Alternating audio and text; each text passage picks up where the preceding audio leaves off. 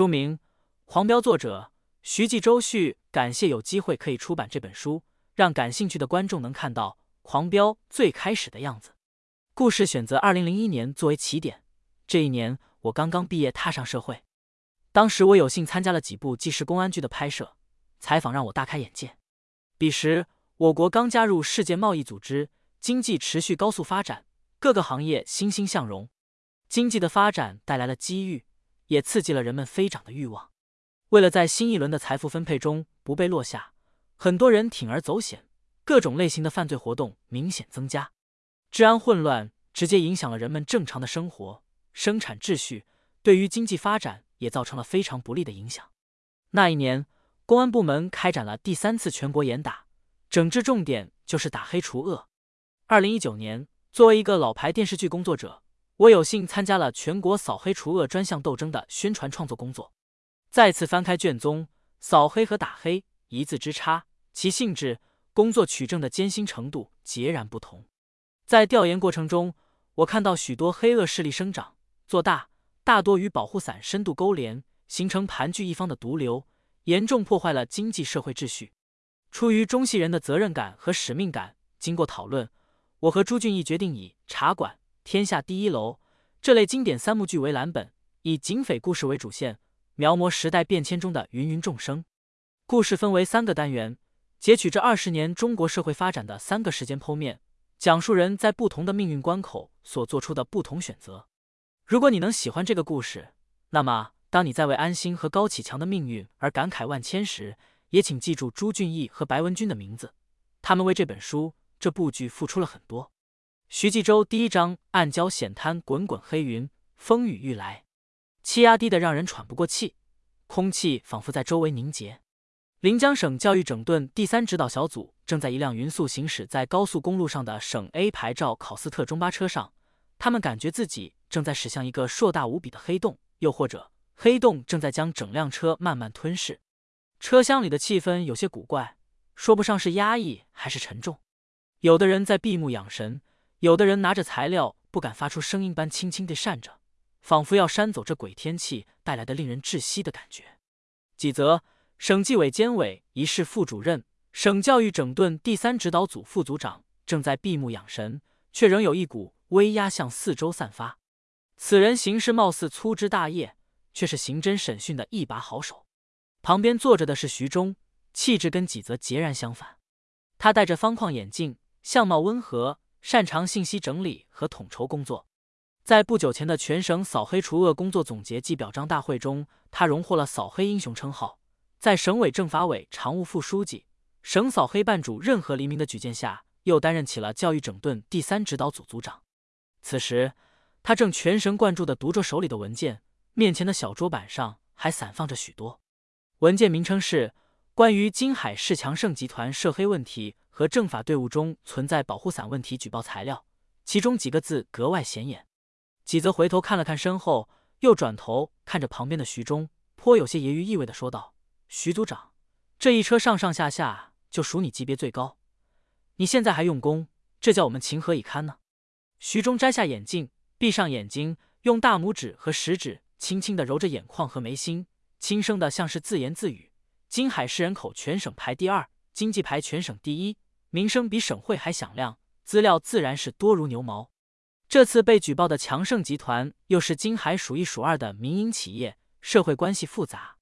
我不抓点紧，等去了丢人现眼吗？几则轻声笑了笑，临时抱佛脚。你都记住了？几则不置可否的轻轻挪了挪身体，用手轻轻敲了敲自己的头。我脑瓜子比你好使。哦，徐忠来了兴致，那你谈谈。打算怎么对付这个强盛集团？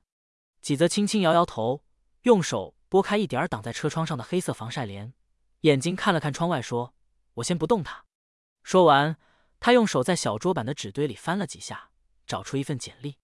几则看着徐忠，用手轻轻的在这份简历上敲了敲。徐忠接过来看了一眼，眯起眼睛：“政协副主席龚开江。”这封检举信中提到的问题大多集中在建筑领域。龚开江曾先后担任金海市清华区副区长、公安局局长、金海市人民检察院常务副检察长，目前是金海市政协副主席。在他担任清华区副区长期间，也是强盛集团承包政府项目最多的时候。要说他们没有瓜葛，我是不信的。而且我打听过，公开江这个人心理素质很差，是个很好的突破口。看来你还真做了不少功课。季泽舒舒服服的往后一靠，又闭起眼睛，说：“到时候我负责约谈，你在旁边鼓掌就行了。”哼，你可不要小看了他们。强盛集团在金海盘踞了二十年，董事长高启强从一个卖鱼贩子做到市人大代表。政协常委涉及的官员怎么可能只是一个公开江？要变天喽！政法委书记安长林军人出身，六十出头，正靠在轿车门上，抬头看着黑压压的天空。这场雨能下多大？市委书记贺国权问着身边的市长赵立东：“我看下都不一定下得成，顶多一阵风。”市长赵立东不紧不慢的说道：“就在这一个小小的高速收费站，停着一排黑色政府用车。”收费站的工作人员没有一个因为天气的原因而显得困倦，一个个像打了鸡血一样精神。谁也想不到，就这么一个高速收费站，今天金海市的一把手来了四个，带着各自的司机、秘书，围在高速公路金海出口的下道，等待着调查组的到来。市委书记贺国权和市长赵立东凑在一起交流工作，秘书们识趣的站在一个不远不近的位置，既听不到领导谈话。又可以一喊就到。人大常委会主任孟德海六十来岁，身体硬朗，神情自若，时不时呷一口保温杯里的热茶，眺望两眼天色。云重风急，低压压的人喘不上气，空气中似乎有雨水的味道。天边一道闪电，紧接着响起滚滚闷雷。安长林笑着说道：“祸哟，没准是一场大雨啊！这声闷雷还怪吓人的。”老孟，你怎么看？孟德海抱着保温杯，鼻子里哼了一声。今天的市府大楼显得比平时要安静一些。政协副主席龚开江身材偏胖，一身老年病。今天他似乎心情不错，哼着小曲儿，脚步轻快地走进办公室，从公文包里掏出保温杯放在一旁，接着走到窗前。窗外天色阴沉，黑得吓人。这天儿黑得跟锅底似的。他边说边走向自己的办公桌，刘秘书。闻声匆匆跑来的不是刘秘书，而是办公室主任。龚主席，有什么事儿？怎么是你啊？我今天上会的讲稿呢，拿来我看一眼。主任看着龚开江，愣了一下，小心翼翼的说道：“今天不开会了，领导们都去接指导组了。”龚开江心里一惊：“什么指导组？省里派的教育整顿指导组已经快到了，市委、市府、人大、政法都去了。”公开江脸上明显有一些不悦，怎么没人通知我？刘秘书呢？把他叫来，我要好好批评他。主任看着面前的公开江，小声的说道：“他没来上班，手机也联系不上。他爱人说，昨天夜里有几个人上门，说是公事，把他带走了，一夜没回去。”公开江脸色变得很难看。先别管他了，赶紧叫司机送我去迎接调查组。司机也被叫走了。公开江大怒，他刚把我从家接来，谁这么大胆用我的司机？是纪委主任看着公开江，小心翼翼的回答。公开江最担心的事发生了，他面如死灰，缓缓的坐在椅子上。窗外乌云如翻墨，雷声越来越近，就在头顶上炸裂。公开江的手紧紧的抓住了桌角，他意识到自己毫无疑问是被针对了。更可怕的是。他竟然事先一点风声都没听到，难道说他如今已是一枚弃子，无论如何翻不了身了？这怎么行？我明年就退休了，就明年。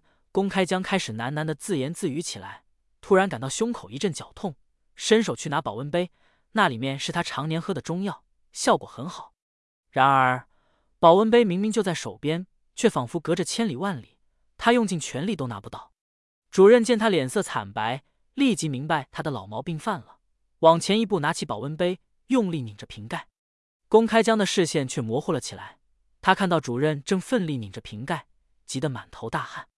瓶盖纹丝不动，公开江再也坚持不住了，眼前一黑，倒在地上。一声闷雷，憋了很久的暴雨倾泻而下。市直机关招待所的一间办公室里，资料堆满了屋子，年轻的公务员们还在一趟一趟不断的把各种资料运进来。心浮气躁的几泽无论如何都没想到，调查组刚到金海就吓死了一个政协副主席，先前的调查计划还没开始实行就打了水漂。在扫黑除恶工作中已经颇有经验的徐忠反倒十分淡定。听说这个招待所的羽毛球馆不错，不如先打场球。一进场馆，徐忠便轻轻的笑了笑。原本应该在场馆中间拉起的羽毛球网不见了，取而代之的是一张崭新的乒乓球桌台。徐忠转身看了一眼服务员，随手用羽毛球拍指了一下场地：“哎，这里不是羽毛球馆吗？”“是的，之前是。”不过听说省里的领导爱打乒乓球，上面就让我们换了。徐忠看了一眼服务员，谁安排的？服务员礼貌性的摇摇头，这就不是我们能知道的了。徐忠看看手里的羽毛球拍，几则用球拍轻轻的拍着自己的手掌。两人又看看场地原本的白线和不伦不类的乒乓球桌台，哭笑不得。徐忠轻轻的拍拍季泽，看到了吧？都在做功课呀。一位四十多岁的瘦削中年男人跟在指导组工作人员的身后，穿廊过巷，来到招待所最里面的一扇门前。工作人员没有说话，只是打开门，伸手做了一个请的动作。男人有些疑惑，却只能迈开步子走进去。偌大的游泳馆，池子里只有徐忠和几泽两个人。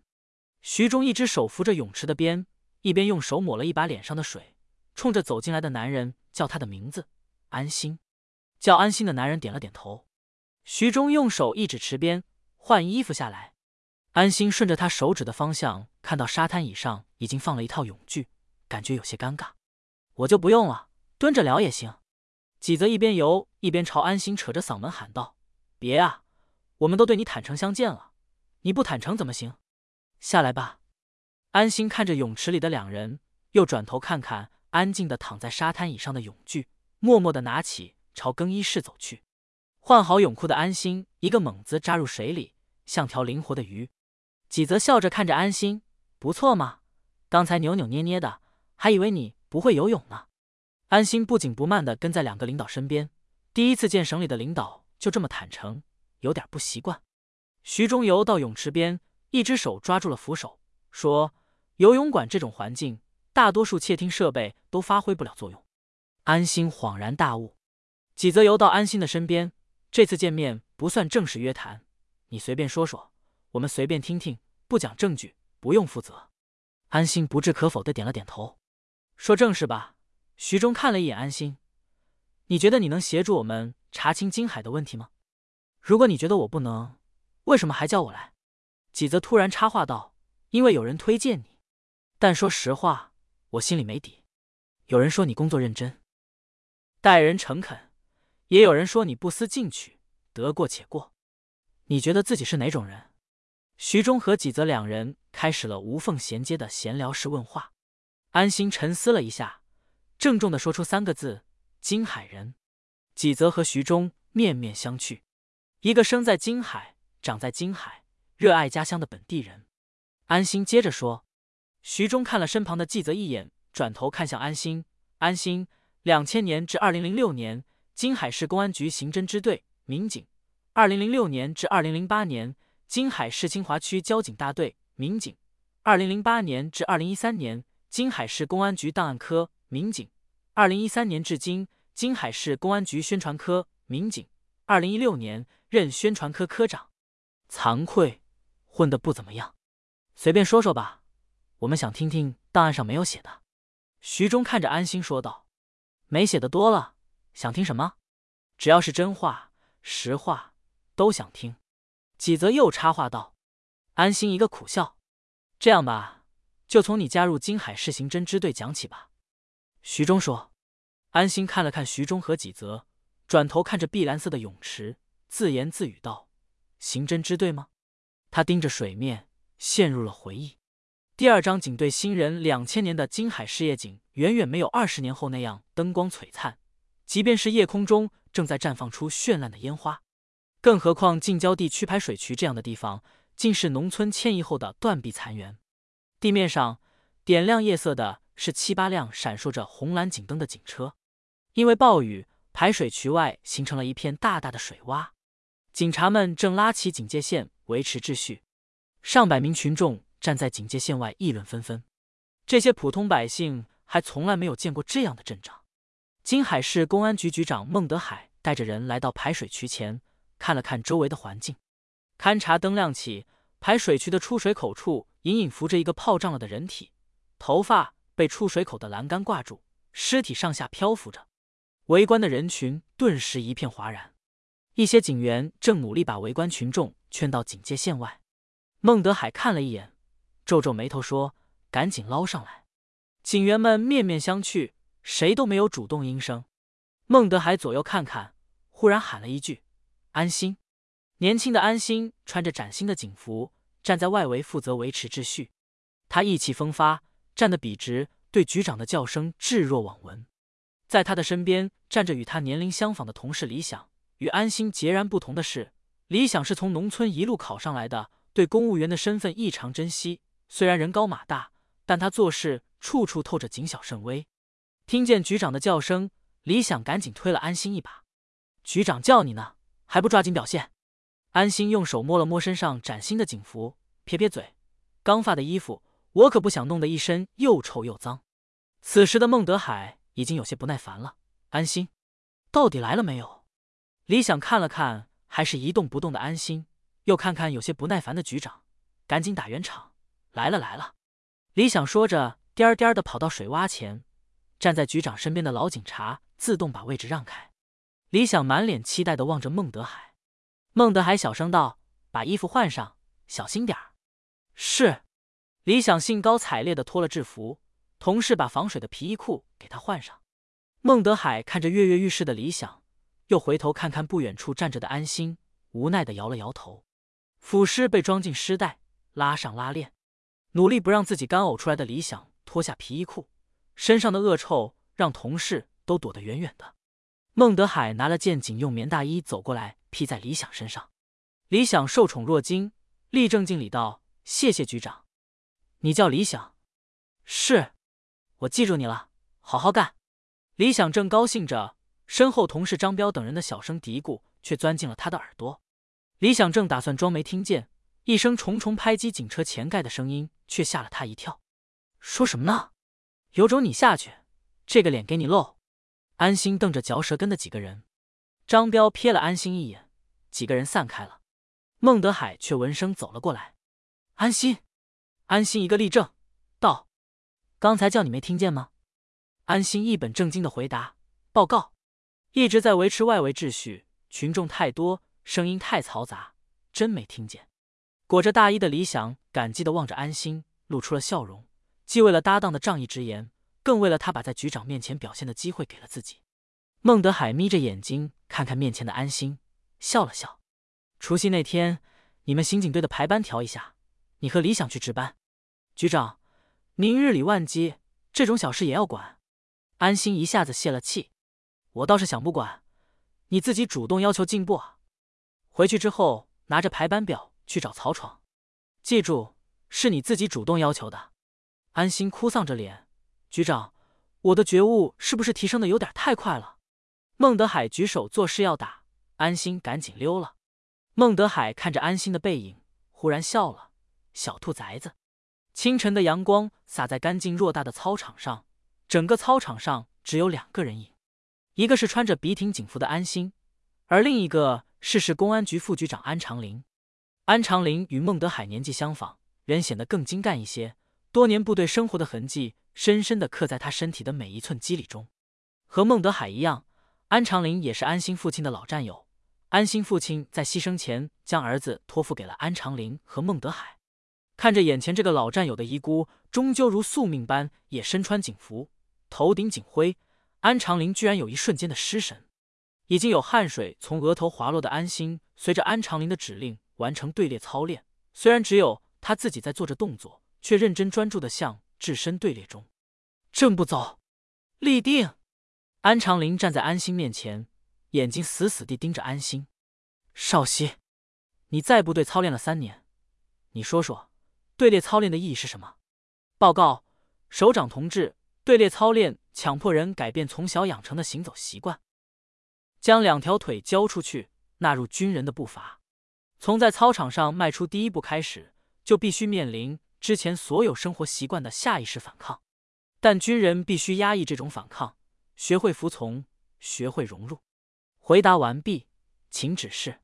安长林点点头，眼神中有一丝骄傲的神色一闪而逝。你部队上的所有主官都告诉我，你是个好兵，我们都希望你留在部队里，可你非要脱下军装，换上这身警服。安长林的语气缓和了一些。安心，部队和地方不一样，从部队下来，每个人都会积存巨大的能量。这能量在社会上该如何释放？释放不好，反而会惹大麻烦。安心望着安长林，已经猜到了他要说什么。老孟让你下去捞尸，为什么不去？安心一脸无辜，我真是没听见。严肃点儿，人家那是给你机会，你倒好，整天吊儿郎当的。安心嘴里嘟囔着：“我不用那些虚的，警察这个职业行与不行是靠实力说话的，人不大。”口气不小，就你那三脚猫的两下子。安长林说着，用右手指了指地上的拳击手套，来，咱爷俩练练。安心为难的看着安长林，不好吧？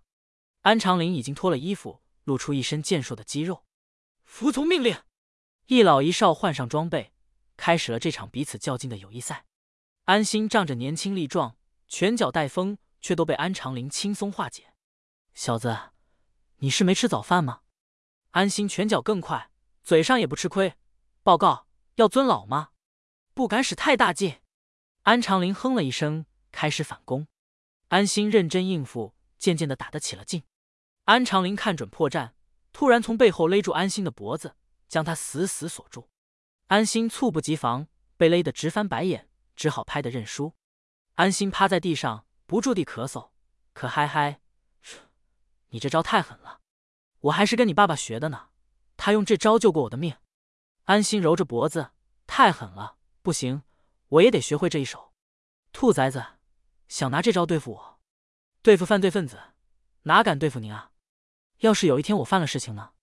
安心一愣，安长林半开玩笑半认真的说：“来说来听听，你会不会对付我？您说的这种情况根本不会出现，所以不用考虑。”安长林一脸严肃，正色道：“别拿话绕开。你如果真想当一辈子警察，就记住了，不管是谁，只要犯了罪，都一样对付。”看着安心有些懵懂的点了点头，安长林继续说：“我还是觉得特警或者是法制科更适合你。你是个好孩子，但好孩子不一定能当一个好刑警。你爸牺牲的时候嘱咐我们好好照顾你，你非要到刑警队，真出事儿了。”我们两个老家伙怎么交代？叔，这是我的人生，我自己选的，不用你们交代。这是你的人生不假，可你怎么就能知道你现在选择的人生就是你将来不会后悔、一定想要的人生呢？你再考虑考虑，政治处有个空缺，你打个申请。安心急得一下子从地上站了起来。安叔，你、我爸还有孟叔都是我的偶像，你们仨都不是从文职做起的，别指望我去。安心说完，不等安长林说话，转身扬长而去。第三章：春节。每年春节前夕，正是菜市场最繁忙、最挣钱的时候。此时，三十多岁的水产店老板高启强正忙得不可开交。他一边捞鱼过秤，一边夸着买鱼的人会挑。冬天鲤鱼最肥，熬汤都是白花花的，三斤六两，算你三斤半，吃得好再来啊！几个带着红袖标的市场管理员从隔壁摊子经过，为首的是人高马大的兄弟两个，唐小龙和唐小虎。兄弟俩都是一脸横肉，凶神恶煞。高启强看见他们，急忙跳出摊位，追了上去。那个，听说年后市场要装修，管理费又涨了。小龙一脸嫌弃地，边走边说：“嫌贵？正好别干了，有人想要你这个摊位，跟我说好几次了。”别啊，我没意见，我就怕装修完不让我续租了。跟你先定下。小虎在路过的水果摊上抓起一个苹果，用手擦擦就吃。你说定就定啊，竞标吧。竞标？什么竞标？小龙见他不开窍，搂过肩膀低声说：“人家为了要你这摊位，快把我家门槛踩破了，你也别太抠，多少表示表示。”高启强恍然大悟，我还当是什么事儿呢？来条鱼。新鲜着呢，要不来点虾，你随便拿，我跟你们说，今天这虾小龙、小虎一脸嫌弃。没等高启强把话说完，小龙打断道：“小虎！”小虎马上会意，喊了声“哥”。小龙瞟了一眼高启强，问小虎：“你看上那大彩电叫什么？”哥，你太土了，还大彩电？那叫等离子。小龙嘿嘿一笑：“是吗？待我见识见识。”小龙故意瞥了一眼高启强。兄弟俩边聊边走，高启强看看自己的摊位，又看看那两人的背影，犯起了愁。过年气氛十足的商场，音乐悠扬悦耳。虽然快到打烊的时间了，却还是人满为患，好不热闹。高启强踩着临关门的时间点进了商场，来到彩电专柜前，东张西望，向服务员细细一打听，他才发现等离子电视贵得令人啧舌，即使将自己的钱包翻个底儿掉。也只买得起一个普通的大彩电。旧厂接老旧的家属楼楼道里十分昏暗。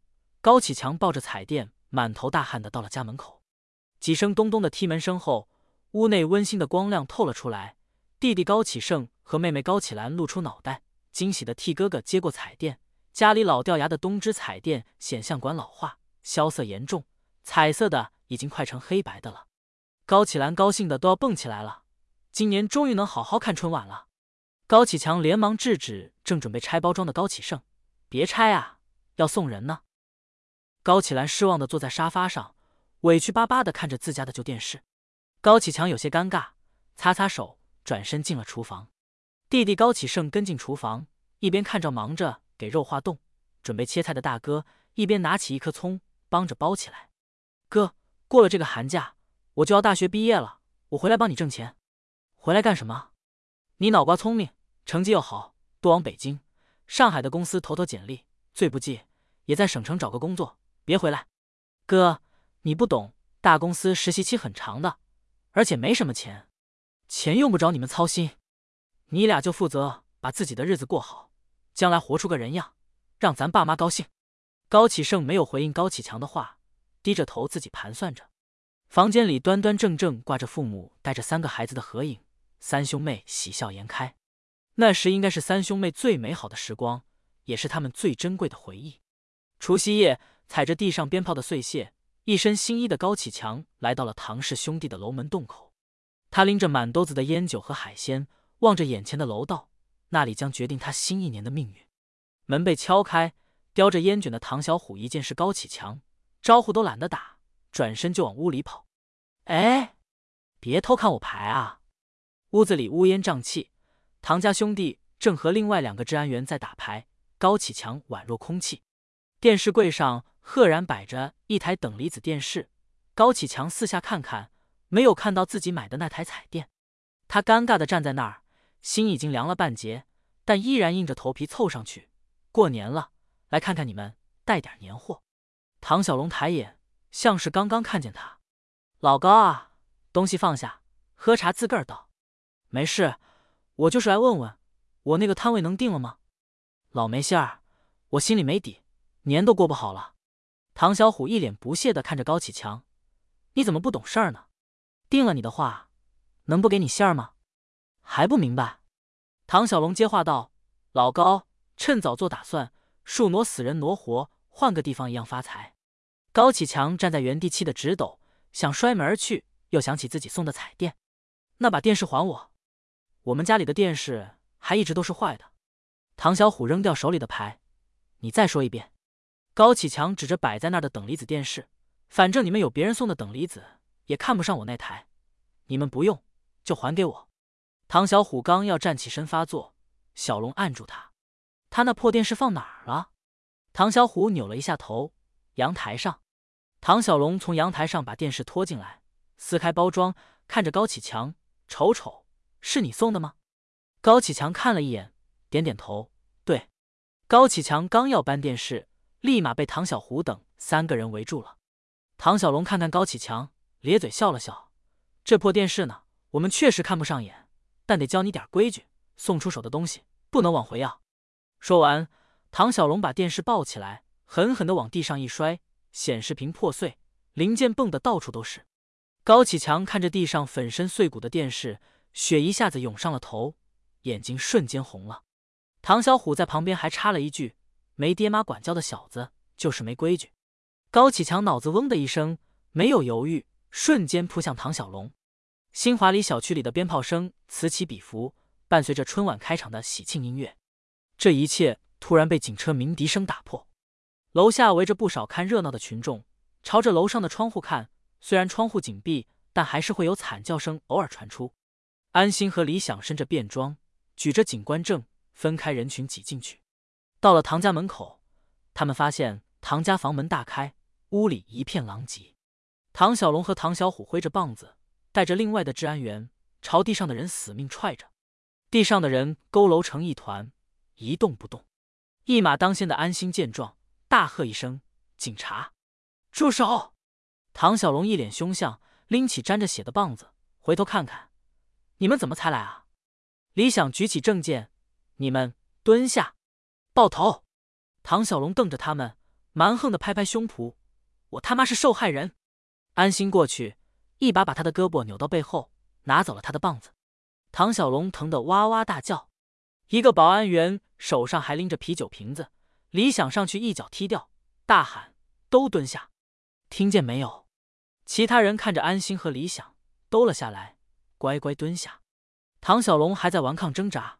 警察同志，是我们报的警，地上那个人才是你们要抓的抢劫犯。安心和李想对视一眼，疑惑的望着地上那个遍体鳞伤的人。高启强满脸鲜血，捂着肚子，疼得抽搐。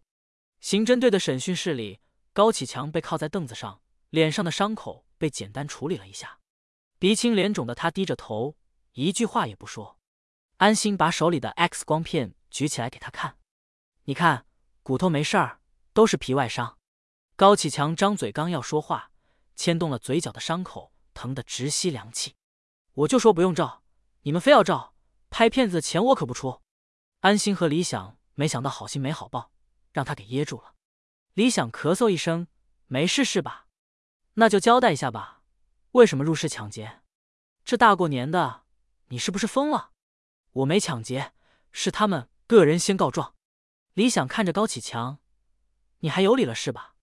好，你说说，大年三十，你跑到人家家里干什么？还把人家电视砸了。高启强激动的有些语无伦次，想要站起来，因为手铐铐在凳子上，站了几次都没站起来。电视是我的，我送给他们，让他们给砸了，说是砸了也不还给我。安心朝着高启强摆摆手。你别激动，慢慢说，到底怎么回事？高启强头上青筋暴起，刚刚处理好的伤口又开始流血。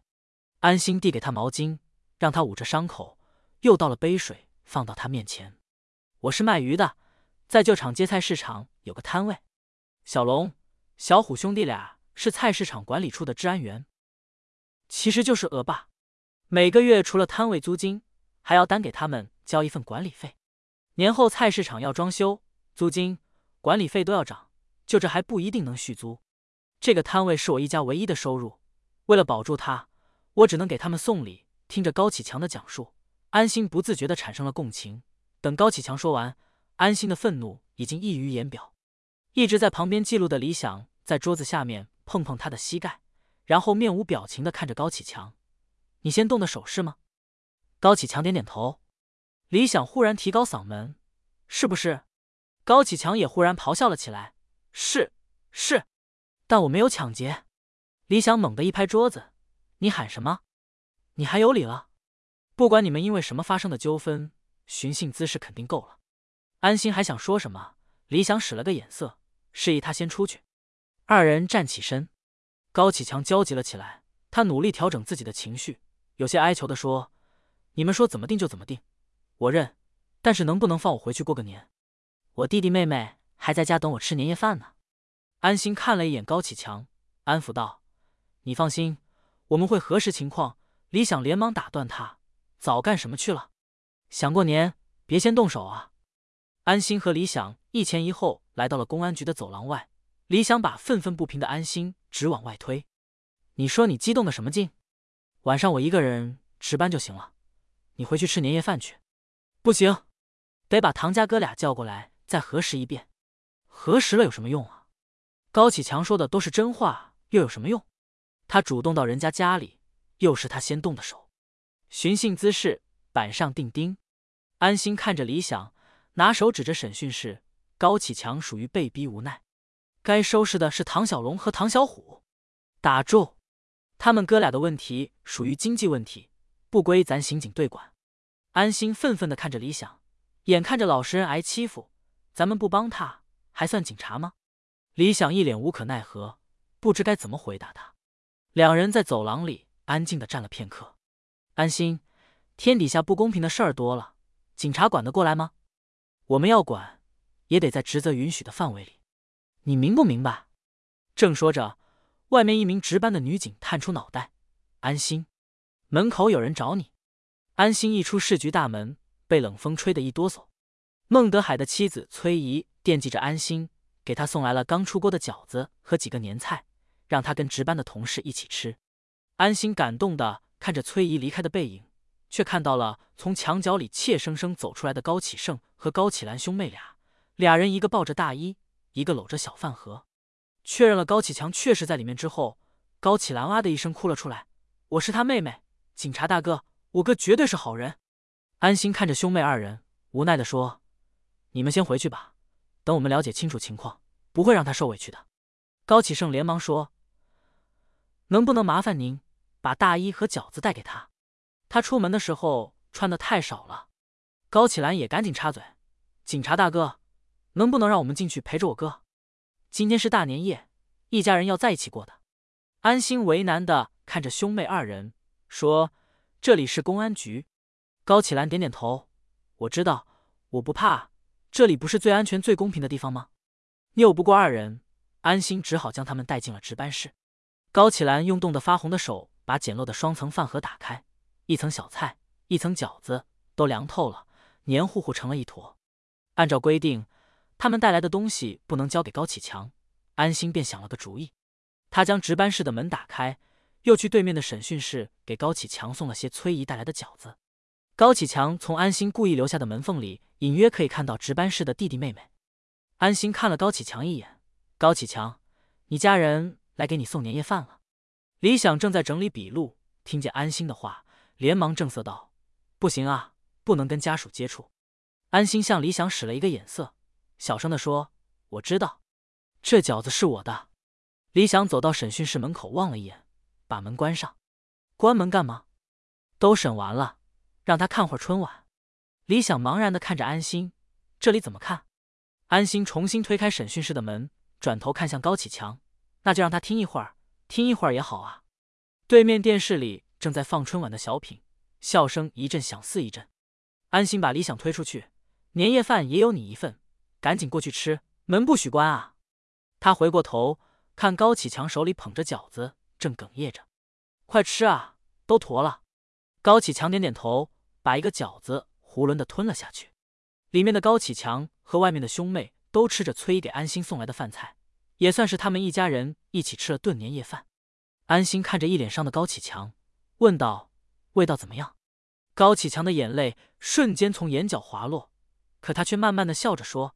好吃。隔壁的值班室里，春晚正好演到歌曲《举杯吧，朋友》。在李想的注视下，高启盛和高启兰一边吃一边抹着眼泪。音乐声中，审讯室里的高启强抬起头，两眼通红。安警官，我知道我不配，但是我叫你一声兄弟，以后有用得着我的地方尽管说。还有，明年请你到我家去吃年夜饭。安心点点头，只要你答应我，以后别冲动。遵纪守法，遇到困难来找警察，我就去。高启强哽咽着：“我记住了。”安心微微一笑，捏起一个饺子放进嘴里。第四章二幺专案组刑警队的会议办公室里，年逾五旬的曹闯带着队员分析案情。他是安心和理想的师傅，也是刑警队支队长。一名女警按下遥控器，屏幕上展示出一组被害人照片。死者身份查实：姓名黄翠翠，年龄二十八周岁。是个失足女，专在旧厂街一带活动。扫黄大队抓过她，有记录。从被害者的伤口切口看，凶手有丰富的外科手术经验。因为死者的双肾都被摘除了，而且很有可能是在活着的时候被摘除的。众人十分愤慨。安心盯着屏幕上的照片，问道：“是器官交易。曹闯点点头，很可能涉及有组织的器官倒卖。但从过往侦破的案例来看，器官买卖都是图财，不会杀人。这种杀活人取器官的，从未发生过。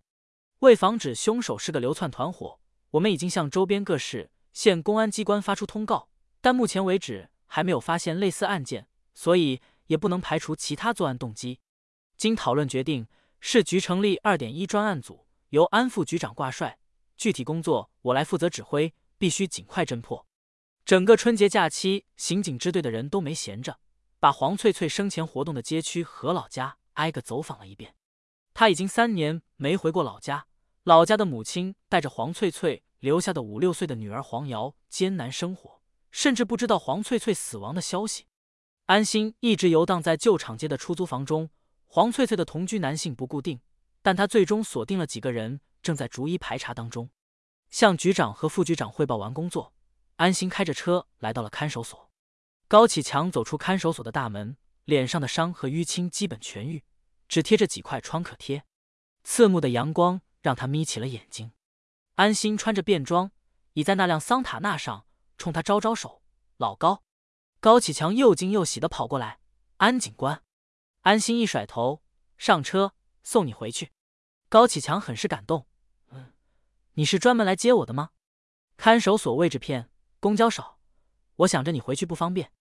安心说着，拉开副驾驶的车门：“走吧。”耿直的高启强鼻子有些发酸，他说不出太谄媚的话，只点了点头：“麻烦你了。”钻进车里的一瞬间，看见坐在后面的李想，高启强连忙点下头：“李警官好。”一路上，高启强僵直的坐在副驾驶座上，显得十分拘束。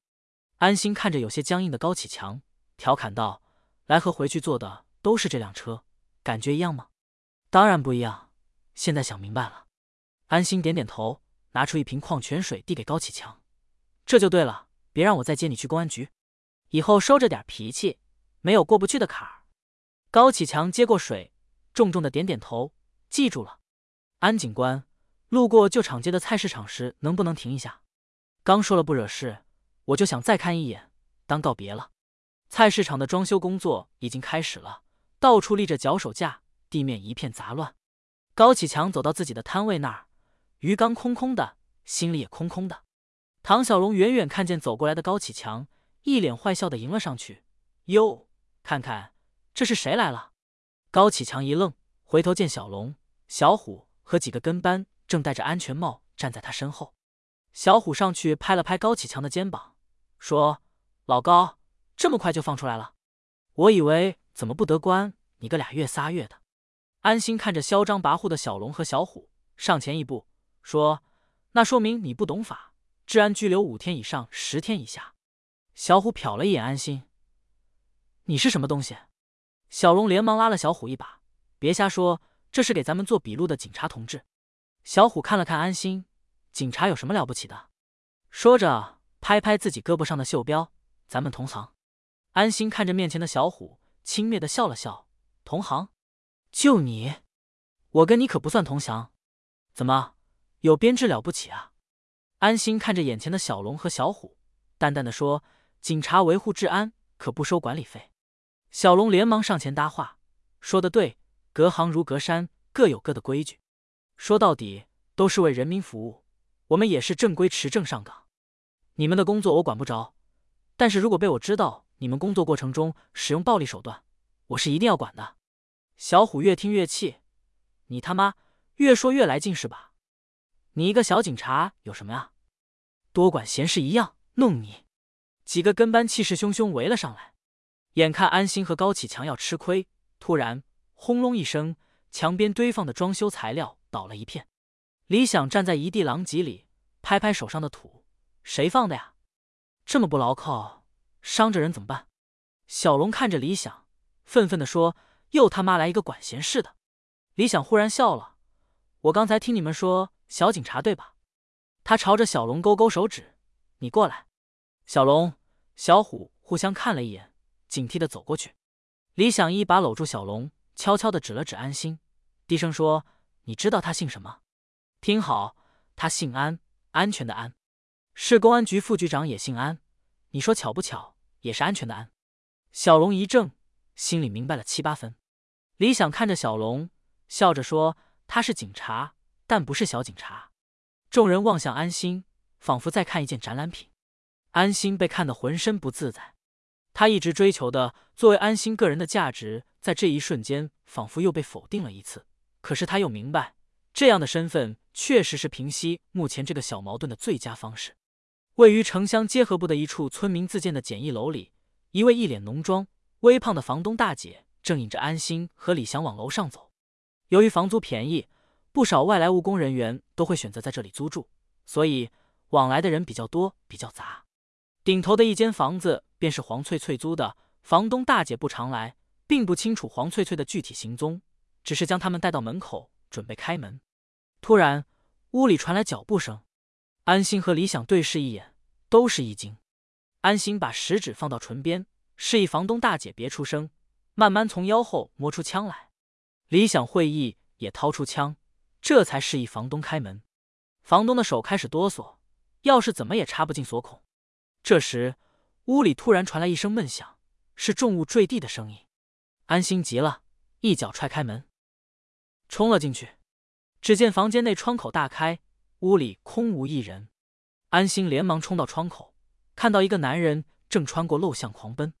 安心想都没想，一扶窗台，纵身跳了出去。李想见状，深吸一口气，也跟着跳了下去。跳楼逃跑的汉子见到后面有警察追。跑得更快了，不断把巷子里住家门前摆放的家什甩在路上。安心边追边喊：“站住，警察！”路上的行人纷纷驻足停下来观看。安心没有办法，只敢喊，不敢开枪。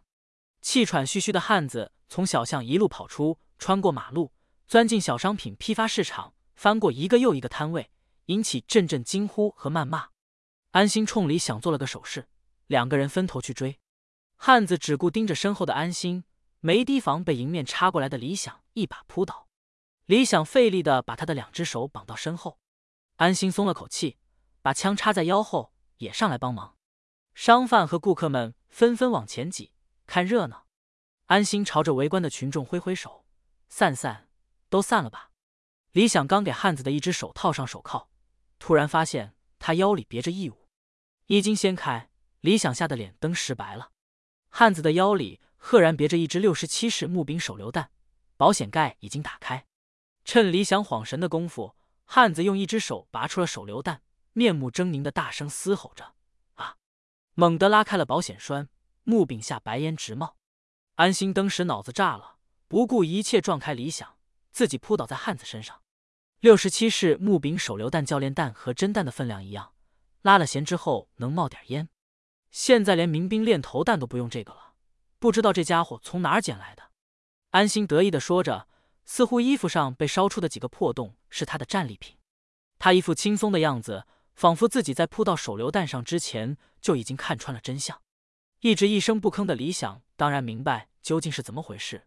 前往审讯室的时候，走在后面的李想轻轻拽拽安心的衣角：“安心，往后我欠你条命，去你的吧！”晚上请我吃夜宵。蓬头垢面的汉子被靠在审讯室的椅子上，看着对面的曹闯、安心、李想三人瑟瑟发抖。没怎么费劲，汉子就吐了个干净。他是货车司机，也是黄翠翠的顾客，两个人聊得来，黄翠翠便给了他一把家门钥匙。他为了躲避追赌债的，藏在黄翠翠屋里。元旦之后再没见过黄翠翠本人。他拿着从民兵训练基地捡的手榴弹。本来想着吓唬追债的人，却没想到遇上了不怕死的安心。唯一有些价值的线索，便是黄翠翠曾对他说过想要改邪归正，但是为了能把孩子接到身边，自己需要更多的钱。安心、李想和技术员重新回到黄翠翠的出租屋找寻线索。李想打开抽屉，发现了一份意外死亡保险单，保险单下还有一张名片，上面印着几个字：“大爱无疆，舍己为人。”金海几家大型医院都有人见过这种卡片，尤其是危重病人。意外保险，缺钱的黄翠翠乍一看似乎合理，可是既然黄翠翠想要将自己的女儿接来一起生活，又怎么会为了钱把命都搭上呢？难道是黄翠翠打算卖一个肾，又怕手术有危险，所以买了保险？这样无论如何都能给孩子留下一笔钱，结果手术出了意外。又或者，那伙人根本就没打算让他活着走，要不然怎么可能会摘除两个肾？带着疑问，安心按照卡片的电话拨了过去。然而对方显然是惯犯，十分谨慎，一通电话根本抓不到把柄。为了不打草惊蛇，安心不再拨打电话，而是当即决定装成重症病号去医院引蛇出洞。第五章引蛇出洞。就在安心忙着部署伪装行动的时候。高启强也在四处寻找着合适的摊位，几乎跑断了腿，却依然一无所获的高启强沮丧的走回家，却没想到唐家两兄弟正在楼梯口等着自己。本以为两兄弟是来找自己麻烦的，却没想到他们是来给自己送礼的。一台崭新的等离子电视就摆在高启强的家门口，兄弟二人满脸挂笑，一边赔不是，一边和高启强称兄道弟。几番交谈后，高启强终于弄明白了。是怎么回事？原来唐家兄弟自从上次见到安心和李想之后，便四处打听安心的身份，确定了安心不是他们以为的小警察，又亲眼看到高启强和安心能说上话，这才来找高启强讲和，并保证高启强原先的摊位依然给他留着。高启强极力克制着自己内心的兴奋，又装出一副难受的样子，说：“哎，说实话，我这年也没过好，蹲了好几天拘留所，吃不好睡不好，遭了不少罪。”但是没有办法，还是要爬起来干活。我得供小兰和小盛上学呀，要不然这经济就太紧张了。唐小龙看着高启强，咬紧牙关说道：“强子，从今天起管理费免了。”高启强弹簧一样跳起来，说：“定了。”市医院住院部走廊，高跟鞋踩在大理石地面上的声音由远而近，修长笔直的双腿，纤细的腰肢，黑长的头发，引得无数病人观望。女孩快速在每个病房门口都扫视一眼，寻找自己的目标。安心扶着点滴架，刚走到门口，看到女孩后，赶紧溜了回来。她背对着门躺在床上，用被子蒙住了整个脑袋。高跟鞋的声音在她的病床前戛然而止，随之而来的是从被子外面传来的冷静的女声：“十六床点滴打完了，给你拔针，伸出手来。”被子里的安心眨了几下眼睛，有些疑惑，还没来得及多想。女生又接着喊道：“十六床，拔针了。”安心慢慢把被子从头上拉下来，一抬眼却看到了满眼泪水的孟玉。孟玉是孟德海的女儿，与安心年龄相仿，二人是正儿八经的青梅竹马。孟玉本来在北京学新闻，回家探亲时偷听父亲孟德海打电话，以为安心真的病了，便第一时间冲到了医院。如果说这辈子安心真正怕什么人的话，孟玉绝对算得上其中一个。起来，走，马上走，我现在就给你订票。不，不订票了，有什么车坐什么车，跟我去北京，我给你找最好的医院。说着话，孟玉便从包里拿出手机。安心匆忙按住孟玉要打电话的手。我真没事儿，不骗你。安心望着孟玉的眼睛，一脸真诚。真的。孟玉看着安心，似乎松了一口气，努力挤出一个笑容。如果不是我找到你，你打算什么时候告诉我？安心无法告诉孟玉真相，看着面前为自己担心的孟玉，只能反复说着对不起。孟玉的到来一下子在住院部传了开来，一个命不久矣的痨病鬼，却有一个非常漂亮的女朋友。几个病人和病人家属谈论着安心和孟玉，混在其中的有一个长发的落魄中年汉子，外号疯驴子，一副病鬼模样。带着阴狠的眼神看着不远处送孟玉离开的安心，动起了脑筋。窗外万家灯火，星空闪烁；窗内医院应急通道的楼道里却挤满了抽烟的病人和家属，个个愁容满面。安心一走进来，差点被烟味呛个跟头。疯驴子换了身病号服，外面裹着大衣，一副老病号的模样。看见安心走进来，不声不响的凑到安心身边，从大衣里面掏出烟来一根。安心摇摇头，谢谢，不会。疯驴子瞥了安心一眼，自顾自的把烟点上，深吸了一口。来这儿都是抽烟的，你不抽烟来干吗？在病房里容易胡思乱想，出来散散心，瞎走走来的。疯驴子一副了解了的表情，得的什么病？安心无奈的叹了口气，轻声说了一句：“胃癌。”疯驴子看着安心，有点不可思议，又捏了一把安心的胳膊。挺壮实啊，早期算是运气好吧？好个屁！运气好能得这王八蛋病。此时，安心心里在迅速的做出判断。你呢？疯驴子一副无所谓的表情。我，我一身病。说着，掀开衣服给安心看刀口，腰间闪过一道长疤。过一天少一天。安心同情的拍拍他的肩膀，转身想要离开。疯驴子马上接话：“我倒是没什么，就是觉得对不起家里，为了治病把家里钱花的差不多了，最后还得死。”安心叹了口气：“死了的倒落个轻松，活着的可怎么办呢？”疯驴子看了一眼安心，干笑了两声：“是啊，尤其你还有个那么漂亮的媳妇儿。”安心警惕的看着疯驴子：“你说什么？嗨，还藏着掖着的？那姑娘那么惹眼，瞎子都看见了，谁不羡慕你啊？”安心瞬间无语。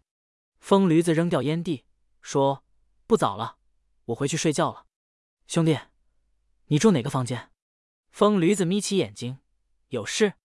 没事，聊得挺投缘。你不烦的话，我想改天再找你聊会儿。”疯驴子。露出满是烟渍的牙，看着安心笑了。再找我，还来这儿？说完话，疯驴子头也不回的走了。安心看着疯驴子的背影，也笑了。随后，他看了看四周还在抽烟聊天的病友们，也转身离去。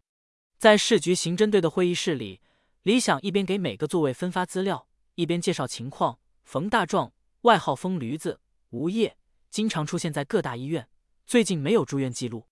曹闯看着手中的资料，就目前的观察来看，这个疯驴子很可能就是散发小卡片的人，叫安心继续接触。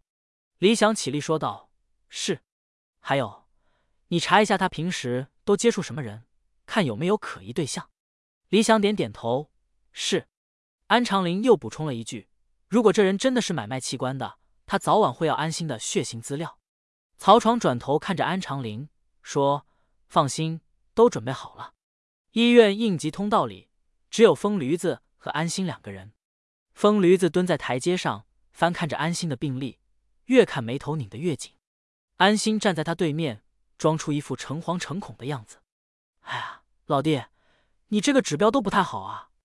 安心略显紧张地说：“大夫跟我说没事儿啊。”疯驴子哼了一声：“你信大夫还不如信我。”安心随口说了一句：“你比大夫懂啊。”我这是久病成良医啊！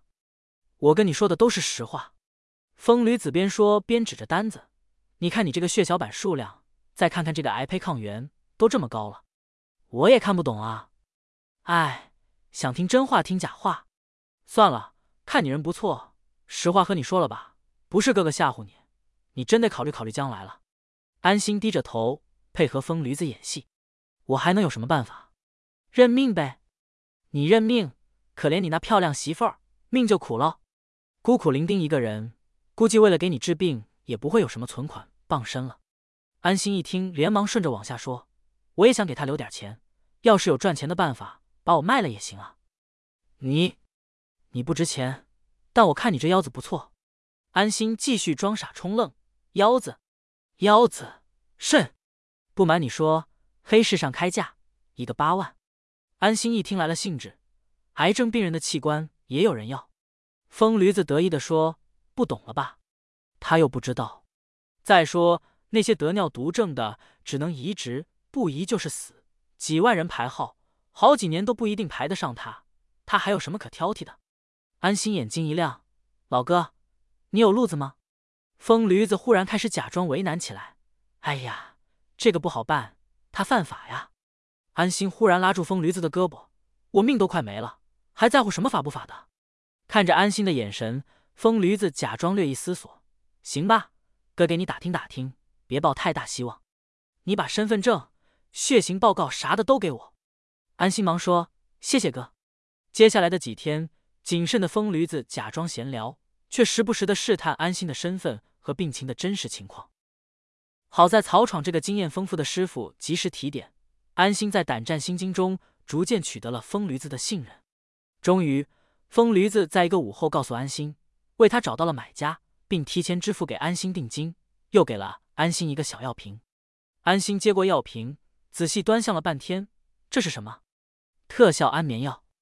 明天我派车接你，上车以后你就把这瓶药喝了，一觉醒来，钱就到手了。安心把装钱的信封和药瓶装进兜里。手术有没有危险？放心，给你找的是最好的大夫。在哪儿做？疯驴子斜着眼睛打量安心。你操心这么多干啥？不是，我这怕万一手术出了意外，谁替我领剩下的钱？信不过我，那把你媳妇儿叫来，明天一块去。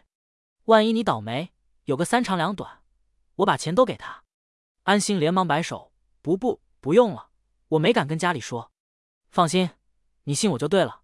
我会把你好好的送回来，也就少个肾，没什么大不了的。送走了疯驴子，安心爬上天台，兴奋的拨打曹闯的电话。这将是他执行的第一个卧底的案子，他仿佛已经看到了自己亲手将器官买卖的团伙一网打尽。可是曹闯一直没有接听电话，急切的安心又打给安长林，得到的消息却是疯驴子已经被曹闯带队控制了起来，此刻正被押往公安局。安心有些气愤的在天台上不停走来走去，这人一抓线索就断了，现在就收网，是不是怕我出危险？我不怕。电话里又是片刻沉默，接着响起了声音：“就凭你这种觉悟，也配当刑警？”一阵忙音过后，安心举着电话，沮丧的站在天台上。通过对疯驴子的审讯，警方确认疯驴子只是器官买卖中寻找货源的一环。这个组织管理严密，货源被选上就会被派来的车接走。疯驴子知道的并不多，也不认识黄翠翠，他只知道安心作为货源已经被选中，明晚十一点会有一辆尾号是二十三的白色面包车来接，接头暗号是风平浪静。所有人都在为明晚的抓捕行动忙碌着，安心也回到医院继续扮演病人。没有人注意到，在公安局门口，高启强拎着一大兜子海鲜，徘徊了许久。又默默离开。第六章出师不利。第二天晚上，市医院的霓虹灯在夜色中闪亮，仿佛像灯塔一样给人指引方向。医院内外的商贩和保洁员等已经换成了刑警队员。疯驴子从马路对面的车上下来，在车内曹闯的注视下走进医院大门。漆黑的应急通道里，安心换上了病号服，外面裹着件外套，正坐在楼梯上等他。此时的安心又恢复了医院里的神态。看见疯驴子，笑着打了声招呼：“老哥来了。”疯驴子想笑，可笑的比哭还难看，他的腿止不住发抖。镇定点儿，紧张的应该是我，是我去做手术。可我从没想过送警察去做手术。大哥，我能抽根烟吗？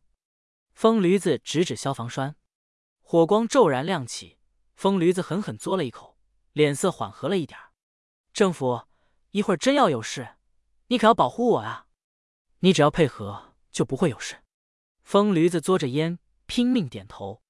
烟头的红色光点在楼道里忽明忽暗。门诊大厅已经没有什么人了，墙上的电子钟显示时间已接近十一点半。众人早已按捺不住，在医院的楼道里，安心盯着疯驴子手里的手机，观察疯驴子的反应。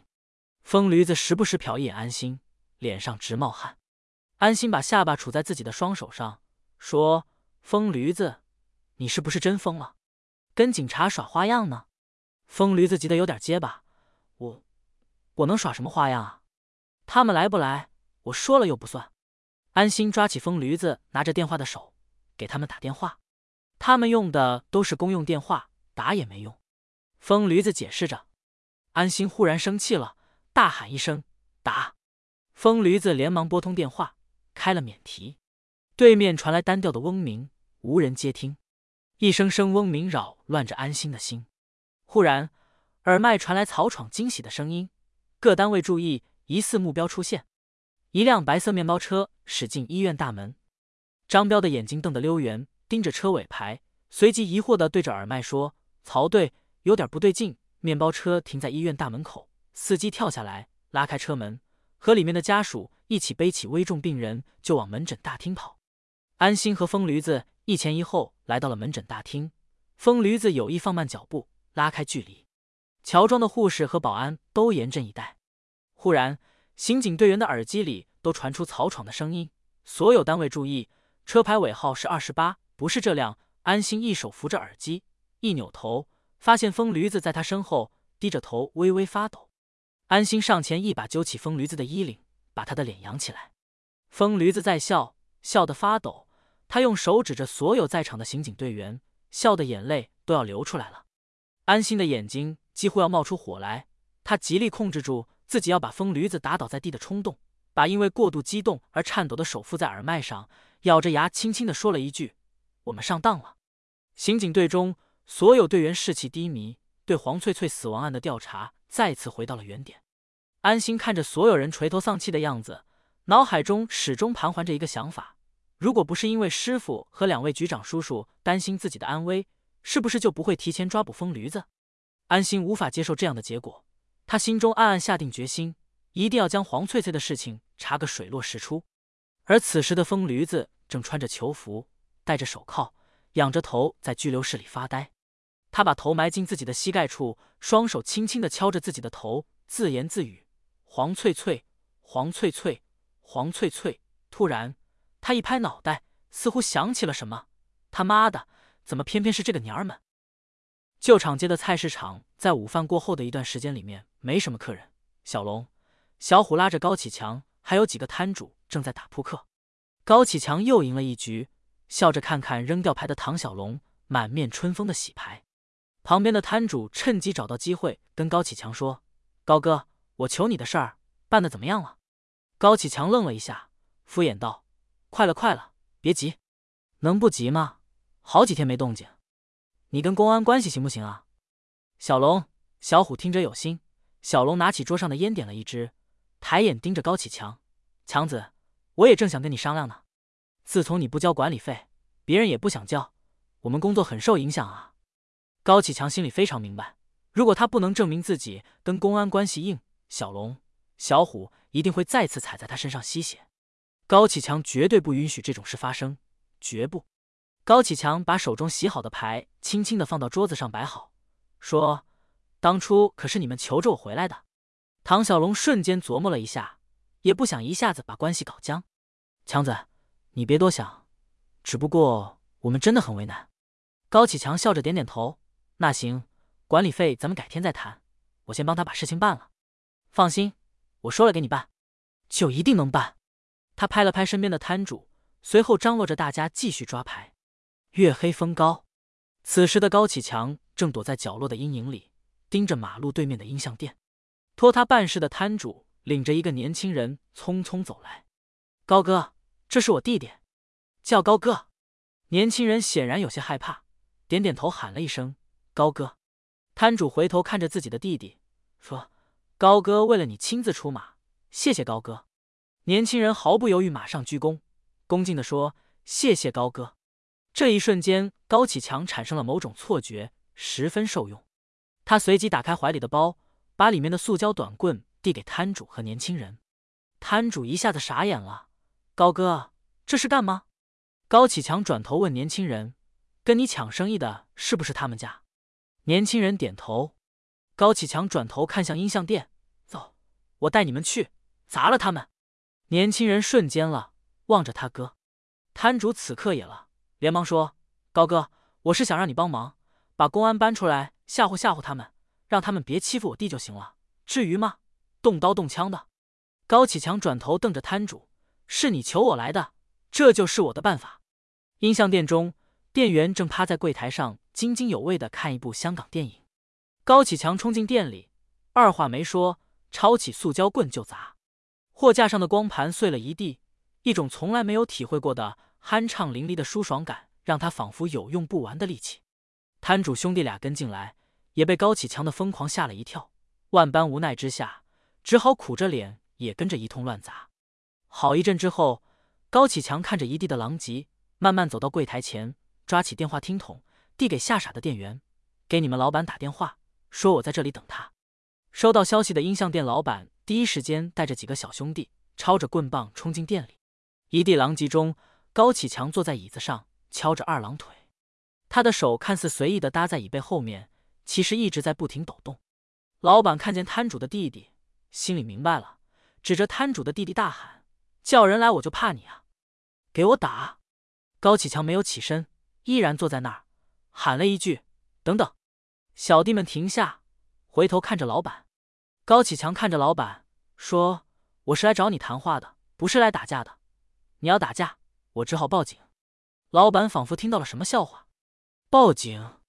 你把我店里砸成这样，你还敢报警？高启强依然没有站起身，而是将放在椅子边的大麻袋用脚踢开，封面艳俗的黄色光盘洒了出来。我们刚砸的那些不过是盗版的 DVD 游戏盘。警察要是来了，看到你藏的这堆毛片儿你看先抓谁？老板有些迟疑。高启强扭头看着摊主，说道：“别愣着，报警，给市局的安局长打电话，就说我找他。”摊主莫名其妙。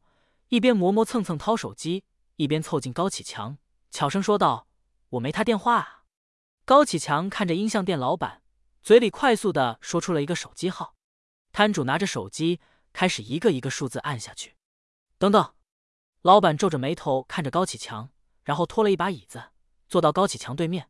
没必要报警，你要谈，我就跟你谈。这是我小兄弟，你派人砸了他的摊子，不许他卖光盘，还说见一次打一次。有没有这事儿？有，老板说道。做生意和气生财，金海这么大，你一家也吃不完。今天你把他撵走了，明天一样有别人干。老板思索片刻，只要他别来下河街，别的地儿我不管。高启强看着身边的年轻人，听见没有？行不行？年轻人连忙点头，行。高启强站起身，那就说定了。今天多有得罪。改天我请你吃海鲜。老板摆摆手，高启强点点头，带着人离开。出门前，老板叫住高启强：“兄弟，留个名号。”没什么名号，高启强就厂街卖鱼的，所以我说请你吃海鲜也是认真的。第二天的水产摊位上，高启强刚来就看到安心一身警服走进菜市场。高启强以为是砸店的事案发了，正心虚，安心已经径自。走到水产店摊位前，冲正在忙碌的高启强挥了挥手，大声说道：“老高！”高启强硬挤出笑容：“安警官，有事儿吗？”安心站在那儿，转身看了一圈菜市场，又回头仔细的打量着高启强：“最近挺好的，有没有遇到什么麻烦？”高启强愈发紧张：“麻烦？没，没有啊。”安心看了看水池里的各种鱼，又抓起一只活蹦乱跳的虾看了看。前几天在忙，后来才听说你去公安局找过我。说着话，安心又把虾扔了回去。哦，一直也没机会报答你，想给你送点海货。高启抢笑着说：“客气了，我可不敢收。你要想帮我，就帮我打听个人吧。”高启强松了口气，一听说有事也许能帮上安心，他瞬间来了精神。此时摊主们都在观望。高启强神秘的说。这儿人多嘴杂的不安全，咱俩换个地儿说话。临走又不忘朝旁边的摊主喊：“老亮，帮我照顾一下摊子，不会耽误你生意。”安心问。高启强用毛巾擦了擦手，说：“没事，平时我请都请不来你。”走。说着，亲热的揽着安心离开了。高启强坐在安心的车里，仔细的端详着手中黄翠翠的照片，认真的听安心介绍情况。死者叫黄翠翠，生前曾在旧厂街一带活动过，有卖淫行为，接触的社会人员也比较复杂。你在菜市场接触到的人比较多，想拜托你打听打听，看有没有什么线索。高启强点头，好，照片让复印吗？没问题。高启强想了想，又说：“那我多复印几张，每个摊子都留一张，让他们都帮着去打听，这样可以吗？”安心笑了笑，谢了。市场管理处的兄弟俩没再找你麻烦吧？没有。安心拍了拍高启强，再有什么事不要冲动，用法律途径解决问题。高启强看着安心，有一点感动。放心吧。此时的高启强很想把砸了音像店的事情告诉他，可是看着安心的眼睛，不知道为什么什么也说不出来。也许是怕一直关心自己的安警官伤心，高启强自己也不知道，索性先随他去吧。回到菜市场的摊位上，高启强发现案台上多了不少东西，菜、肉、豆腐。唐家兄弟俩也永久减免了高启强的管理费。安心这一次的到来，彻底让菜市场的人们相信了高启强的实力。高启强开心的笑着，拍了拍身边唐小龙的肩膀，就像安心拍他一样。第七章不同的轨迹，心情不错的高启强哼着小曲儿，拎着集市上大家送的礼物，到了家门口。费劲的掏兜拿钥匙，门突然自己开了。高启强吓了一跳，扔了礼物，就在地上捡砖头。弟弟高启盛从门口跳出来，一把抱住他：“哥，我回来了。”高启强开心的看着高启盛，又忽然推开弟弟：“胡闹，一惊一乍的。刚开学不到一个月，你怎么就回来了？我回来你不高兴吗？不想我吗？我这最后半年实习，办了手续就能离校。你工作找好了？我答应过的。”回来帮你，你要跟我卖鱼啊？看我不打死你！高启强做事要打，高启盛赶紧躲。哥，我这次回来真的是带你发财的，发财？我看你是发烧了。哥，眼下有个大商机，咱们抓住了，就是踩在了时代的风口上。什么商机？高启盛从口袋里掏出个小灵通手机，在大哥面前晃了晃。高启盛向哥哥详细讲着自己的商业计划。看着兴奋不已、喋喋不休的高启盛，高启强逐渐放弃了将其扭送回学校的念头。白金汉 KTV、金海市色情业的温床，这里的领班太极打得熟门熟路，说什么都不承认黄翠翠曾在这里上过班。几番回合下来，安心的执拗彻底被激发。他拉着李想换上一身警服，站在白金汉大厅的门口，审视着每一个来往的人。领班站在后面。敢怒不敢言，只好从兜里默默的掏出了手机。白金汉的老板徐江四十多岁，年富力强，早年是一名货车司机，后来因为抱对了大腿，依靠和上层的关系飞黄腾达。此时的他正躺在自己豪华别墅的舒适沙发上看着电视，电话一遍又一遍的在他头边嗡嗡响起，吵得他心烦。他忽然一把抓起电话：“他妈的谁啊？震得老子头疼！”电话那头传来了领班着急又唯唯诺诺的声音：“江哥，警察来了。”徐江不紧不慢的坐起来：“他妈的，刚天黑就来扫黄！”电话那头犹豫了一下，说道：“不是扫黄，是来查一个陪酒的女孩。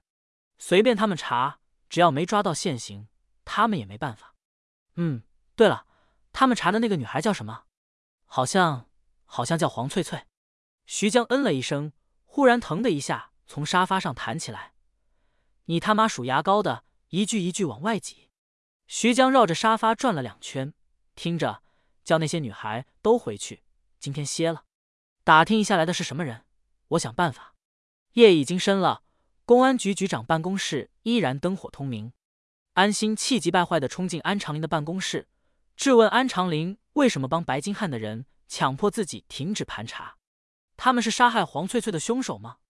他们是倒卖器官的罪犯吗？你什么都不知道，什么证据都没有，哼什么？安长林的耐心已经快要被安心磨没了。不让你查是保护你，你都干了些什么？穿上警服堵在人家门口，严重干扰正常营业。回头谁拿这个给你上眼药？一上一个准。面前的安心依旧气哼哼的。安长林继续说着：“你当警察免不了得罪人，所以先要学会保护自己，命都没了。”你拿什么跟人斗？光凭一腔热血有用吗？你是有勇无谋的匹夫吗？是你说的，这个案子人命关天，人命关天啊！命案必破，不能拖。安心不依不饶。我说的话多了，你尽挑你想听的。你还在这给我上纲上线，指手画脚，等你当上了局长再说。安长林说完，摔门而出。路边的大排档烟熏火燎，各种烧烤的香味交织在一起。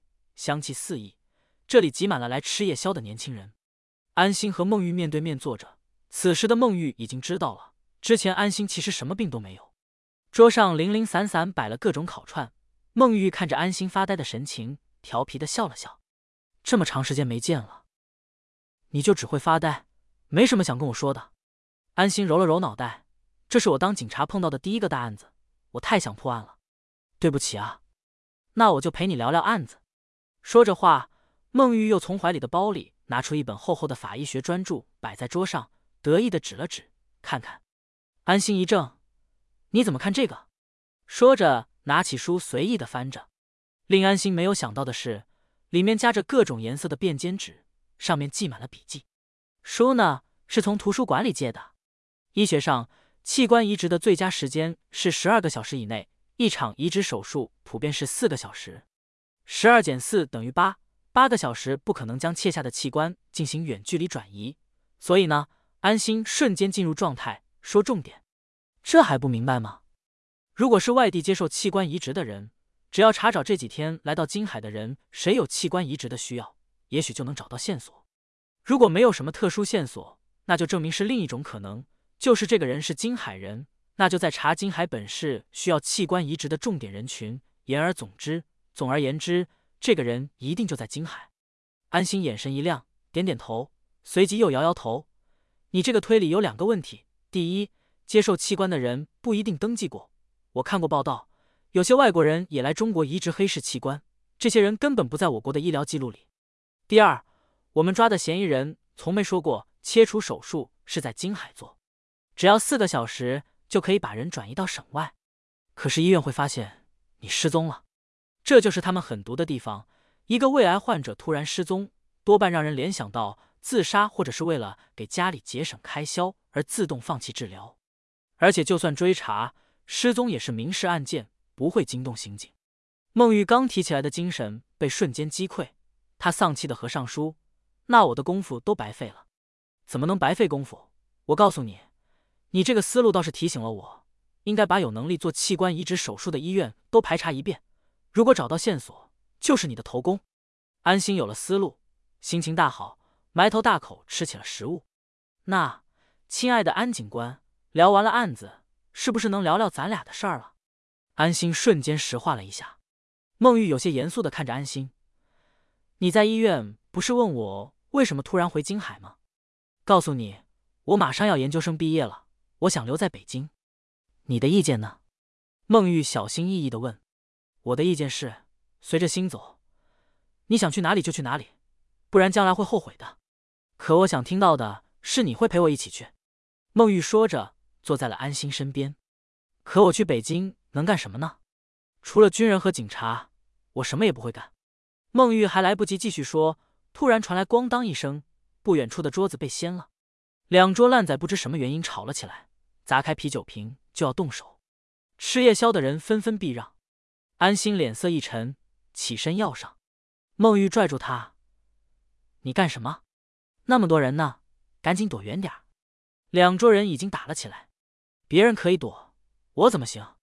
为什么？没人知道你是警察。安心挣脱他的手：“我自己知道。”说着话，安心已经冲了上去。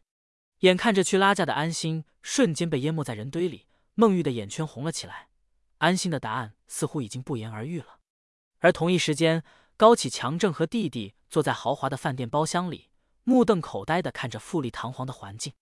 今晚他们要见一位能帮助他们做小灵通生意的领导，对方叫龚开江，是高启盛同学小曹的父亲介绍的。客人到来之后，倒也十分爽快的答应帮忙，只要高家兄弟拿出三万元。正在高启强一筹莫展的时候，唐小龙介绍了一个门道：一个叫徐雷的小年轻欠债不还，还痛打了前去讨债的人，债主气不过，便说如果有人能替自己出口气，揍徐雷一顿，三万元的欠款可以直接给办事的人。想着弟弟高启盛要变卖自己学习用的电脑和书来凑钱，高启强咬着牙将唐小龙说的事情应承了下来。乡间的景色十分优美。只不过今天的高启强没有这个闲情雅致去欣赏。他与小龙、小虎开着一辆拉菜的小货车到达目的地，停在乡间的道边。据唐家兄弟说，徐雷就在河滩钓鱼。高启强看唐家兄弟二人手里抄着家伙，担心出事儿，于是说服唐家兄弟自己先去找徐雷谈谈。河滩上有两个年轻人，都是二十岁上下，其中一个生的人高马大，正是欠款的正主徐雷。他此刻身上套着到胸口的皮衣裤，手上戴着橡胶手套，拿着电鱼器，正深一脚浅一脚的往河里走。高启强从草丛里走出来，冲两人打招呼：“哎！”徐雷听见喊声，吓了一跳，看见岸上的高启强后，随口说了一句：“真他妈倒霉！”“你谁啊？于正的吗？”高启强摇摇头：“不是。”“公安？”“也不是。”徐雷松了口气：“都不是就行。”今天你什么也没看见，待会儿小爷送你一百，买烟抽。高启强看着还在向河滩深处走去的二人，大声问：“你们谁是徐雷？”徐雷一转身，找我干吗？高启强向河边走了走，说：“听说你欠账不还，我来劝劝你。”徐雷一听就笑了：“你们这帮讨债的是苍蝇吗？不长记性，打跑一波又来一波，赶紧他妈的滚！小爷今天心情好，不想动手。再不走，等小爷上去，打的你妈都不认。我也不想跟你动手，但是你再不还钱，就有人跟你动手了。”高启强说完，徐雷被激怒了，嘴里嚷嚷着：“还他妈敢吓唬我！”我他妈叫你长长记性！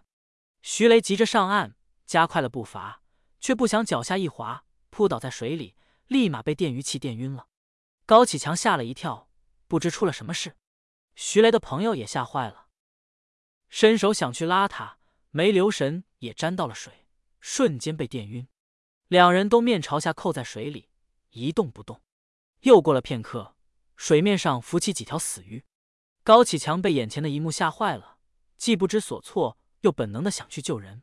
他四下寻找，发现了徐雷和朋友换下来的衣裤，还有一台发电机。关掉发电机，嗡鸣声停止了。徐雷和他的朋友仍然趴在水里一动不动。高启强鼓起勇气下水，把徐雷拖上来，又掐人中，又对着胸口重锤。徐雷一动不动。高启强用手试着摸了摸，发现徐雷已经没有了呼吸。他紧张的站在原地。不知所措，很快他镇静下来，四下张望，确定没人，咬咬牙，把尸体翻过来，重新推回水里，然后转身就跑。回到车里，高启强脸色铁青地让小龙、小虎赶快开车离开这里。他坐在车里，拼命压抑着情绪，还是浑身发抖。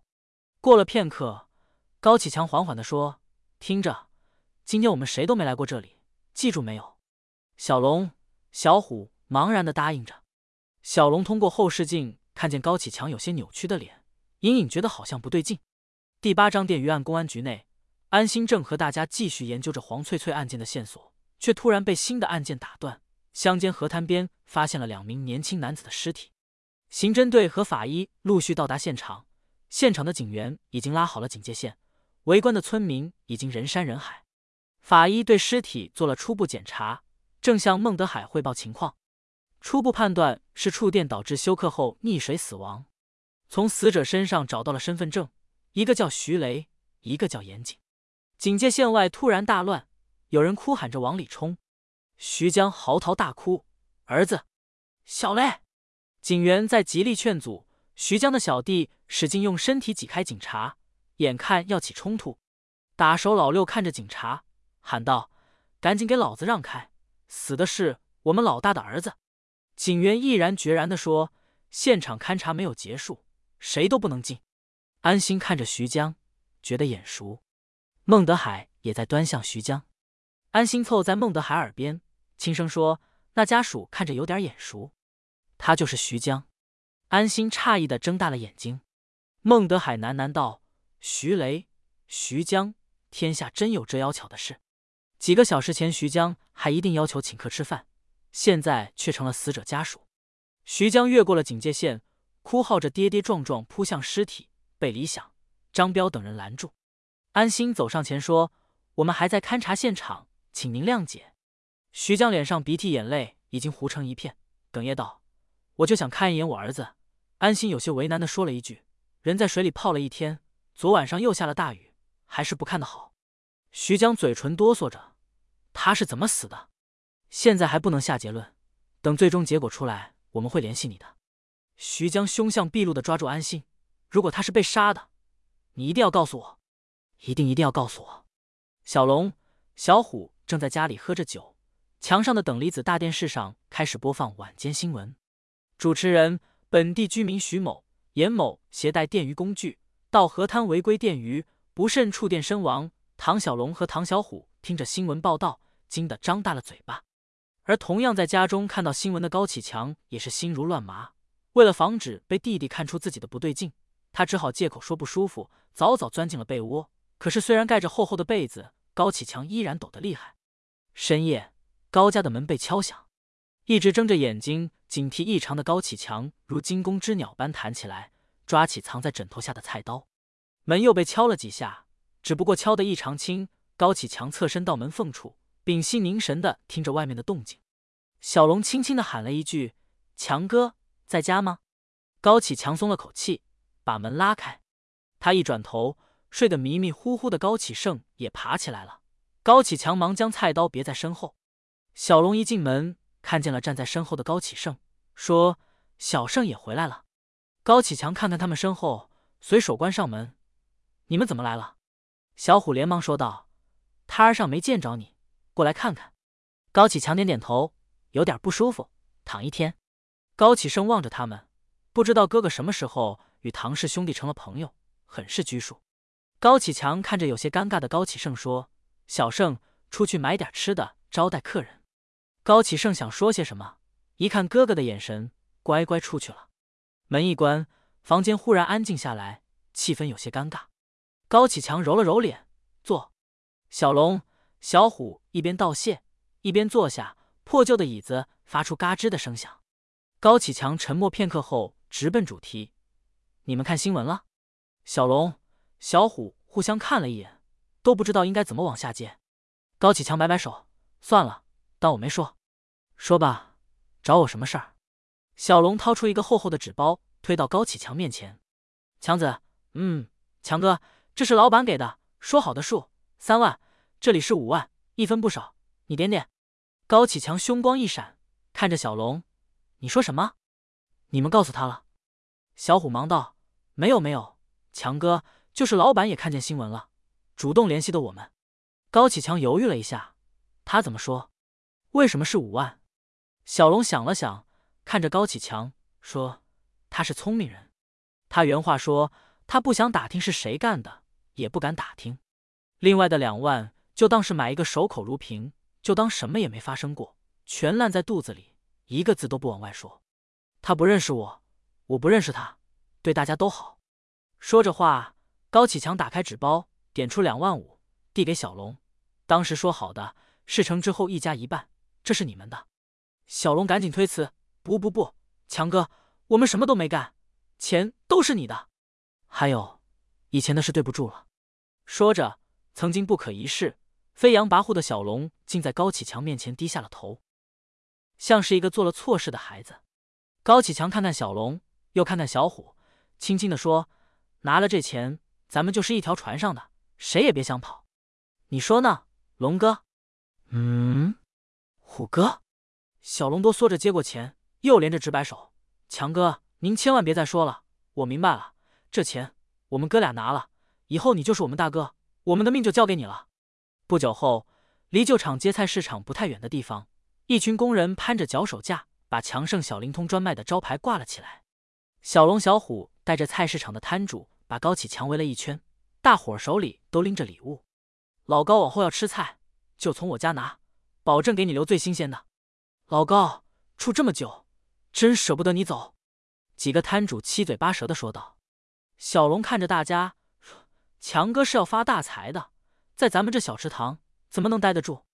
高启强笑了，笑得有些苦涩。我会常回来看大家的。市局刑侦队会议室里的白板上贴着电鱼案的案情照片。案发当晚下了大雨，现场大部分痕迹已经无法还原。根据现有证据，大概率是意外。但是警方从发电机上提取到半枚指纹，并不属于两名死者，因此安心认定案发现场还有第三个人。虽然即使有第三个人，也无法断定就是凶手，可安心依然坚持查明真相。会客室里，高启强一直等到安心开完会过来。见到安心，高启强马上起身表功。安警官，你叫我打听那个黄翠翠，我问到了。安心惊喜地上前，赶紧说说。她以前有个男朋友，也在旧厂街一带混，六年前抢劫出租车被判了，现在还没出来。安心想了想，都六年了，估计跟这案子没关系。高启强摇头，也帮着分析，不好说。他这个人脑子一根筋，不知道黄翠翠怎么得罪他了。他在里面扬言，等出来就要杀了黄翠翠。安心思索着，高启强试探的问道：“安警官，我这个消息是不是没用？”安心拍了拍高启强的肩膀：“怎么会？当然有用。他没有作案时间，但没准在监狱交了什么朋友，能替他动手。我会联系监狱那边，有用就好。”高启强环顾四周，心里很感慨。上次我来这儿还是过年吃饺子。安心笑了一声，又馋了。高启强摇摇头，上次给你拿点海鲜，没有别的意思，就是想着谢谢你。你应该也知道，像我们这种等级的人是交不到什么朋友的。哎，等你有空，我包饺子给你吃。怎么会？我有时间一定吃你包的饺子。不过最近没空，忙死了。就为黄翠翠这个案子，高启强看似随意的聊着。安心摇摇头，何止啊，这不刚出了一个电鱼的案子吗？高启强强装着镇定说：“我看新闻了，电鱼把自己电死了。”安心摇头，没那么简单。高启强闻言，心一下提到了嗓子眼：“没没那么简单。”安心随意摆摆手，又给高启强倒了一杯水，说：“可能是意外，也可能不是。”高启强一阵慌乱，但很快强迫自己镇定下来。用得着我尽管说，需要什么线索，我可以帮你打听。安心笑着拍了一下高启强的肩膀，说：“不用，已经麻烦你很多了。”入夜的白金汉人声鼎沸，纸醉金迷，包厢内灯光暧昧。高启盛局促的坐在卡座里，正在招待帮他介绍公开江的同学小曹。同学小曹一脸趾高气扬。对着高启盛颐指气使，高启盛强压着怒火，一直等到小曹喝得醉醺醺，高启盛扶着他说：“送他回家。”街上车来人往，高启盛扶着小曹，随口应付着他的醉话。突然，小曹摸了摸口袋，脸色一变，说：“我手机丢了，丢哪儿了？”高启盛问道。小曹一边翻找一边说：“不知道，是不是你刚才撒尿的时候丢的？陪我回去找找。”新买的，两千多块钱呢。高启盛拦住小曹：“你去找，我回白金汉看看，说不定丢在包厢里了。”小曹着急的说：“那你快去，要让他们捡到了，肯定不会还的。”高启盛点点头，匆匆按原路返回。小曹捏着鼻子，在低矮的树丛里寻找手机，忽然眼前一亮，手机果然落在地上。高启盛无声无息的走到他身后，一砖头砸倒小曹，恶狠狠的。对他拳打脚踢，半晌，小曹没了动静，高启盛才住手。他发泄完情绪，很快冷静下来，向四周望了望，漆黑一片，四下无人。高启盛将砖头远远的抛出去，从小曹身上拿走了手机和钱包，匆匆离去。安心马不停蹄查着案子，痛失独子的徐江更是没有闲着。他已经打听到一个赌场老板曾四处找人说要收拾徐雷。徐江当即带着自己的所有打手小弟前往赌场一顿打砸，问不到自己想要的消息后，一把火烧了对方的地盘。由于接到了小曹的报警，安心和李想顺道来白金汉了解小曹被抢劫的线索，没想到正好碰上徐江带着打手们从电梯里出来。徐江手的指节上因为打人裂开了伤口，用手绢捂着，全身的亢奋劲还没褪去。徐江认出了安心，不由一怔：“警官。”我儿子的事有消息了，在查，有什么新的情况会通知你。通知？那你今天来干嘛？安心往四周看了看，调查一个抢劫案。徐江大惊小怪道：“抢劫？你们谁干的？”服务员、前台、领班都拼命摇头。徐江点点头：“不是你们干的。”那知道是谁干的吗？众人更拼命的摇头。徐江笑了：“看见了吧？”我非常配合，你们也要多上点心，睁大了眼睛，把害我儿子的凶手找出来。说话的时候，他用手点着安心的鼻子。安心发现了徐江手上的伤口，目前法医的鉴定是意外溺水。我们会继续调查，如果另有凶手，我们一定不会放过他。希望你相信警察，不要一时冲动，让自己受伤。徐江意识到自己失态，下意识的缩回手，掩饰伤口。他待人样样的离开，安心再次叫住他：“徐先生，还有个事情需要你帮忙。”说。安心看了看徐江和他周围的人：“我们之前来过几次，有个叫黄翠翠的女孩，之前在白金汉上班，我们想找知情人了解一下情况。”徐江强装镇定的说：“黄翠翠。”转头看着领班：“干什么的？”领班连忙点头说：“嗯，这位警官说是在这儿陪酒的。”但女孩流动性太大，问了好几个人，没人认得。你听到了？我可以再帮你问问，有消息联系你们。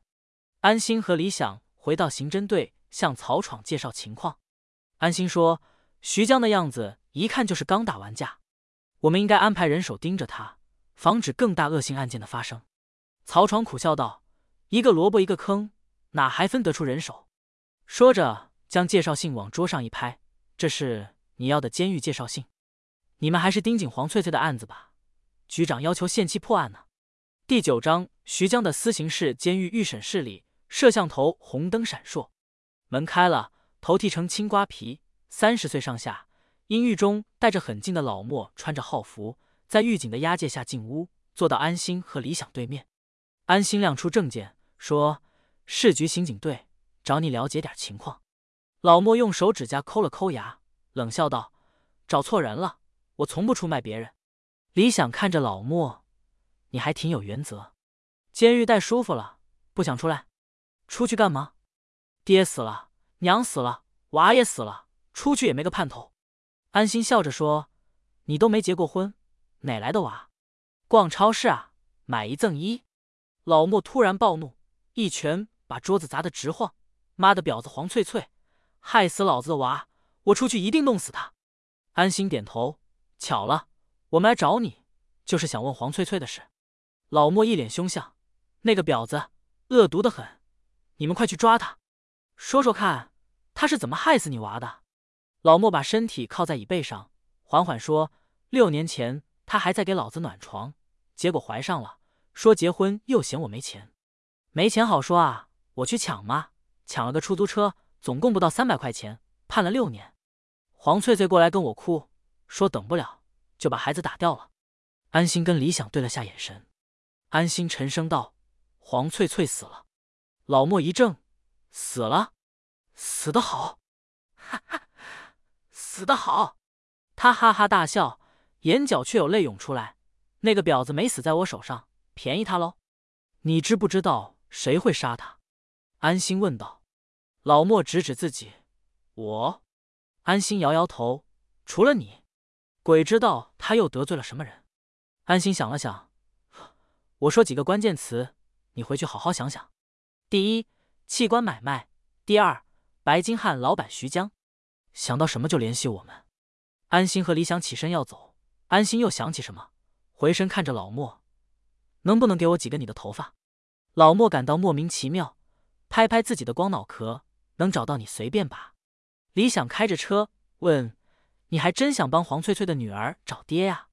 安心看着证物袋里几根老莫的眼睫毛，说：“没办法。”那小女孩太可怜了，不忍心不管。李想叹口气，善良没错，但还是上次的话，警察不能牵扯太多个人情感，会影响判断的。安心摇摇头，我们的全名叫什么？李想不解。安心正色道：中国人民警察。人民要装在这儿。安心指指胸口。老桑塔纳车又行驶在开阔的乡野间。徐江为自己儿子报仇的决心和血腥手段。让先前赌场的老板心惊胆战，于是赌场老板找到了金海事件工集团的太叔站出来居中说和，想要了断和徐江之间的恩怨。荒废的厂区里荒草丛生，破旧的厂房今年失修，几乎没有一块完整的玻璃。几个打手在厂区里站岗，神情紧张。一辆崭新的黑色轿车缓缓驶入工厂，打手上前示意将车引到厂房门口。徐江铁青着脸从车里下来。打手们在徐江身上仔仔细细搜了一遍，才让徐江进入。空旷的大厂房里，一共摆着三把椅子，其中两把已经坐着人。上了年纪、须发皆白的老者正是太叔，他长相普通，但是那一双眼睛似乎能看穿人心。赌场的老板是一个中年人，恭敬的坐在一边。空着的一把是留给徐江的。徐江走进来，先是站在原地看看坐好的二人。又看了看椅子，并没有坐。太叔，您这么大年纪还出来活动，不怕闪了腰？太叔坐在正中的椅子上，闻言面色有些难堪。小江，我是老了，可在金海，不少朋友还愿意给我个面子，所以让我来当这个和事佬。徐江把椅子拉远，跟二人拉开距离，然后才坐下。这么说，你是向着他了？太叔摇摇头，我不偏向谁，今天就讲个公平。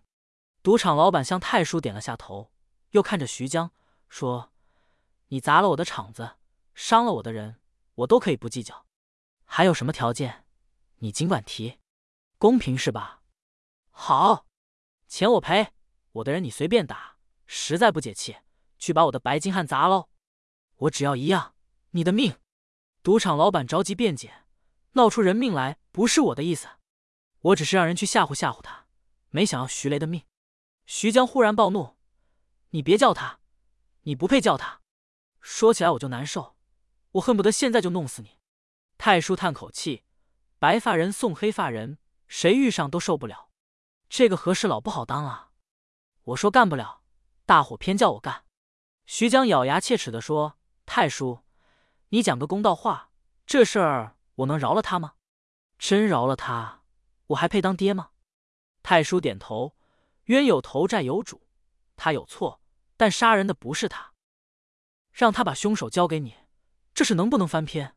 赌场老板也急了，太叔，我要是出卖朋友，传出去也没法混了。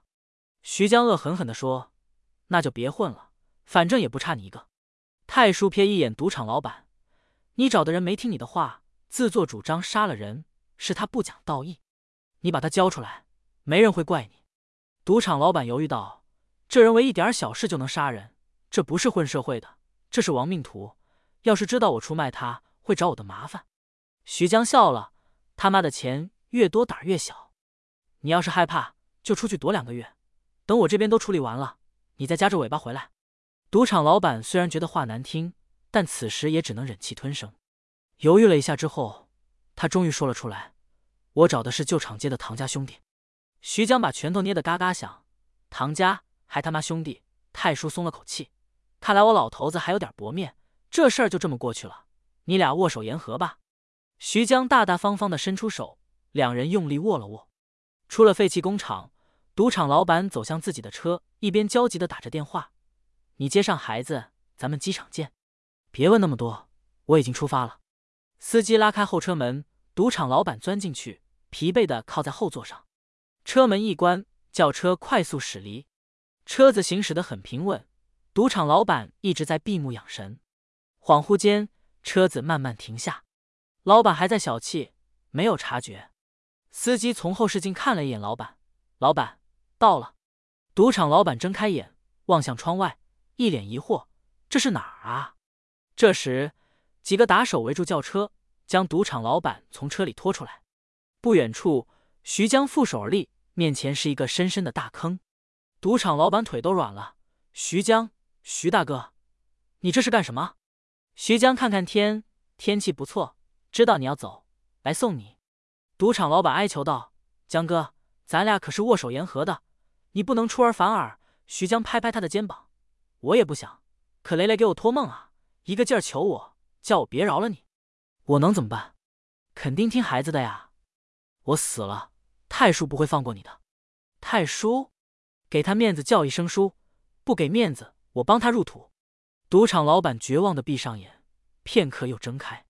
姓徐的，咱俩的事不要殃及家人，你别动我老婆孩子。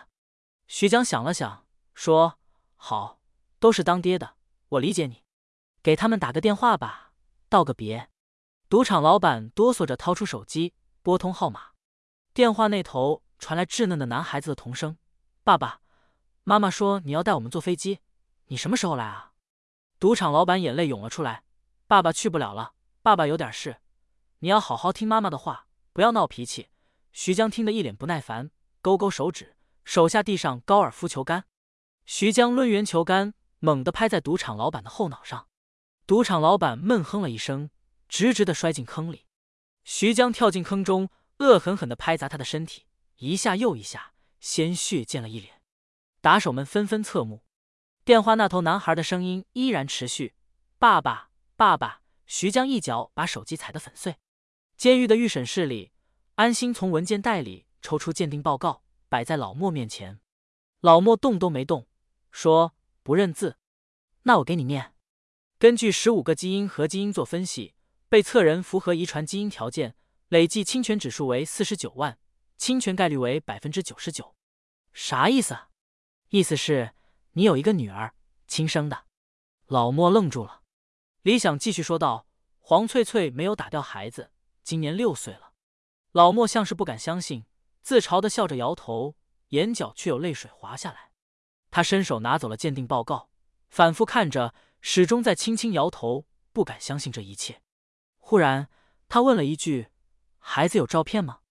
安心点点头：“有，但是现在不能给你。”为啥？李想轻轻拍拍报告：“殴打狱友，辱骂管教，你像个爹的样子吗？”老莫沉默了一会儿，说：“我改。”今天就改，不打人不骂人，天天把被子叠成豆腐块。安心接着说：“如果你表现好，照片的事我可以考虑，但是要你女儿同意才行。”老莫激动的搓手：“好好好，谢谢警官。孩子像我不？不不，最好别像我，我丑。”李想沉声道：“行了，安警官为你做了这么多，你怎么报答？”老莫脸色冷下来：“安警官，我很感激你。”但我老莫从不出卖朋友，安心和李想十分失望。安心调整情绪，语气轻松：“再给你点时间，想通了联系我们。”两人收拾东西准备离开。老莫突然眼睛一亮，大声说道：“有个小子老吹牛逼，特招人烦。他的事儿我可以说。”安心回头：“跟我问的案子有关系才行。”老莫点头：“器官移植吗？”那小子说他有关系，只要有钱。换心换肝都没问题，他还在服刑吗？李想问道。老莫摇摇头，一年前就放了。他叫疯驴子。安心和李想对视了一眼，表情失望。老莫想了想，又说：“不过他还有个把兄弟，叫麻子，还在监狱里，下个月刑期满。”按照老莫提供的线索，安心和李想找到一个叫麻子的服刑人员。由于麻子刑期短，想立功，便很快交代出自己。曾为出卖器官的人提供住所和饮食，但他在团伙中地位很低，接触不到更上层的信息。而他的上线便是一直被警方控制着的疯驴子。按照麻子的说法，疯驴子才是团伙核心，手术时间和地点都是他来安排。听着安心和李想的汇报，安长林喃喃道：“开始就觉得不对劲，以为抓了只小虾，没想到是条大鱼。”冯大壮还在看守所里，但是羁押时间也快到头了。是否去检察院马上申请逮捕令？安心迫切的看着曹闯和安长林。安长林意味深长的说：“曹闯是抓还是放？”曹闯没有犹豫：“我的意见是放。”安心、李想大吃一惊：“放了他？”安长林点点头：“那就叫看守所放人吧。”第十章步步紧逼旧场街的菜市场，唐小虎依然在他的王国里巡视着。他来到烧腊摊子前。捡起几块色泽新鲜的腊味、猪手，不耐烦地说：“找张纸给我垫着呀！”摊主忙不迭地把他挑出的食物包好。唐小虎啃着猪手，骂骂咧咧地走了。他溜达出菜市场，一辆面包车从后面渐渐向他靠近。车里的人拿着照片，仔细确认了唐小虎的长相。随后，车门缓缓拉开，车里的人亲切地向他打招呼：“唐小虎。”小虎吃得满嘴油，下意识地回头。谁啊？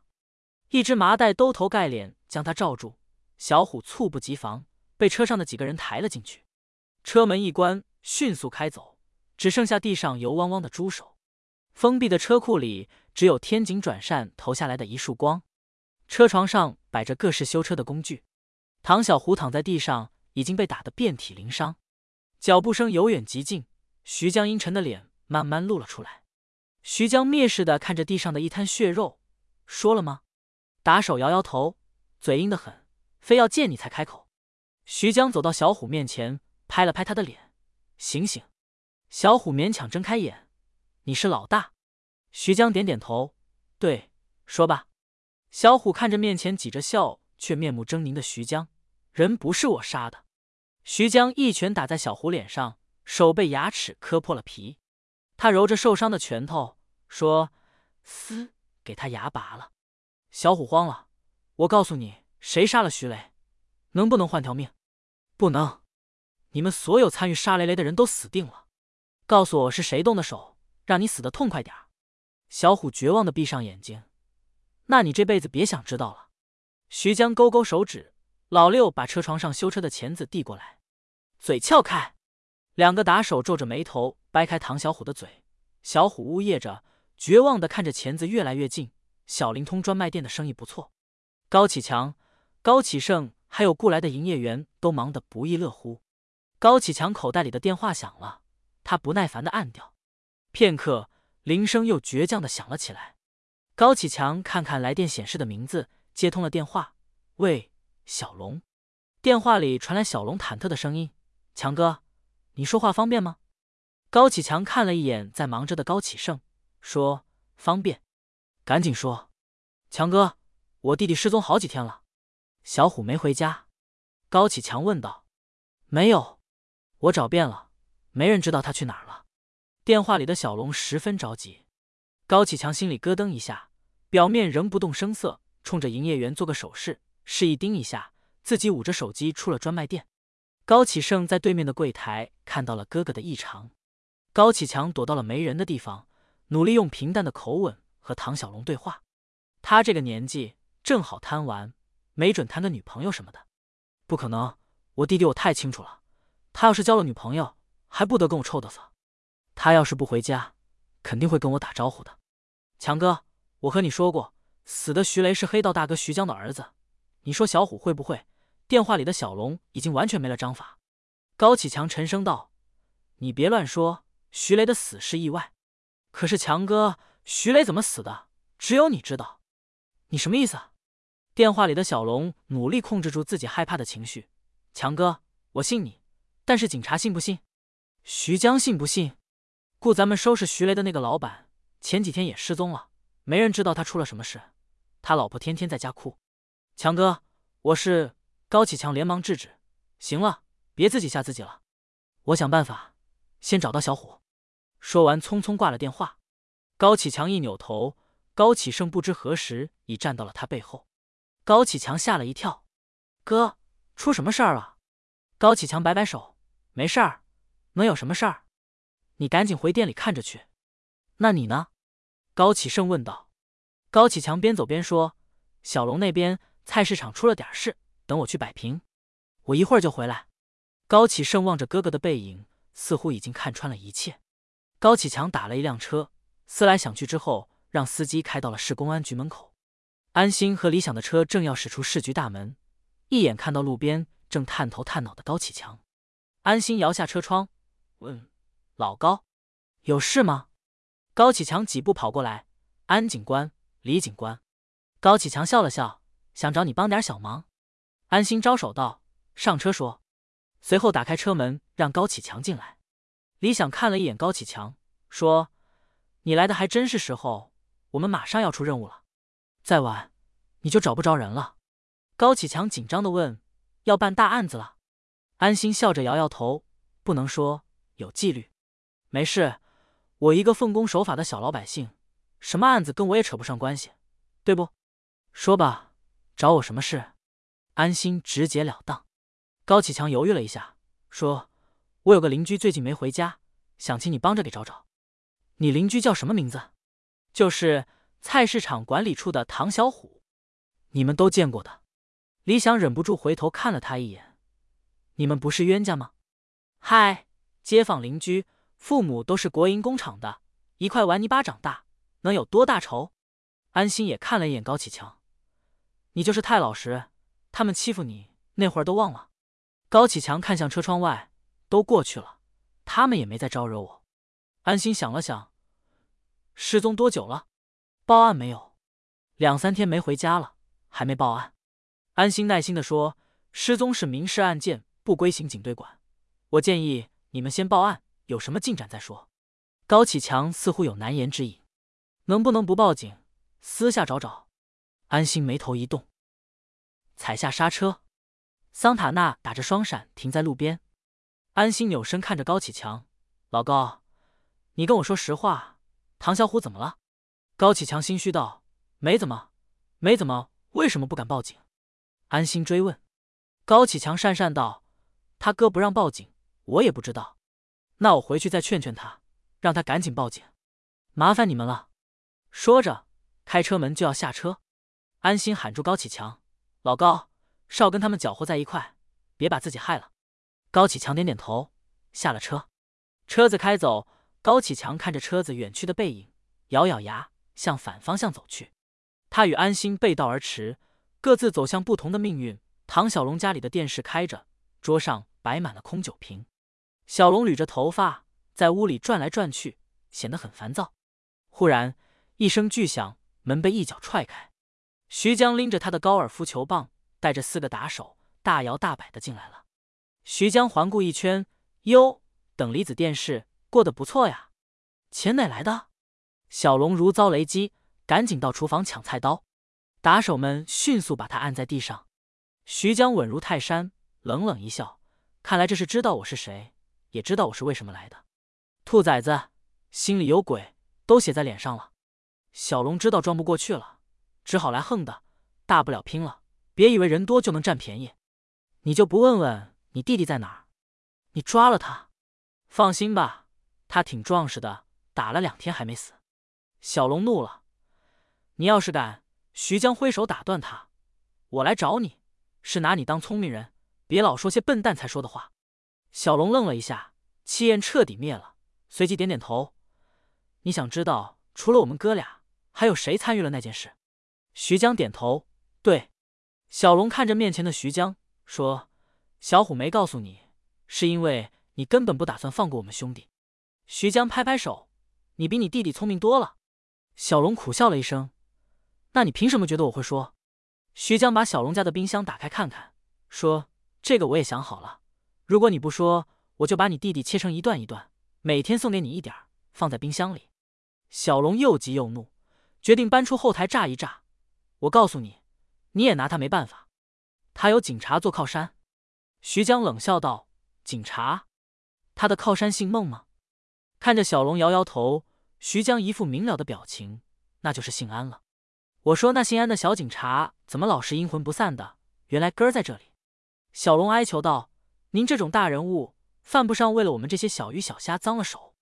只要能留下我弟弟一条命，让我干什么都行。您要是不解气，砍我弟弟一只手、一条腿都行。把你们的同伙带来见我。他要是找警察呢？”徐江用皮鞋踩在唐小龙手上，重重一捻：“警察我来对付。”小龙一声惨叫响起。徐江仿佛根本没有听到，只是嘱咐身边的打手查那个姓安的警察罩着的人是谁。市公安局局长办公室内，曹闯正在向安长林汇报情况。疯驴子已经出来了。安心发展的特勤传来消息，疯驴子今天晚上要跟他在白金汉碰面。安长林沉声说道：“真是胆大包天，一天都不消停。”曹闯点头说道：“这说明敌人已经被我们迷惑了。”安长林看着曹闯。也说明他们危害性极大，这次要吸取教训，不能打草惊蛇，先把团伙的组织结构摸清楚。曹闯点头，明白。入夜，白金汉的包厢里，疯驴子正带着麻子跟浓妆艳抹的姑娘们花天酒地。徐江的打手老六推开门，冲着疯驴子勾勾手指。疯驴子忙不迭的站起身，点头，跟着出去。麻子想跟上，被他一把按住。疯驴子笑着说道：“你就在这儿玩，等我叫你。”麻子学着疯驴子的样子，忙不迭的点头。打手老六推开另一个房间的门，疯驴子进屋，门关上，屋里只剩下疯驴子和徐江两个人。疯驴子一脸激动：“老大！”徐江撕开根雪茄，扔给他，又把火扔过去：“看你都瘦了，在里面没少受委屈吧？”疯驴子受宠若惊的点燃了雪茄。才几天，熬得住？徐江用手指了指疯驴子，多亏你聪明，咱们才没落进警察的圈套。这些反侦查的办法还是您定的，是老大厉害。警察没怀疑你。疯驴子笑道：“他们都以为我是个小喽啰，没拿我当回事。还是小心点儿。你刚出来，先玩几天，看看身边有没有尾巴盯梢。”好嘞。疯驴子高兴的答道：“老大最近怎么样？”徐江玩着手中的雪茄，最近有个姓安的小警察，跟苍蝇似的，老在我身边嗡嗡，烦得很啊。疯驴子咦了一声，抓我的警察也姓安，是不是个小白脸啊？对，就是他，叫安心，后台可硬得很呢。疯驴子阴笑着，我不怕，我出来就准备好好报答报答他。徐江用手指敲着桌子，你先稳当两天，不用你，我都安排好了，等着看好戏吧。第十一章困局。白金汉对面的商业街上，一样的灯红酒绿，几个穿着检察院制服的人沿街走来，让寻欢作乐的主顾纷纷绕行。制服们沿着马路寻找着车牌，停在一辆不起眼的面包车面前。面包车贴了防窥膜，从外面完全看不清车内。领头的制服不客气地敲起了车窗，半晌，车窗摇下来，露出曹闯不耐烦的脸。车内的刑警。都穿着便衣在监控。曹闯看着来人：“你们干嘛的？”一个人出示了证件，检察院的。安心在不在？曹闯没吭声，一看就知道没好事儿。坐在角落里的安心闷闷的应了一句：“我就是。”检察院的来人点点头：“有人举报你滥用职权，打击暴富，扰乱市场秩序，请你配合调查。”曹闯一瞪眼睛：“扯淡呢！有什么意见？”让你们局长来反映。安心正色道：“我正在执行任务，有事儿回头再说。不好意思，我们也在执行任务。如果你不配合，我们就要强制执行了。”曹闯生气了：“你动一个试试！”安心马上拦住曹闯：“师傅，闹起来会影响行动，我跟他们走。”曹闯压着火没吭声。安心从车里下来，众目睽睽下跟着检察院的人走了。孟德海家的客厅里。老孟同志正强压着怒火在打电话交涉，领导，这样不好吧？凭几句捕风捉影的话就来抓我们的干警，他当时正在执行任务，你这是兴师问罪来了？电话里传出的中年男性声音低沉，很有磁性。孟德海在房间里来回的走着，没有，我是说你们完全可以打个招呼，我们找个时间把人送过去，不就是配合调查吗？身正不怕影子歪。电话里停顿了一下，老孟，这人不是我抓的。孟德海也愣了一下，那是谁？对方沉默了片刻，说：“老孟，实话和你说了吧，有大领导在常委会上亲自点名督办，我能怎么办？”哪个领导？电话里选择了沉默。孟德海又问：“是赵副市长还是焦书记？”你就别打听了，我劝你别趟这趟浑水，明年你就要升政法委了。别给自己添堵。电话里的声音显得语重心长。孟德海一怔，组织上讨论过了。论资历、论水平，除了你，还有更合适的吗？不早了，有什么事明儿再说。说完，对方挂断了电话。孟德海怔怔的拿着话筒，听着里面传出的忙音。孟玉不知道什么时候站在他面前。孟玉看着孟德海说：“安能摧眉折腰事权贵，使我不得开新颜。”孟德海一看，你又偷听我打电话。孟玉做了个鬼脸，转身就走。孟德海看着女儿的背影，喊道：“又皮痒了吧？跟我阴阳怪气儿的。”游乐场里，过山车翻滚着，洒下一串串尖叫和欢笑。安心落寞的坐在长椅上。孟玉拿着两个甜筒走过来，塞了一个在他手里，坐在他身边。别着急了，你不会有大事儿的。你怎么知道？我爸那个傻老头，为了你的事儿一直在打电话，我偷听了，好多人给你作证，你执法没有问题，检察院也没找到什么实证，最后应该就内部通报批评一下，写个检查，你早点打电话告诉我多好，还卖这么大个关子。孟玉正色道：“安心，看着我，认真回答我，你爱我吗？”安心点点头。孟玉一瞪眼睛，安心清清嗓子：“我爱你。”安心，我也爱你，我爱你远远超过你爱我。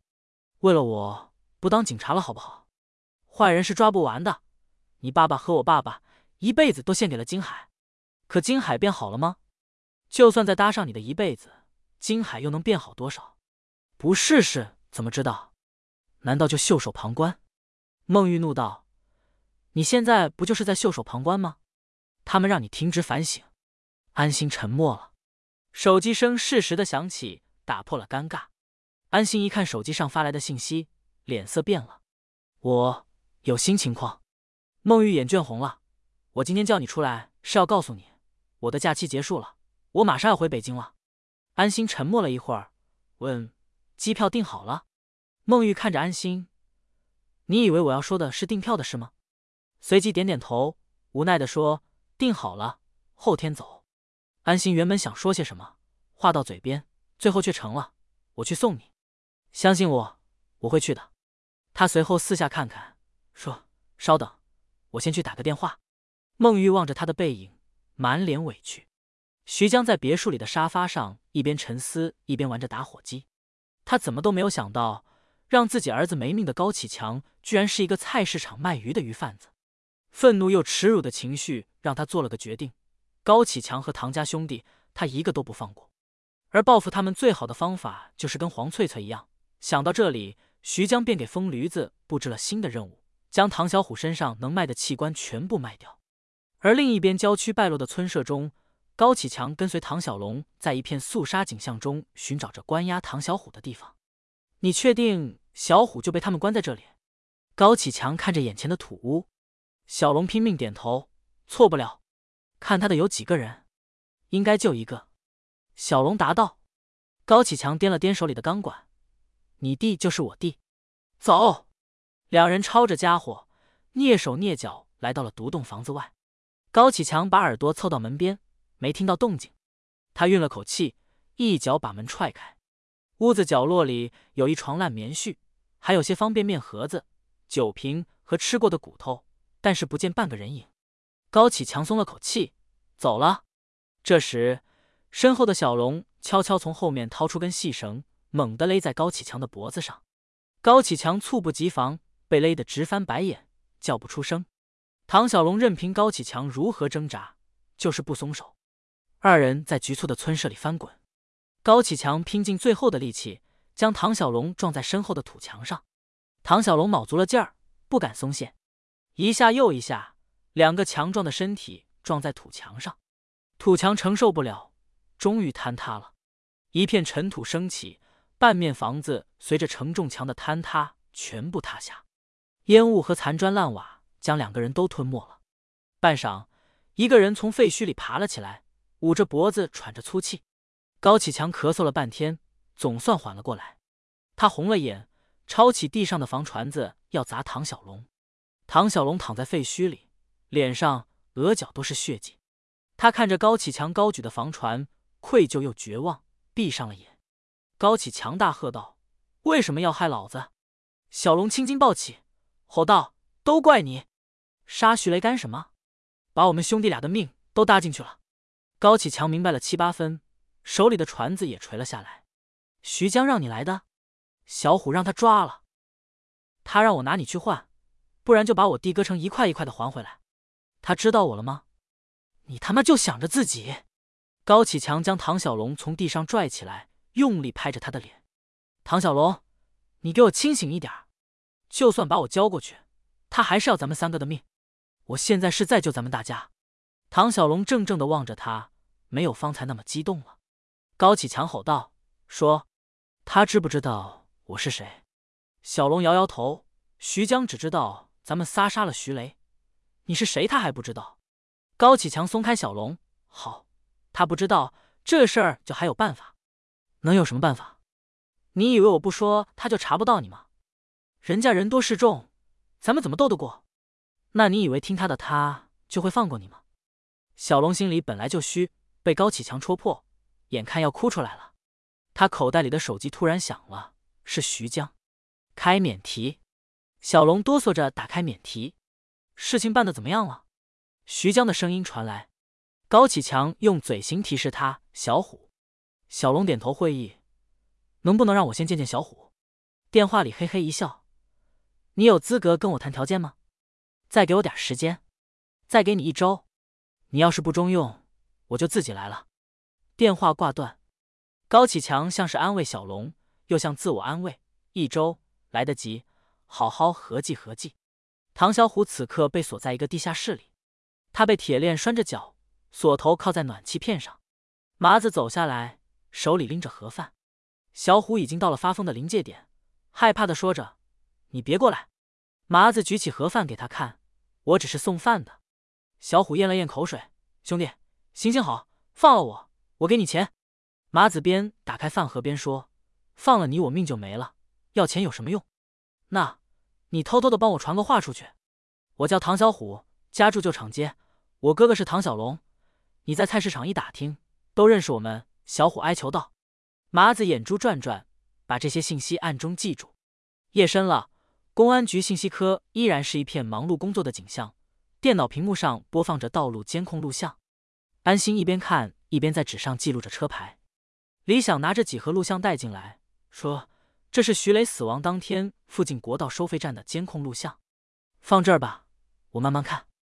你这就是顶风作案，摆明了不拿上面的意见当回事。”安心头也不回：“我也没干什么，处分我我还有意见呢。”李想叹口气：“这也是没办法的事，你说说。”是谁在你后面捅刀子？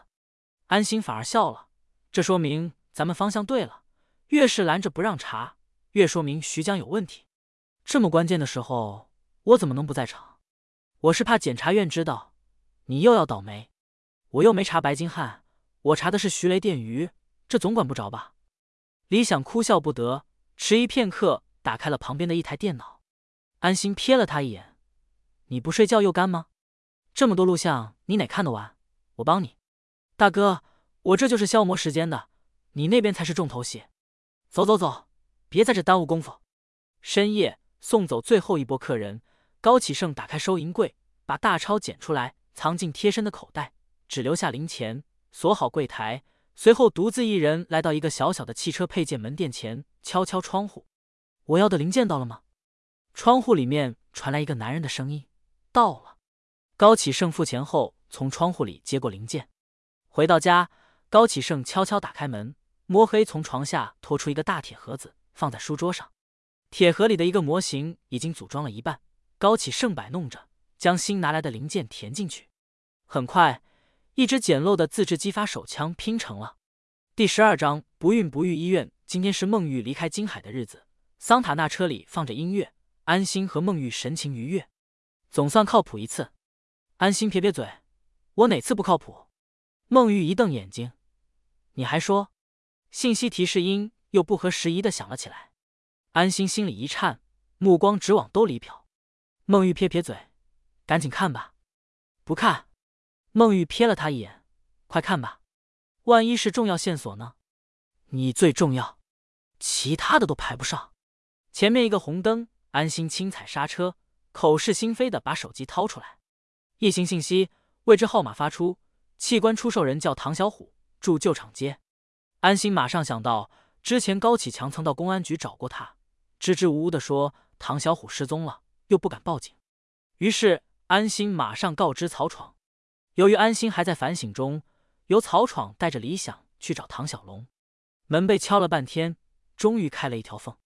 唐小龙贴着创可贴的半张脸露出来，他警惕的向外瞧着。小龙一看来人，愣了一下。李想用手扶住门，唐小龙又见面了。小龙有些紧张的说：“李警官。”李想进屋看到高启强，也很意外。老高，你怎么也在？高启强站了起来，有些尴尬。我们一起喝了点酒。曹闯进到屋里，紧盯着二人，看得唐小龙心里发毛。你就是唐小龙？曹闯问。小龙连忙点头：“对。”唐小虎是你弟弟？小龙紧张的回头看了高启强一眼，说：“，他是不是好久没回家了？”小龙低着头，好几天没见他了。曹闯盯着唐小龙，接连逼问：“好几天是几天？”“五天。”“为什么不报警？”高启强连忙插嘴道：“我找过你们，但是说实话，我们没觉得是大事儿。年轻人谁不爱玩？玩够了就回来了。”曹闯看着说话的高启强，哦，好，给他打电话，让他现在回来。小龙担心道：“小虎不会是出什么事儿了吧？”曹闯怒道：“叫你打就打。”小龙没有办法，只好拿起手机拨了小虎的号码。电话里一个机械的女声响起：“您拨打的电话已关机。”小龙把手机一伸，关机了。李想摇头叹气：“我问你，他缺不缺钱？”有没有提到过器官买卖的事？小龙被这种拉锯式的问话彻底搞崩溃了。我弟弟到底怎么了？小虎怎么了？怎么越说越吓人啊？曹闯看实在是问不出实话，便给李想使了一个眼色，两人转身离去。临出门前，李想说：“如果能想起什么关于唐小虎的异常的事情，随时和我们联系。李想开着车行驶在回公安局的路上，曹闯坐在后排。这俩小子有鬼，可惜分不出人手，不然应该盯着他们。李想想了想，说：“高启强是个老实人，可能问题在唐小龙身上。”曹闯沉声道：“是老实人还是主心骨，还真不好说。人变坏就是一瞬间的事。”屋里，高启强靠在窗边，焦躁不安。唐小龙已经急得要哭出来了。小虎，小虎是不是已经死了？高启强心烦意乱的说：“别嚷，嚷也没用。咱们现在顺一顺。警察刚才提到了器官买卖，安警官之前找我打听的案子也跟器官买卖有关。但是小虎是被徐江抓走的。”高启强继续分析着：“照片上那个女人叫黄翠翠的，就在徐江的白金汉打工。”小龙惊讶道：“又是徐江，所以这个器官贩卖团伙……”很可能跟徐江有关，那我们去举报他。小胡有救了。高启强瞪眼道：“万一我们猜错了呢？而且怎么解释小虎被徐江抓走的事？难道要承认我们杀了徐雷吗？”小龙一脸无奈。那怎么办？高启强沉思片刻，说：“事到如今，只能冒一把险，既要救回小虎，也要解决掉徐江。”夜已深，市局会议室灯火通明。孟德海和安长林正襟危坐，二幺专案组的所有同事都在。这么晚，请两位领导来，是因为刚刚收到了一条重要线索。时间紧迫，安心，你来做一下汇报。说着话，曹闯拍了拍安心。安心正色道：“刚刚我的特勤提供了一条信息，今晚他潜伏的器官贩卖集团在金海不孕不育医院会有一场器官移植手术，他负责开车将人送到医院。”器官出售者叫唐小虎，他不是自愿出售器官的，而是被这个团伙绑架。照目前掌握的情况看，今晚的手术很可能威胁他的生命安全。孟德海没什么表情的说：“摸排了三个月，你们想今晚出手？”所有人紧紧盯着孟德海，等着他下命令。安长林看了一眼曹闯，问：“特警和医疗协助准备好了吗？”曹闯站起身：“准备好了，已经和特警那边。”做了个行动预案，安长林点头，行动要快准狠，尽量不要引发社会关注，减少负面影响。是，曹闯坚定的答道。孟德海看看四周，还有什么问题吗？众人异口同声，没有。安心看看众人，缓缓的举手，我有问题。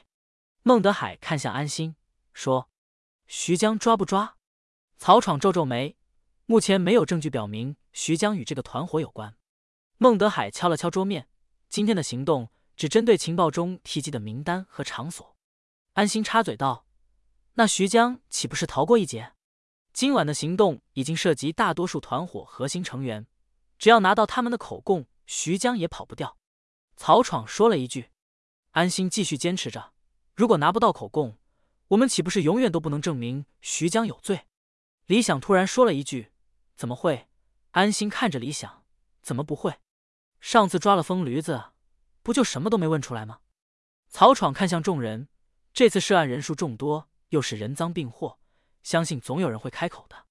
安长林点点头，我要纠正一下，本案涉及徐江，一直是你们的猜想，到目前为止并没有证据。孟德海看着众人说：“同志们的心情可以理解，热情也值得肯定，但是案情紧急，他们马上就要实施犯罪，我们怎么办？只能上。”之后会不会有问题？不知道。但是就算有问题，就算情况更困难，我们就没办法了吗？案子就破不了了吗？众人异口同声：“不会。”孟德海看向安心：“安心，你怀疑他，就去查，一年也好，十年也好，是狐狸总会露出尾巴。”安心点头说道：“明白。”安长林正色道：“今晚行动总指挥是曹闯，全员配发武器。”曹闯一个立正站好，答道：“是。”刑警们都兴奋地冲了出去，只有安心还不甘心地坐在那儿。李想过来一揽他的脖子：“走啊，领枪去。”安心一脸无奈：“我不是还在反省吗？”曹闯看着安心一笑，鉴于安心同志提供线索的立功表现，反省结束，口头表扬一次，不计档案。安心瞬间跳了起来，冲出门。深夜里。不孕不育医院的灯箱异常闪亮，门口硕大的招牌上写着“专治不孕不育，家庭美满幸福”。医院附近静悄悄的，没什么人。路边树荫里停着黑色的轿车。李想、张彪等侦查员坐在车里，眼睛一眨不眨的盯着路上的环境。曹闯和安心还有其他两名侦查员守在医院对面的一栋单元楼里，视野开阔，一切尽收眼底。一辆面包车缓缓向医院驶来，耳机里传来侦查员的声音：“各单位注意，目标车辆出现。”麻子的面包车缓缓的开进地下车库。车里的唐小虎眼睛被蒙着黑布，双手被反绑，由于被灌了安眠药，睡得浑然不觉。麻子站在车下，伸长脖子等待着，手心全是冷汗。一辆担架车被推了过来，佝偻着背，假扮成护工的疯驴子推着车，慢悠悠的向麻子走来。二人合力将小虎抬到担架车上。疯驴子拍了拍麻子，干得不错，在这儿等着。眼看着疯驴子。推着担架车消失在电梯间，麻子掏出手机，一格信号都没有。他一扭头，看到了角落里的摄像头。麻子冲着这个监控摄像头傻笑了一下，再也不敢乱动了。在监视医院的单元房内，曹闯拿着对讲机说：“大家注意，面包车上有我们的特勤，待会儿抓捕的时候要保护他的安全。”安心犹豫了半天，开口问曹闯：“师傅，你也相信徐江有问题吧？”当然，但他隐藏的太深，咱们没有证据。我们的行动是等主刀医生出现，确认手术即将开始，才能实施抓捕，对吧？说重点，师傅，在那之前，我们还有机会可以把徐江引出来。曹闯来了兴致，说说你的想法。夜更深了，不孕不育医院的大门外，远远走来五个男人，走路歪歪斜斜，说话颠三倒四，满身酒气，为首的。正是安心和李想，几个人来到紧锁的大门前，拼命拍着铁栅栏门。喝醉似的安心大喊：“开门，开门！”看门大爷紧张的从值班室里出来，说：“看病去人民医院、市立医院，我们这儿只治不孕不育。”安心一把将李想推到前面，笑着喊道：“他生不出来，给他看，给他看！”几个年轻人哈哈大笑，闹得更厉害了。医院手术室内。无影灯亮起，戴着口罩的护士冷漠的将手术台上唐小虎的衣服解开，把他翻过来，在动刀处涂抹碘酒消毒。主刀大夫是这家不孕不育医院的院长柴敏，四十岁左右，瘦长脸，面相有些刻薄，平时看不出任何喜怒哀乐。他此时正举着手，由护士帮他穿手术服、戴手套。手术台上已经赤裸的唐小虎仍旧浑然不觉的睡着。柴敏毫无感情的说了一句：“上麻醉。”两个护士转身准备着。这时，楼下传来一声闷响，接二连三的闷响伴随着隐约的吵闹声。坐在角落里的疯驴子警惕起来。一名护士匆匆跑了进来：“柴院长，楼下来了几个喝醉的，正在闹事。”柴敏的声音依然没有任何感情：“醉鬼，撵走就是了。”护士着急的说道：“四五个大小伙子。”老刘根本弄不动，已经进门诊大厅了。柴敏随口就说：“报警吧！”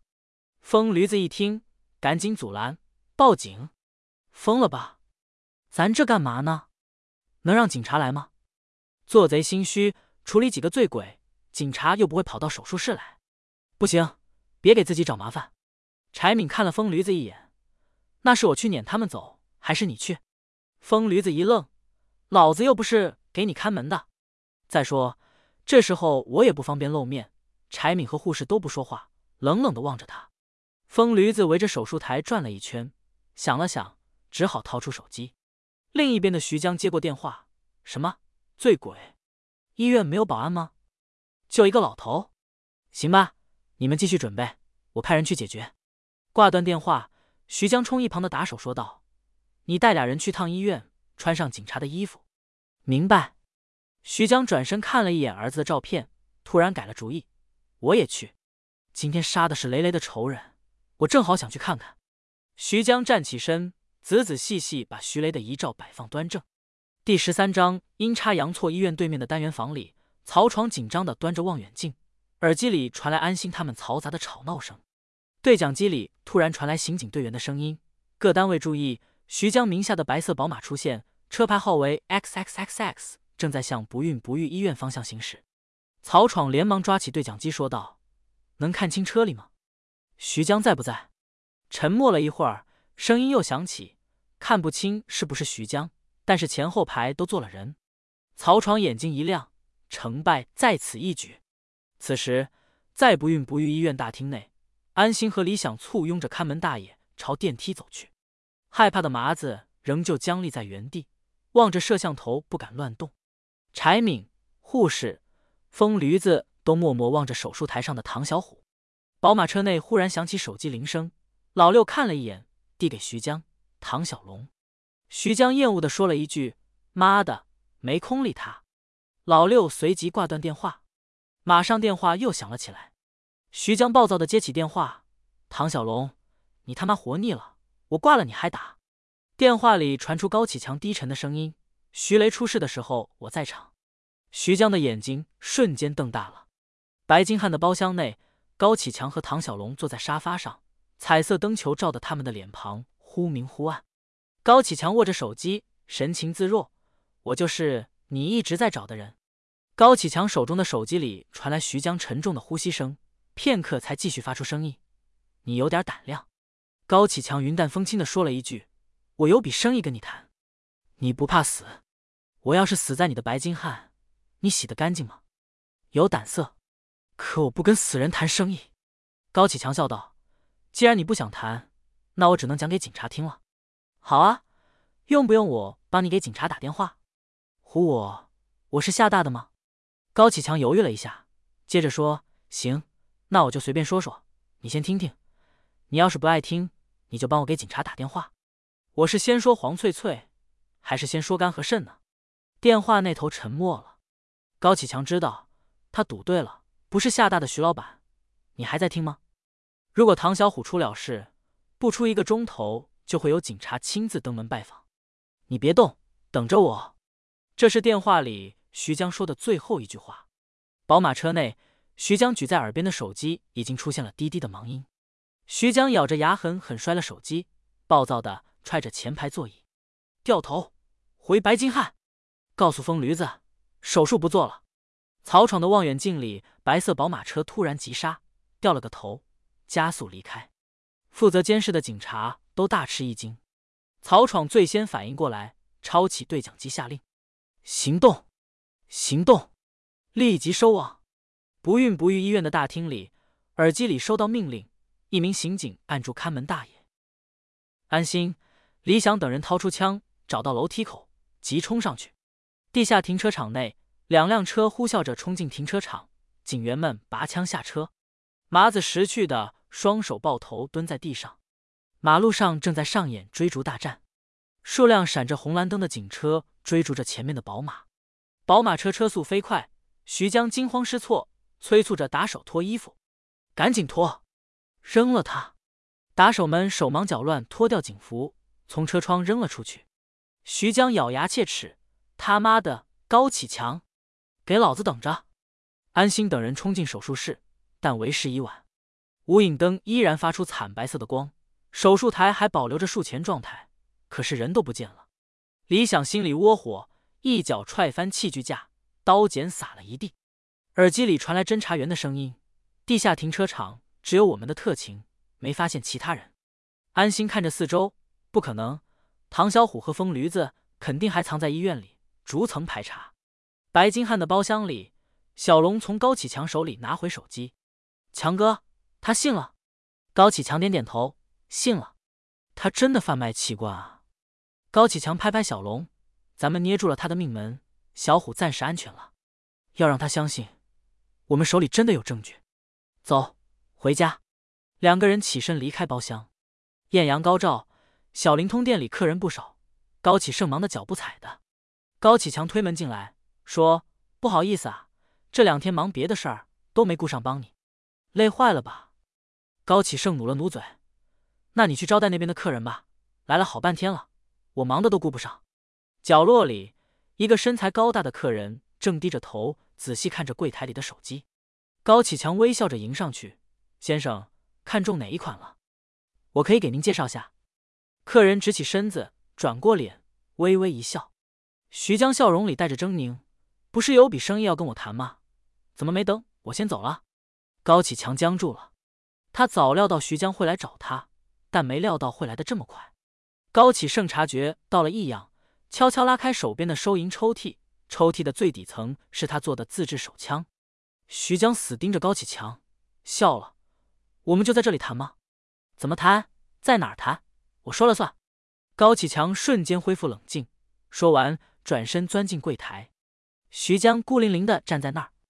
高启强可能知道他的底细，如果在这里动手。会两败俱伤，于是他带着跟进来的打手转身出去了。刚出门，两辆警车停在他们面前。安心、李想带着一众刑警从车上下来。徐江一脸不耐烦：“怎么到哪儿都能碰上你啊？”安心走过来出示证件：“徐江先生，我们是市局刑警队的，请你配合调查。”在公安局的会面室里，安心和李想与徐江对面而坐。徐江是个老手。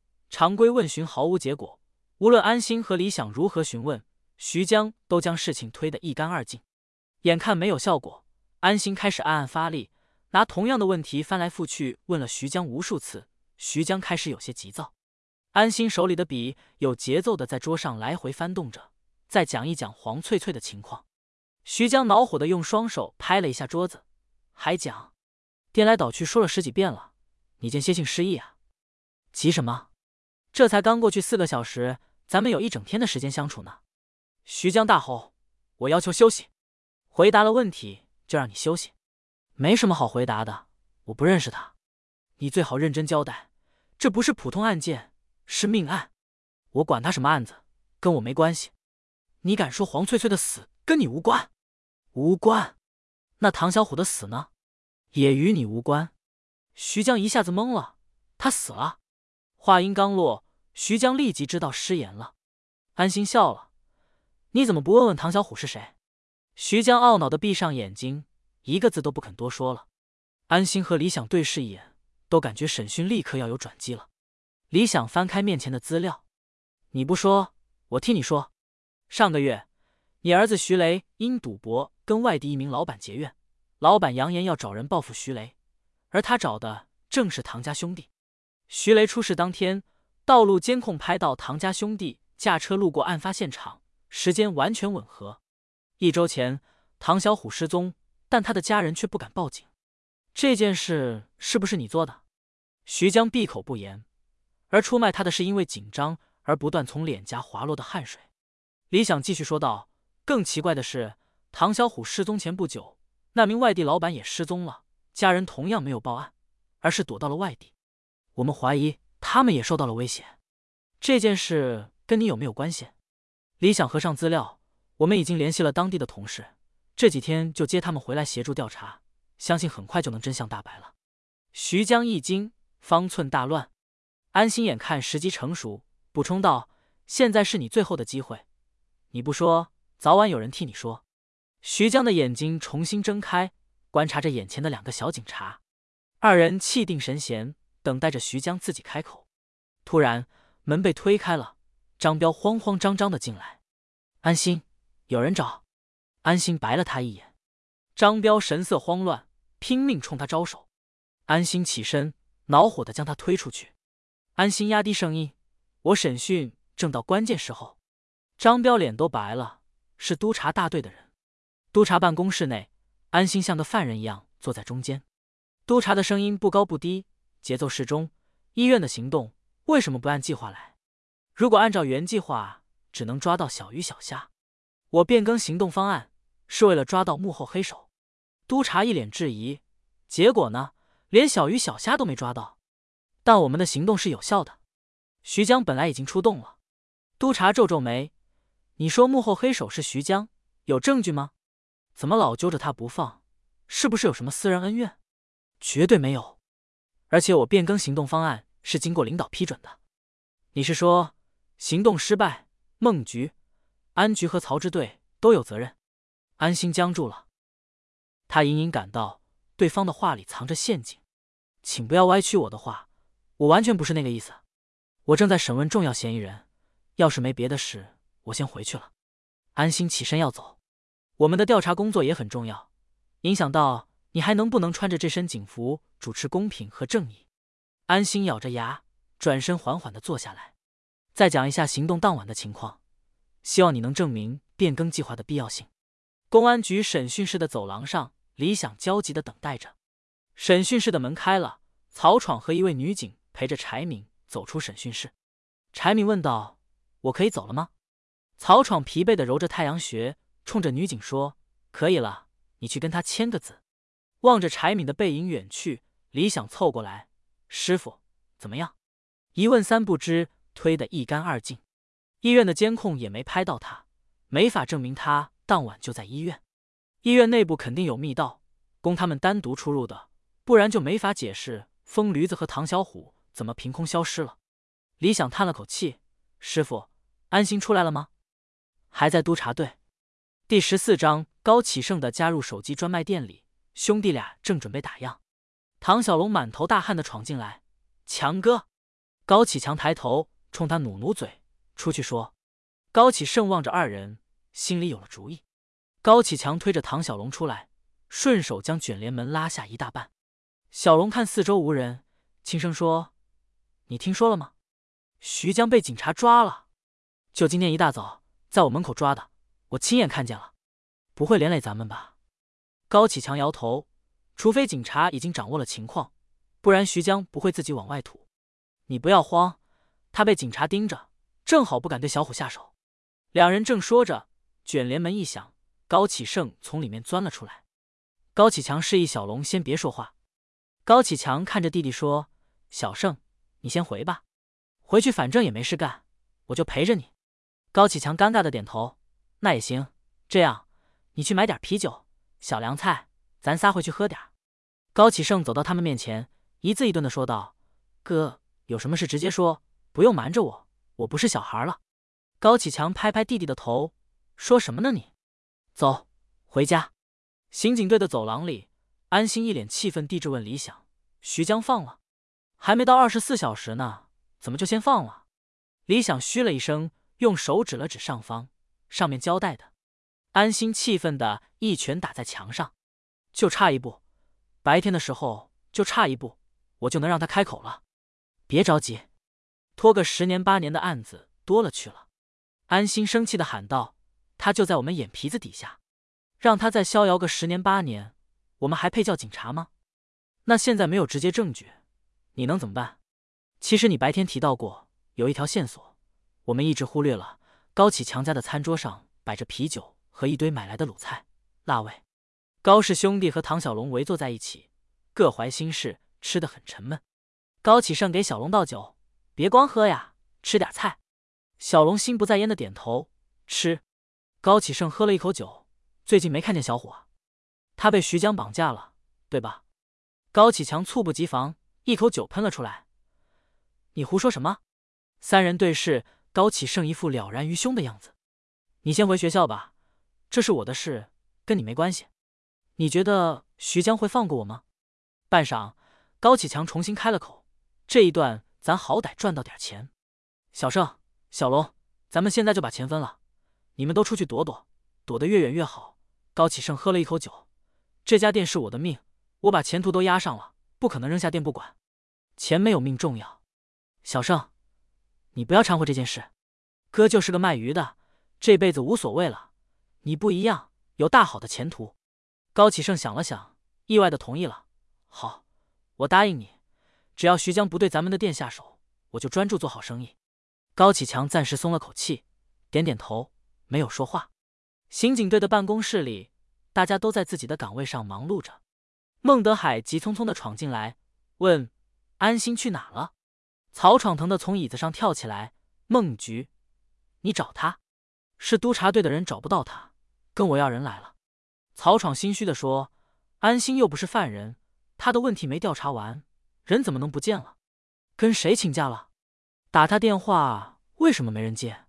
曹闯拉开抽屉，取出手机：“他电话在我这儿呢。”孟德海用手指着曹闯：“好啊，你们串通一气了。他去哪了？”曹闯面露难色，孟德海一瞪眼，不说是吧？你支队长别干了，曹闯连忙道：“别别别！我说，开阔的乡间田野上，乡村之路的音乐在田野上飘荡，桑塔纳快速的行驶着。安心和李想正拿着失踪赌场老板妻子的资料，去往他山脚下的别墅。资料上是一个三十来岁的女人，长得很漂亮，叫陈淑婷。李想一脸担忧，看向一边的安心。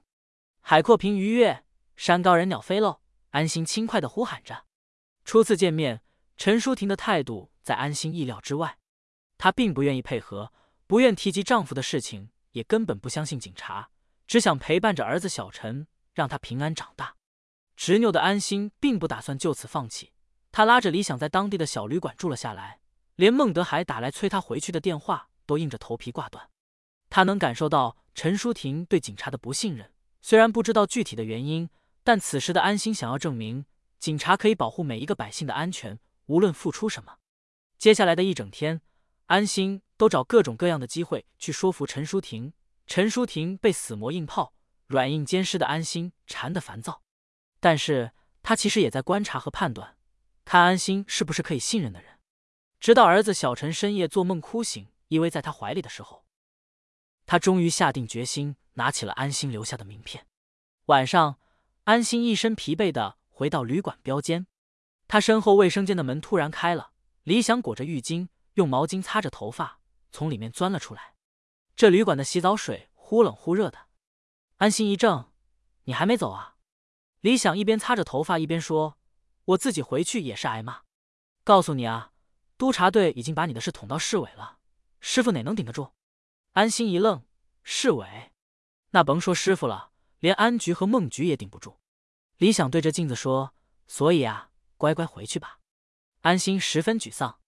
这时，手机忽然响了。安心没好气的说了一声：“谁？”电话里安静了一会儿。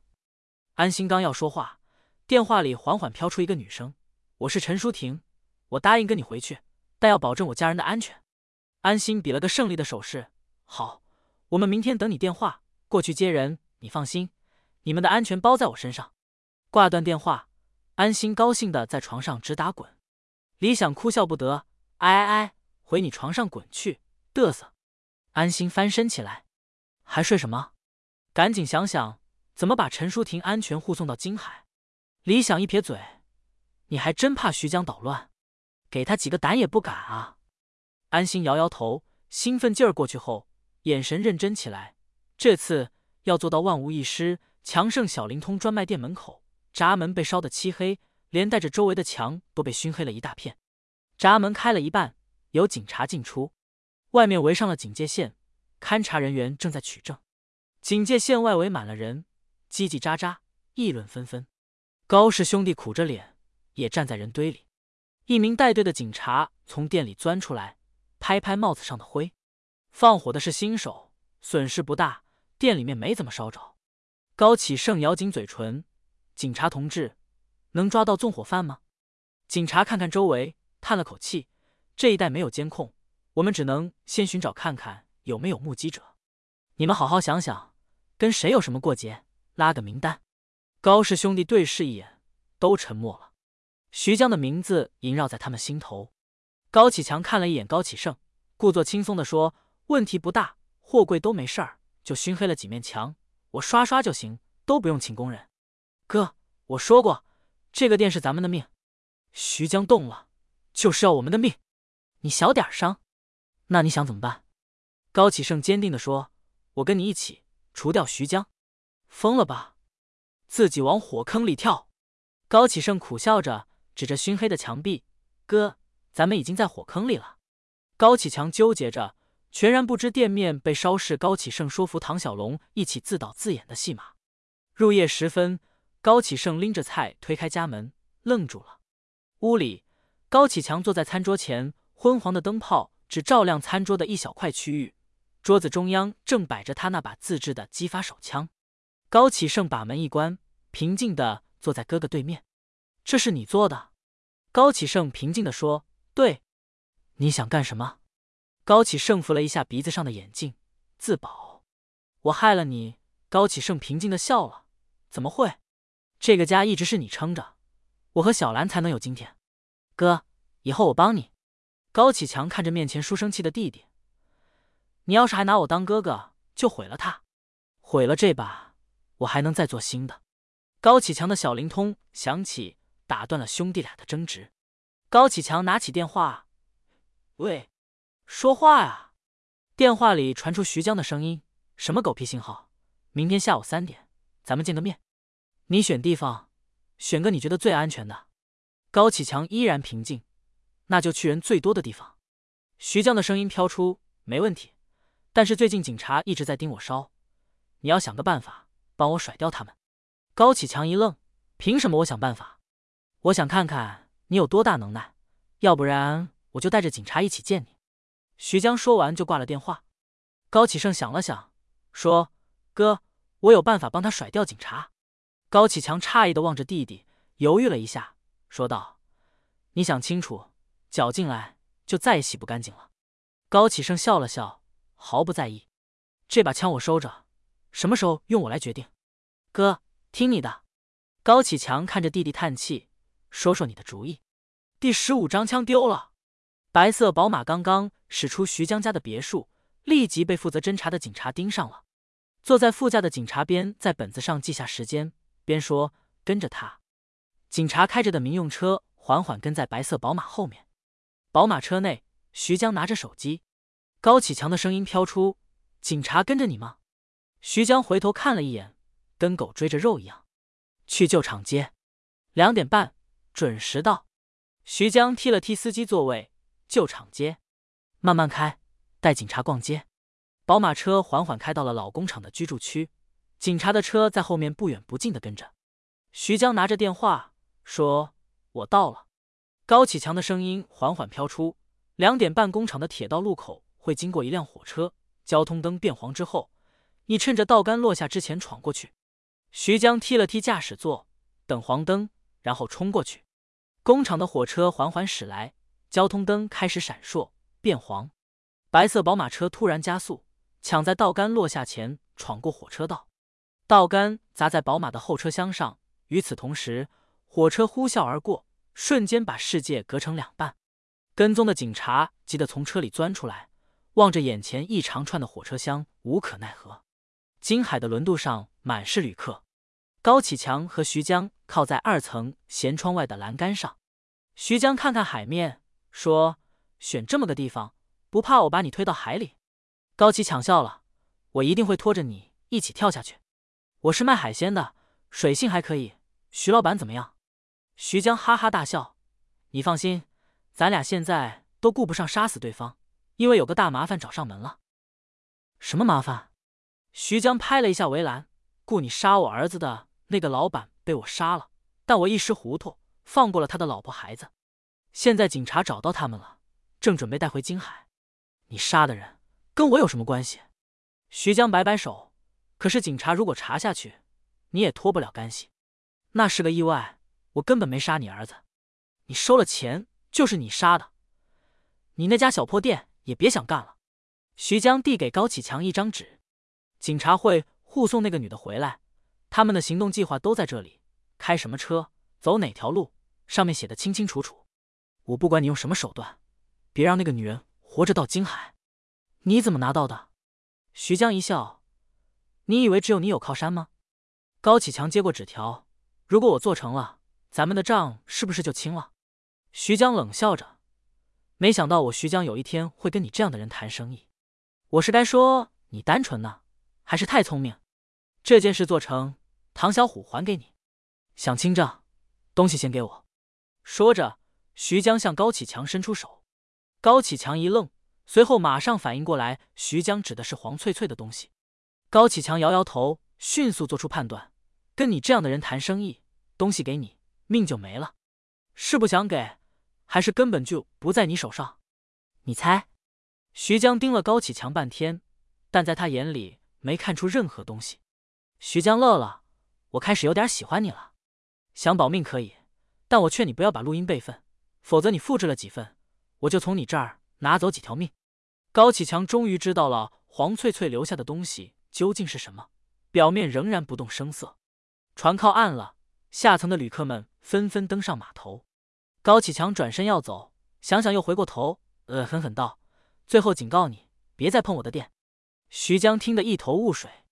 李想接过陈淑婷的行李箱，放进桑塔纳后备箱。小陈亲昵的要安心抱着他。陈淑婷最后望了一眼客厅里的巨幅全家福，锁门离开。日落月升，桑塔纳飞快的在高速公路上行驶着，前方就是金海收费站。安心开着车，兴奋的和曹闯通电话，汇报自己已经下高速了，再有一个半小时就能到局里。与此同时，还不忘问问徐江的状态。得知他老老实实的在家里待着，安心一脸兴奋，还是知道怕了。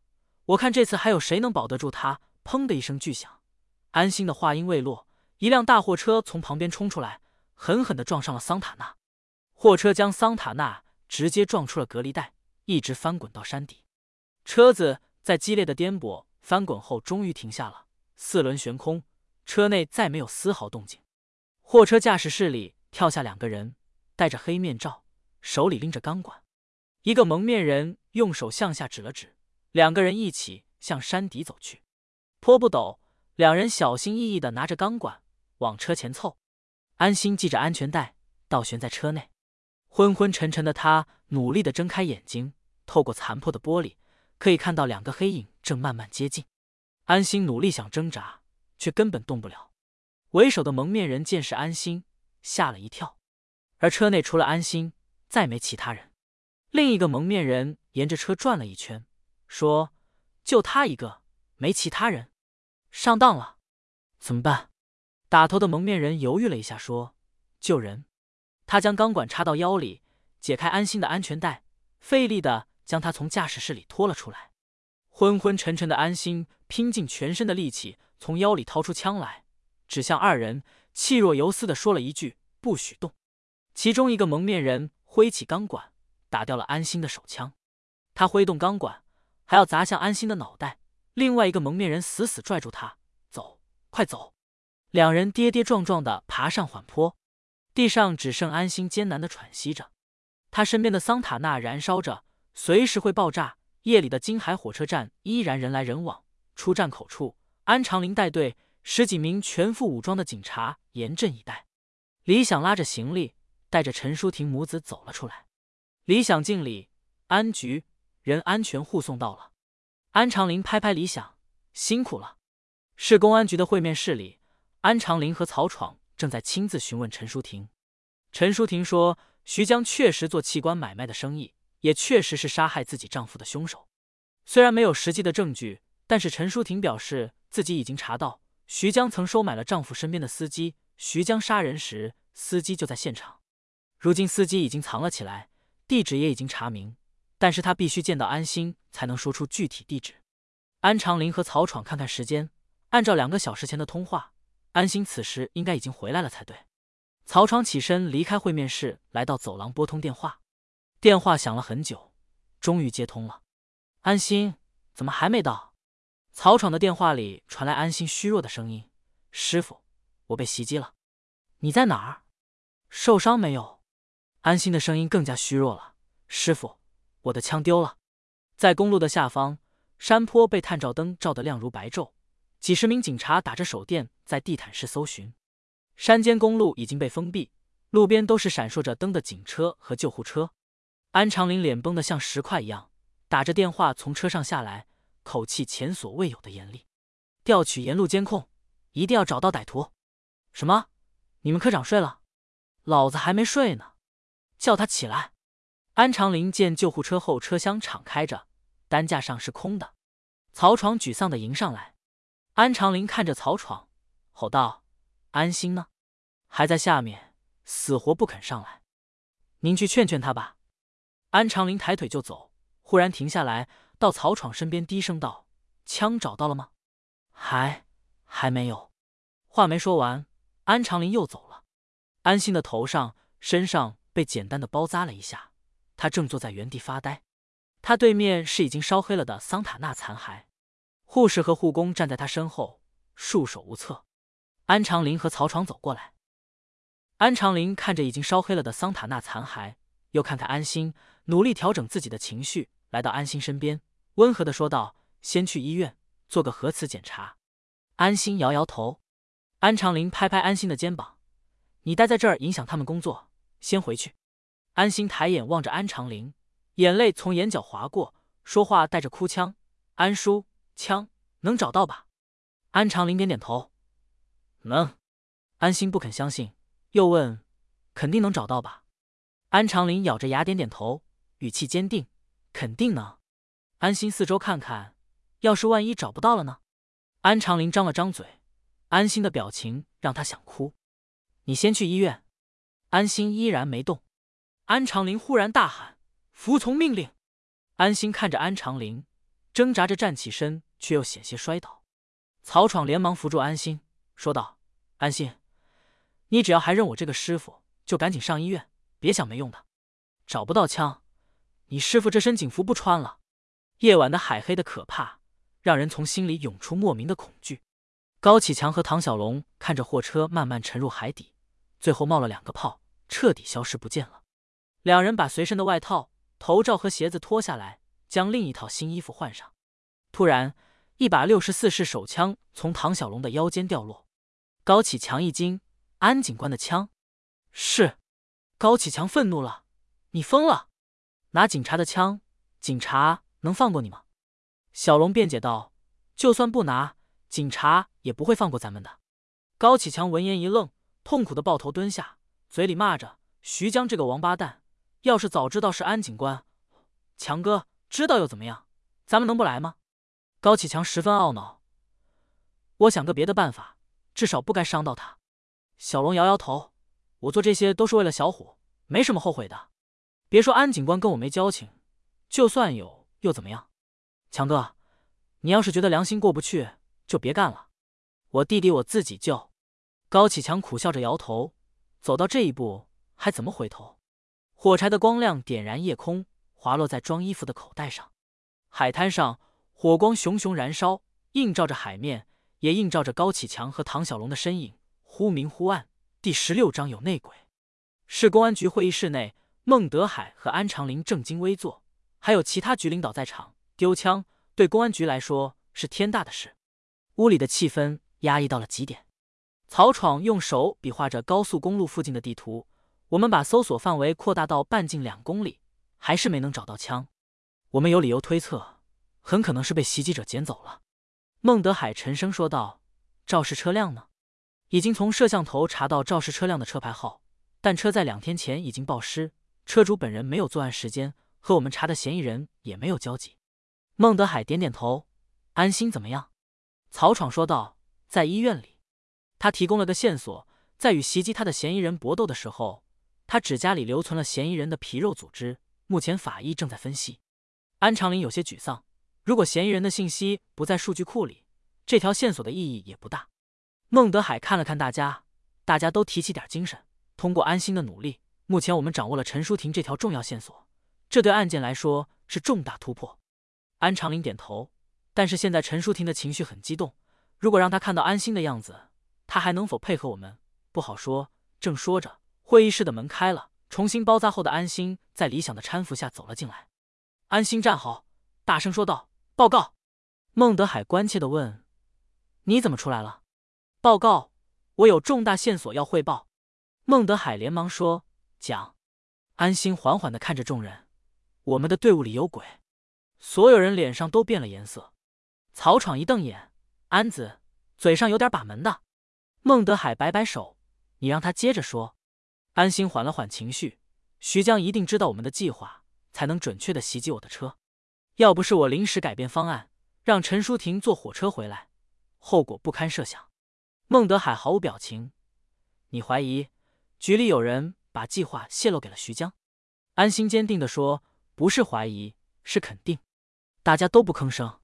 安心继续说道：“我建议开展内部调查，找出徐江在警队内的耳目，陈淑婷才能放心跟我们合作。”孟德海一拍桌子，声音高了八度：“我不同意！”安长林毫不意外，眼皮都没抬一下。孟德海沉着脸：“咱们市局这个刑警队最近进出风头了，连市委都盯着呢。这个时候搞内查，是嫌自己日子太舒坦了吗？”安心皱着眉：“可是……”孟德海一瞪眼，可是什么？陈淑婷不配合，那又怎么样？离了他还破不了案了。市局上下百十号人都是吃干饭的。曹闯站起身说：“李想，你送安心回医院验好伤，配合接受调查。找到枪之前，暂停一切工作。”然后转头问询的看着两位局长。孟德海看着安长林，安长林面无表情，无动于衷。孟德海说道：“安心，把证件交上来，先停职反省。”散会后，安心追着安长林问：“为什么不同意内查？”见安长林不搭理自己，安心穷追不舍：“升官对你们就那么重要？”安长林叹口气：“官职不重要，重要的是权力。有更大的权力，就能做更多的事情。就算包公也用得着尚方宝剑。”所以，权力并无好坏，要看怎么用。破大案、抓要犯，不正是你们需要的吗？只有立功才能受赏，这种思想恰恰说明你的幼稚。魏辽子第三篇的智谈，你应该好好读一读。深夜，高启强推开白金汉的包厢门，猛见一个易拉罐飞来，立即机敏的向侧方一躲，易拉罐撞在走廊墙上裂开，饮料洒了一地，包厢里。已经被徐江摔砸的一地狼藉。得知陈淑婷依然活着的徐江刚从太叔那儿回来，本想放低身段让太叔出面找陈淑婷调和，却不想太叔记恨之前徐江不给自己面子，给了徐江闭门羹，让他颜面扫地。高启强关上门说：“你要是疯疯傻傻的，就别叫我出来，我不想被一个疯子连累。”徐江指着高启强：“我这样赖谁？还他妈不是赖你！”你要是能把那娘儿们做干净了，我用得着低三下四到处求人吗？你给的计划根本不对。陈淑婷没坐车回来。徐江丧气的说道：“我知道，他临时改的火车。”高启强一皱眉：“你这个不准确的消息，让我差点杀了一个警察。所以，我想知道给你消息的是什么人。”徐江瞪着眼睛：“少管闲事。我是怕你被警察完了，给你放点假消息，做好了口袋等你钻。不可能。”除非他不想升官了。高启强听到，微微皱了一下眉。徐江也意识到了，赶紧停住话头。徐江拿出一张纸，说：“这是陈淑婷现在的住址，还有他孩子的学校。我不管你用什么办法，要让他彻底闭嘴。他不是在警察手里吗？”我的内线说他不放心警察，暂时还没供出什么，只好让他先回家了。高启强想了想，问：“有没有警察保护？你整出那么大动静？”连警枪都敢抢，能没警察保护吗？高启强把纸推回给徐江，送死的事我不做。陈淑婷要是跟警察合作，我的活路就断了。但是我死之前一定拉上你全家。徐江掰着手指头数数，你、你弟弟，还有在外地读大学的小妹妹，听说长得还不错。高启强一巴掌打飞了徐江的酒杯，徐江抬脚踹开高启强，两人扭打在一起，遥控器不知被谁摁到。动感的音乐突兀的响起，两人打到气喘如牛，凶恶的互瞪了片刻，同时松手。徐江抓起打翻的酒瓶，仰头喝完剩下的瓶底子，说道：“搞定陈淑婷，你离开金海，我放过其他人。雷雷的事两清，我信不过你。”徐江指着高启强：“少他妈废话，别逼我反悔。”回到家中，高启盛询问哥哥和徐江谈的如何，他让咱们除掉陈淑婷。说着话，他拿出纸条，这是住址，还有他孩子的学校。陈淑婷到底知道徐江什么把柄？徐江这么怕他？高启强摇头，不知道。但徐江已经被警察逼到绝路了，被抓是早晚的事。咱们要考虑的就是别被他牵连。高启盛倒了杯热水，把几片消炎药递给哥哥。暂时只能跟徐江坐一条船，不能让他落在警察手里。徐江今天答应，只要帮他过了陈淑婷这关。他儿子的事一笔勾销，高启盛嗤笑：“这你都信？我愿意信他，或者说，我希望他说的真的。本来就是一场意外，怎么就走到了这步田地？”高启强揉着太阳穴，显得很疲惫。高启盛安抚的拍拍哥哥后背：“哥，我知道你累，但是你做的没错，你总是替我们着想，替这个家打算。现在有我帮你，你不用让自己这么累。”眼下只有搞清楚陈淑婷知道些什么，才能想接下来怎么办。放学时间，小学的正门口围满了接孩子的学生家长。高启盛恢复了学生装束，一副理工男的打扮，手里拿着一沓家教广告传单，不停的四处张望。一辆轿车缓缓停在路边，副驾驶上下来一名便衣警察，下车时扶了扶耳麦。便衣警察观察了一下，没发觉异样，打开后排车门，让陈淑婷下来。陈淑婷走向校门，和等待孩子的家长站在一起。高启盛往每个人手里发着资料，慢慢的向陈淑婷靠近。您好，我是辅导班的老师，您家孩子需要家教吗？简历发到陈淑婷跟前，他说不需要，可以先试听一节，试听不要钱。我是金海人，教过不少老板家的孩子。说不定还跟您先生认识。陈淑婷神情明显有了变化，高启盛没有任何动作，静静的望着他，脸上挂着淡然的微笑。陈淑婷稳住情绪：“你住金海哪里？”“旧厂街。”陈淑婷眯着眼睛问：“旧厂街的唐小龙、唐小虎，你认识吗？”高启盛点点头：“认识，他们帮我哥介绍过生意。我哥叫高启强。”陈淑婷皱眉低声说道。你来找我想干什么？高启盛笑着说：“我就是来应聘家教的，您给个机会试听一节课。”说完，高启盛转身就走。回到家中，陈淑婷拿着高启盛递来的传单想了很久，按照上面的电话号码拨了过去。几个小时后，高启盛通过了门口便衣警察的盘查，站在了陈淑婷儿子的面前。高启盛往书桌旁一坐，说：“你好，我姓高，高启盛，你可以叫我哥哥。”也可以叫我小程。小陈笑了，那我还是叫你小盛吧。高启盛摊开一个习题簿，把这一页的题目做一下，有不懂的就问我。陈淑婷站在门口，看小陈在埋头做题，话里有话的说道：“我到厨房给你们削点水果。”高启盛起身拿起杯子，佯装到厨房里去接水，确信没有引起警察的注意后，跟陈淑婷小声说道：“我哥为了帮我开店筹钱，才去找徐磊讨债，惹上现在的麻烦。”陈淑婷恼火的低声说道：“叫他去讨债，没叫他杀人。我哥没杀他，是他自己电鱼出了意外。你相信我们？信又有什么用？我丈夫人都没了，你想给他报仇，所以才跟警察合作。但警察里有徐江的耳目，你不知道该怎么办了。”陈淑婷呆呆的望着高启盛，高启盛低声说道：“我们能帮你除掉徐江。”陈淑婷一皱眉：“为什么？”高启盛瞟了一眼警察，他威胁我的家人了，我不能原谅他。徐江很怕你跟警察合作，你知道他什么把柄？陈淑婷犹豫了一下，说：“我丈夫的司机能证明徐江杀人，我知道他躲在哪儿。”高启盛问道：“能不能把地址告诉我？”陈淑婷向后退了一步，眼神警觉起来。高启盛真诚的看着陈淑婷：“信我。”警察看完报纸。回头看了一眼陈淑婷，她正端着切好的水果出来。书房里传来小陈的声音：“小盛，我都做对了。”高启盛在阅题，全是对号。他看着小陈说道：“小陈真聪明。”陈淑婷走进来，说：“吃点水果吧。”高启盛笑着说：“您孩子很厉害，下次可以直接做三年级的题了。”小陈得意洋洋的吃着水果。第十七章：高家兄弟入夜。陈淑婷抱着孩子哄他睡觉，待儿子呼吸匀称了，他轻手轻脚地下了床，走进卫生间，拨通了电话。对面传来一个苍老的声音：“喂，太叔，是我。你那边警察盯得那么紧，就不要老给我打电话了。你帮我找到了那个司机，我还没好好谢谢你。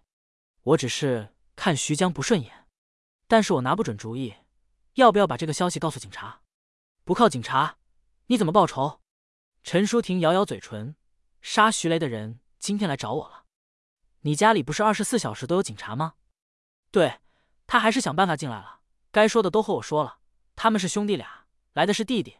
据说哥哥更有本事，胆色不错，还有脑子。陈淑婷想了想，警察里面有徐江的人，我信不过。明白了，这是你们两家的恩怨，你自己做决定。太叔说完，挂断了电话。刑警队里，李想拿着本册子给曹闯送过来。师傅，这是陈淑婷的监护记录。派出所汇报有什么异常吗？李想摇头，没有。曹闯一边翻看着一边说：“我不相信徐江会这么老实。”很快，他的目光停住了，其中一条来往人员登记姓名写着高启盛，后面有身份证上的地址，这名字有点眼熟啊。强盛小灵通专卖店门口，安心看了一眼，便抬步迈了进去。店里只有一两个客人，高家兄弟都在。高启强看见安心，仿佛桑塔纳翻滚下坡的场景再一次重演。他努力镇定下来，招呼着安心：“安警官怎么来了？”安心笑道：“想着好久没见了，来看看你。小生意没什么动静，吃了吗？一起吃点儿，叫上你弟弟。”安心说，朝着安心微笑点头示意的高启盛说：“我就算了。”店里不能没人。高启强从柜台里走出来，说：“我陪你去，这边有家面馆不错。不过说好了，这次我请客。”小店里，安心和高启强都在埋头吃面。安心咽下了一大口面，说：“这家店我也常来。”高启强抬头：“是吗？从没在这儿见过你。”安心摆手：“最近一直忙，顾不上来。”高启强试探的问道：“还是之前黄翠翠那个案子？”安心点了点头，高启强把身子前倾了一些，需要我帮忙吗？安心招招手，示意高启强凑近。有个证人叫陈淑婷，掌握重要线索，可是不愿意配合我们，你认识吗？高启强迟疑了一下，说不认识。哦，上周六是你送你弟弟去的他家吧？高启强手里的筷子掉了下来，安心直视着他的眼睛。高启强假装想了想。一副恍然大悟的表情，是那家人呢？他找小盛做家教，上周六是我陪小盛去的。你弟弟连吃午饭的时间都不愿意耽误，怎么会舍得周六关一天店？高启强一笑，人家是大老板，钱也不少给。那接下来呢？每周六都上课吗？上到什么时候？高启强一愣，这你得问小盛。安心笑道：“放心，现在有人正在问他。”高启强脸色难看极了，安心继续说着：“咱们再聊聊唐小虎的事，他回家了吗？”高启强摇摇头：“没有。”安心点头：“之前你因为唐小虎失踪来找过我，我让你报警，但你没去。后来由于我们的案子牵扯唐小虎，我的两名同事去调查，碰到你和唐小龙在喝酒。那次询问，你们却改口了。他失踪了这么久，你们反而不着急了。”这说明什么？说明你们知道他在哪里。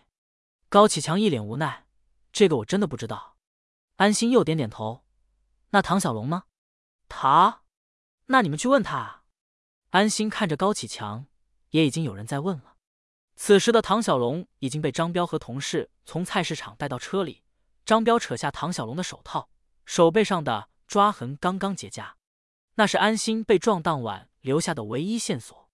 面馆的客人都走光了，店里只剩下安心和高启强。高启强轻声道：“既然你把他们都抓了，为什么现在不抓我？因为我不太愿意相信你会犯罪。我相信你是个好人，一个有担当、顾家、守法的好人。”高启强颤声道：“安警官，谢谢你。还记得我在看守所门口跟你说的话吗？”高启强嘴角微微抽动，点点头。安心说道：“如果我信错了人。”我希望第一个知道真相，不是在公安局，不是以警察的身份，而是在这里以朋友的身份听你说。高启强深深吸了一口气。我还有多少时间？安心想了想，这要看你弟弟和唐小龙何时交代，交代多少。高启强点头，够我再吃碗面的。老板，再来份大碗牛肉面，牛肉要双份。高启强专心吃面，安心望着他，心情复杂。面都吃完后。高启强端着碗，把汤底喝了个干干净净，满足的拍着肚子打了个饱嗝。吃饱了，爽。安心看看表，时间不多了。高启强仿佛没听见，自顾自的说：“你知道吗？我从来没吃这么饱过。爹妈死的早，是我拉扯两个小家伙长大的，靠着那点抚恤金，一分钱掰成两半花，一半给小盛，一半给小兰，没有我的。”安心的手机响了，显示曹闯来电。然而，高启强还在喋喋不休，丝毫没有停下来的意思。那会儿做梦都想吃一大碗牛肉面，只吃面吃肉，不喝汤，一口都不喝。安心忍不住了，这是局里的电话，审讯一定有结果了。你有什么要说的，抓紧说。高启强深深呼出一口气，神色淡然。安警官，我没有要交代的。安心失望了，感觉心里被什么堵住，很难受。他接通了电话：“喂，我是安心。”曹闯的声音从电话里传出：“唐小龙就是那晚袭击你的人，他也招出了同伙。”安心望着对面一脸坦然的高启强，问：“是谁？”电话里沉默了一会儿，说：“不是高启强。”安心愣住了。安警官，我可以走了吗？高启强点出几张钱，放在桌上，向门口走了几步，仿佛想起什么，又退回来。安警官，你拿我当朋友，我也真的拿你当朋友。再等几天，我送你一份大礼。高启强说完，头也不回的离开了面馆，一边走一边回忆起袭击安心的那个晚上。当时，高启强和唐小龙回到高家，高启盛发现了唐小龙手上被安心抓出的伤。高启盛说道：“枪好藏，但是小龙哥，要是警察做 DNA 检测，你根本跑不了。”唐小龙一惊：“那怎么办？”高启盛想了想，说：“先做好最坏的打算。”三个人围坐在桌前，高启盛沉声道：“如果你被警察抓了，要再找个替罪羊，不能牵连我哥。如果我们都进去了，没人能救你弟弟了。”唐小龙想辩驳，张了张嘴，想不出辩驳的话来，随即点点头。就是再找一个人抗试呗。行，强哥，要是我真栽了，你可一定要把小虎救出来。高启强用力点了点头。来，我们对一对词。小龙哥，你记住你的，剩下的我来教他。高启盛开始学着用警方的问询方式对唐小龙进行紧急培训。果然，菜市场的一个年轻人到了警局自首，像背书一样说着跟唐小龙一模一样的话。我们就是在一起喝酒来着，喝到后来。小龙哥醉了，就说干点刺激的，偷辆车抢劫吧。我以为他吹牛，就跟着去了。没想到他真的撬了辆大货车。无论曹闯带人如何询问，这人翻来覆去就是那几句话，不承认见过枪，只坚持是酒后寻刺激。曹闯等人一戳到他软肋就喊头疼，明显是已经串通好的套路。安心知道，高启强虽然心理素质好，但是能想出这个办法的，一定是文化程度更高的高启盛。在他的脑海中。真相已经拼凑的差不多了。高启盛回家创业，但是缺钱，通过唐家兄弟接了赌场老板的任务，去找欠债不还的徐雷讨债。过程中发生纠纷，导致徐雷触电溺水身亡。徐江为了报复，杀了赌场老板，绑架了唐小虎，还差点割了他的器官。赌场老板的老婆陈淑婷手里有徐江杀人的证据，所以徐江威胁唐小龙袭击警车，但失败了。高家兄弟才不得不主动接近陈淑婷。整件事情说得通，可惜几个关键的点都缺少证据。那么高家兄弟接近陈淑婷的目的是什么？总不会是替徐江杀人灭口吧？安心思考着，忽然他想起高启强的话：“安警官，你拿我当朋友，我也真的拿你当朋友。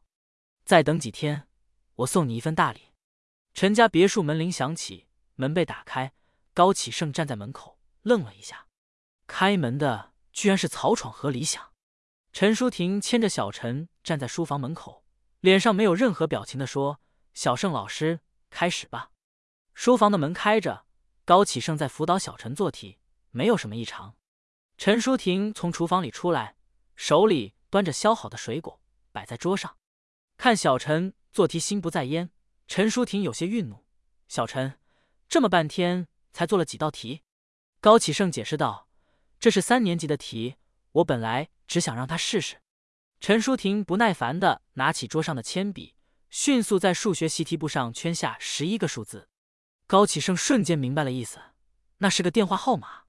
陈淑婷又说道：“记住了。”说完，将笔一摔，擦了，自己重新再做。高启盛用橡皮将数字擦掉，嘴角泛起了笑容。专卖店内，高启强穿着鲜艳的红色外套。热情的向顾客介绍新款彩屏小灵通，他时不时瞥一眼门外，马路对面停着一辆几乎和他同时到店的汽车。此时，张彪坐在车里，望着店内高启强的身影。张彪一边往本上记录，一边自言自语：“十六点二十分，目标在店，顾客两名，无异常。”很快就到了下班时间，专卖店来往的人多了起来，进店的顾客也越来越多。张彪有点盯不过来了。人头攒动，只能看到柜台后的红外套仍然活跃着。高启盛穿了身不显眼的外套，随着人群挤进店里，柜台前挤满了客人。高启强应接不暇，高启盛隔着柜台冲哥哥使了个眼色。高启强会意，一边脱下外套，一边钻出柜台。高启盛接过哥哥的外套，随手将一张字条塞到哥哥手里。高启盛钻进柜台的时候，已经把红色外套套好了。这时电话响起，张彪随手拿起电话：“喂。”电话里曹闯的声音传出：“你那边看到高启盛进店了吗？”张彪仔细看向店里。没有啊，就高启强一个人。曹闯在电话里急道：“两组汇报，跟高启盛跟到进店，他们店也没有后门。”张彪抻长了脖子看着，真的就高启强一个人。曹闯吼道：“你进去看看。”张彪应声下了车，过马路，走进专卖店。他来到柜台前，发现卖手机的居然是高启盛。第十八章送个大礼。陈淑婷给的电话号码正是太叔的。此刻。高启强正在一个僻静街角的破旧公共电话亭前。太叔知道这是陈淑婷信任高启强的意思，于是将司机的藏身地址告诉了高启强。拿到地址后，高启强拨通了徐江的电话。杀了陈淑婷，只能拖住警察几天，而徐江真正要找的是那个司机，只要他活着，警察早晚能找到他。高启强让徐江先把唐小虎送回菜市场，确认唐小虎安全后。嘱咐了他面对警察询问时要说的话。做完这一切，高启强买了菜和肉回家准备晚饭。刚走到楼下，碰上安心正在等着自己。高启强知道躲不开，便热情的将安心请到家里。两人推门进屋，高启盛坐在桌前，一看安心进来，脸色一变，旋即恢复了正常。高启强兀自进了厨房，一边忙活一边说：“难得贵客来，等我做点好的。”小盛。给安警官倒水，一会儿的功夫，桌上摆上了浓油赤酱的几个菜，一人面前还有一碗热汤面，三个人吃的都是满头大汗。安心边吃边说：“好手艺。”高启强给安心夹菜，夹长菜，别嫌弃。安心站起来，绕着房子踱步，饶有兴致的四处看着。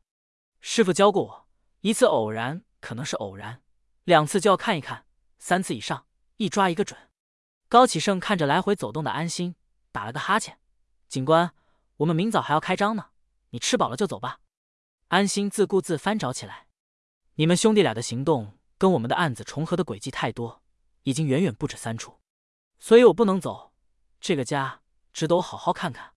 高启强淡然说道：“我不知道你想看什么，但这里肯定没有你想要的东西。”安心伸出一个手指，摇了摇，表示否定。你知道我想找什么？就像我知道你今天去了哪儿，但是我说了你也不会承认。高启强轻轻摇头，你说说看，这里没有外人。安心转身看着高启强，唐小虎今天回来了，他被人从一辆没有牌照的车上扔到菜市场大门前。这事儿你早知道了吧？但是我想不通你用了什么办法。高启强微微一笑，我说过，他只是贪玩，玩够了就会回来。安心随意的说道。他在菜市场用别人的小灵通打了个电话，是打给你的吗？号码是个公共电话，局里同事已经去取证了。你好好想想，有没有留下什么痕迹？高启强一笑，你担心我？安心点头，当然，咱们是朋友。高启盛冷笑，放心好了，我哥不会因为一些莫须有的猜测就出事。这事儿谁也说不准，对不对？比如唐小龙，因为手上几道抓痕，就要面临至少五年刑期。你说他亏不亏？更亏的是那个小孩，坐牢可是一辈子的污点。高启强点头，凡事总有人要承担后果，跟年龄大小没关系。安心继续说道：“那孩子说那一晚喝醉了，但我当时没闻到一点酒味儿。我虽然被撞的脑袋发晕，但还是有点印象。那两个人动作迅速，反应很快，根本不像喝过酒。我后来拼命回忆，有一个嫌疑人的声音很熟悉。”安心与高启强四目相对，谁都没有回避。高启强微微一笑，回忆是会骗人的，尤其是脑子里的东西，别人看不到，想怎么说都行。安心点点头，继续翻找。你说的对，要证据。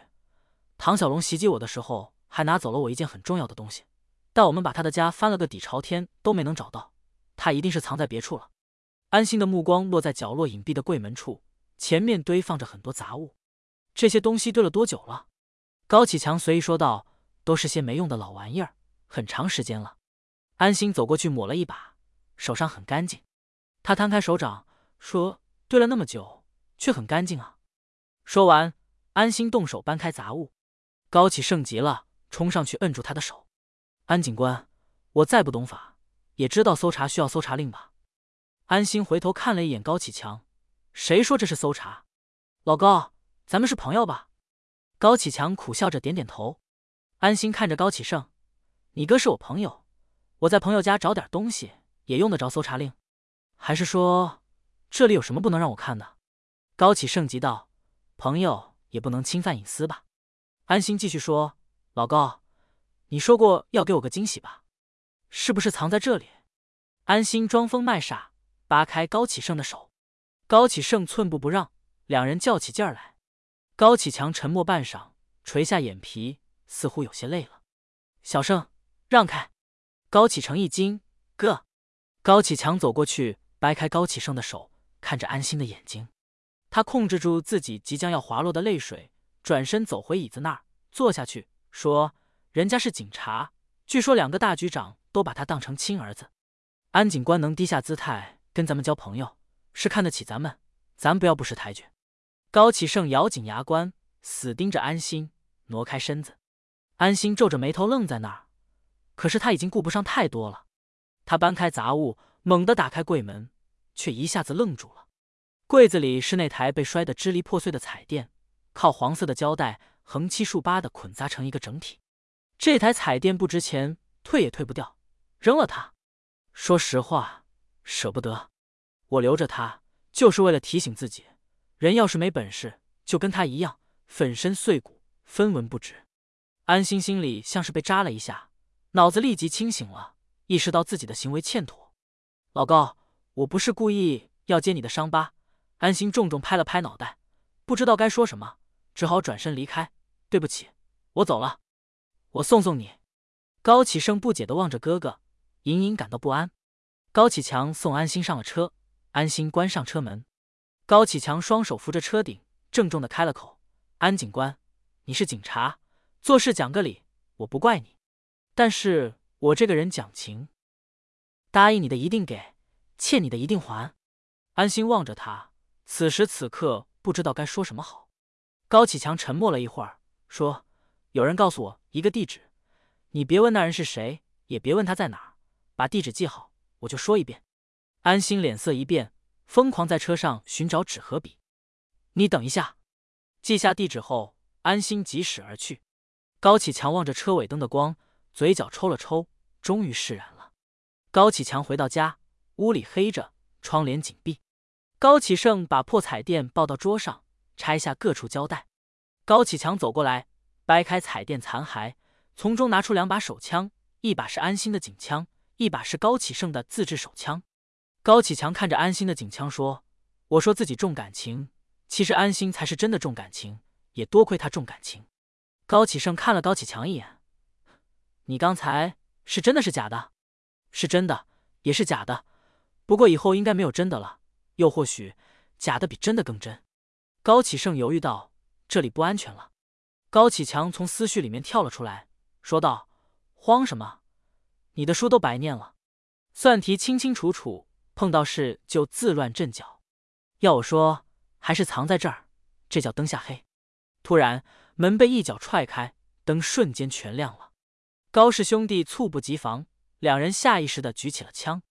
门口站着的是疯驴子，徐江的贴身打手老六。还有畏畏缩缩的麻子，疯驴子夸张的举起了手，大呼小叫：“哎呀妈呀，吓死我了！有枪啊，真枪！快打一下，让我听个响，让四周的街坊邻居都过来看看。”兄弟俩投鼠忌器，都觉得手里的枪有些沉。徐江的打手老六端详着枪口，警枪，可以啊，会使吗？会使就放一枪，把警察招来；不会使。就放下，别再走了火，打着自己。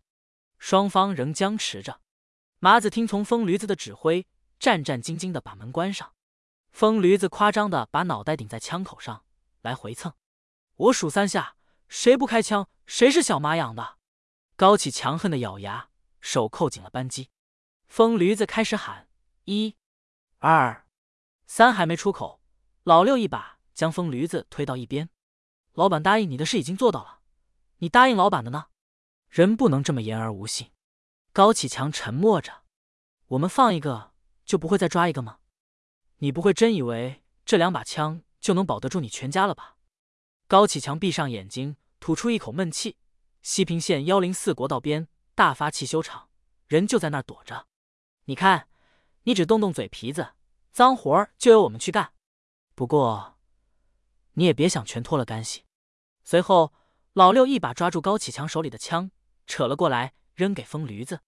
我们尽量不动枪，万一迫不得已，账还是要算在你高启强的头上。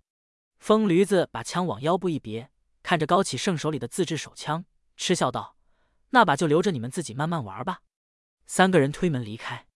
深夜的小吃店。只有安心、李想、曹闯三个人。安心抑制不住激动：“我信得过的都在这个屋里了。还记得上次汇报会两个领导对于内部调查的态度吗？之前徐江就托关系想请他俩吃饭，至于后来有没有再联系，谁也不知道。我问过他们，徐江到底托的谁，但他们死活不肯告诉我。”曹闯摇头：“光凭这些不能说明问题。”是。但眼下这条线索是我们最后赢的机会，不能再有一点差错了。安心掏出纸条，郑重的摆在桌子上，这是证人司机的藏匿地址，高启强刚刚告诉我的。曹闯、李想都是一惊。李想琢磨了一下，问：“可是他怎么会知道？”安心说道：“我猜测有幕后的势力想借助他除掉徐江，他又想借我们的手。”曹闯哼了一声：“给他当棋子吗？”可是师傅，司机是突破徐江的关键，只要他招供，无论徐江的保护伞是谁，都不好使了。所以，我们不用纠结高启强的动机，找到这个关键证人才是最重要的。曹闯和李想陷入沉默，安心焦急的等待曹闯做决定。如果不出安心所料，徐江派去寻找司机的人已经在路上了，他们没有太多时间可以浪费。安心着急的劝说着曹闯：“师傅，我跟李想今晚就出发。”不惊动局里任何人，只要消息不走漏，我们保证把人带回来。你帮我开封介绍信，我找当地的同事支援一下。曹闯想了又想，还是觉得不稳妥，掏出手机说：“不行不行，这事我做不了主，必须跟领导汇报。”安心赶紧扑上去，按住曹闯的手机：“师傅，你上回都帮我了，再帮我一次。”曹闯瞪眼道：“上次帮你出了多大的篓子，差点要了你的小命。”师傅，求你了，这是最好的机会，错过了这次，再抓徐江就难了。你是局里资历最老的刑警，丰功伟绩，英雄盖世，能受得了徐江这种罪大恶极的人在你眼皮底下嚣张？曹闯嫌弃里带着点宠爱，念点书全用来拍马屁了。小子，别看我干了几十年刑侦，坏规矩的事情一次都没干过。你记着，破案是一阵子的事。当警察是一辈子的事，不要因小失大。安心明白，曹闯同意了。第十九章不许增援。微微的晨曦中，安心的桑塔纳孤零零的停在停车场的角落里。开了一夜的车，他和李想在这里稍作休息。安心刚接过李想递过来的泡面，一辆越野车也驶进停车场，恰好就停在桑塔纳边上。疯驴子打开驾驶室的门，同样两眼通红，伸了个大大的懒腰。麻子。待会换你开啊！这一宿熬死我了。麻子唯唯诺诺的跟下车。驴哥，我都两个月没和家里联系了，能不能把手机给我，让我给家里打个电话呀？你看着我打。我把免提打开。疯驴子一把将麻子揽到自己跟前，贴着他的耳朵说：“再废话，把你头给拧下来，不许打电话，不许离开我视线。这趟活干完，你他妈爱去哪儿去哪儿。”疯驴子卡着麻子的脖子，奔着服务区餐厅走去。安心从座椅上坐起了身子，看着从面前经过的二人，眼睛都瞪直了。安心和李想一边扒拉着泡面，一边紧盯着餐厅的门口。安心说道：“上次医院的行动失败，把麻子放出去之后，就再没收到过消息。我还担心他出意外，幸好疯驴子只是怀疑他，没收了他的手机。你说他俩是逃窜的，还是和咱们一个目的地？”安心想了想，说：“都有可能。高启强很可能把那司机的地址也给了徐江，这才换回了唐小虎，然后又给了我卖个人情。那怎么办？他俩要是去灭口的，很可能身上有武器，我们得申请增援。先跟着他们吧。如果真的是同路，到了西平再申请增援也来得及。安心正说着，疯驴子和麻子剔着牙从餐厅里出来，朝这边走来。安心和李想同时把座位放低。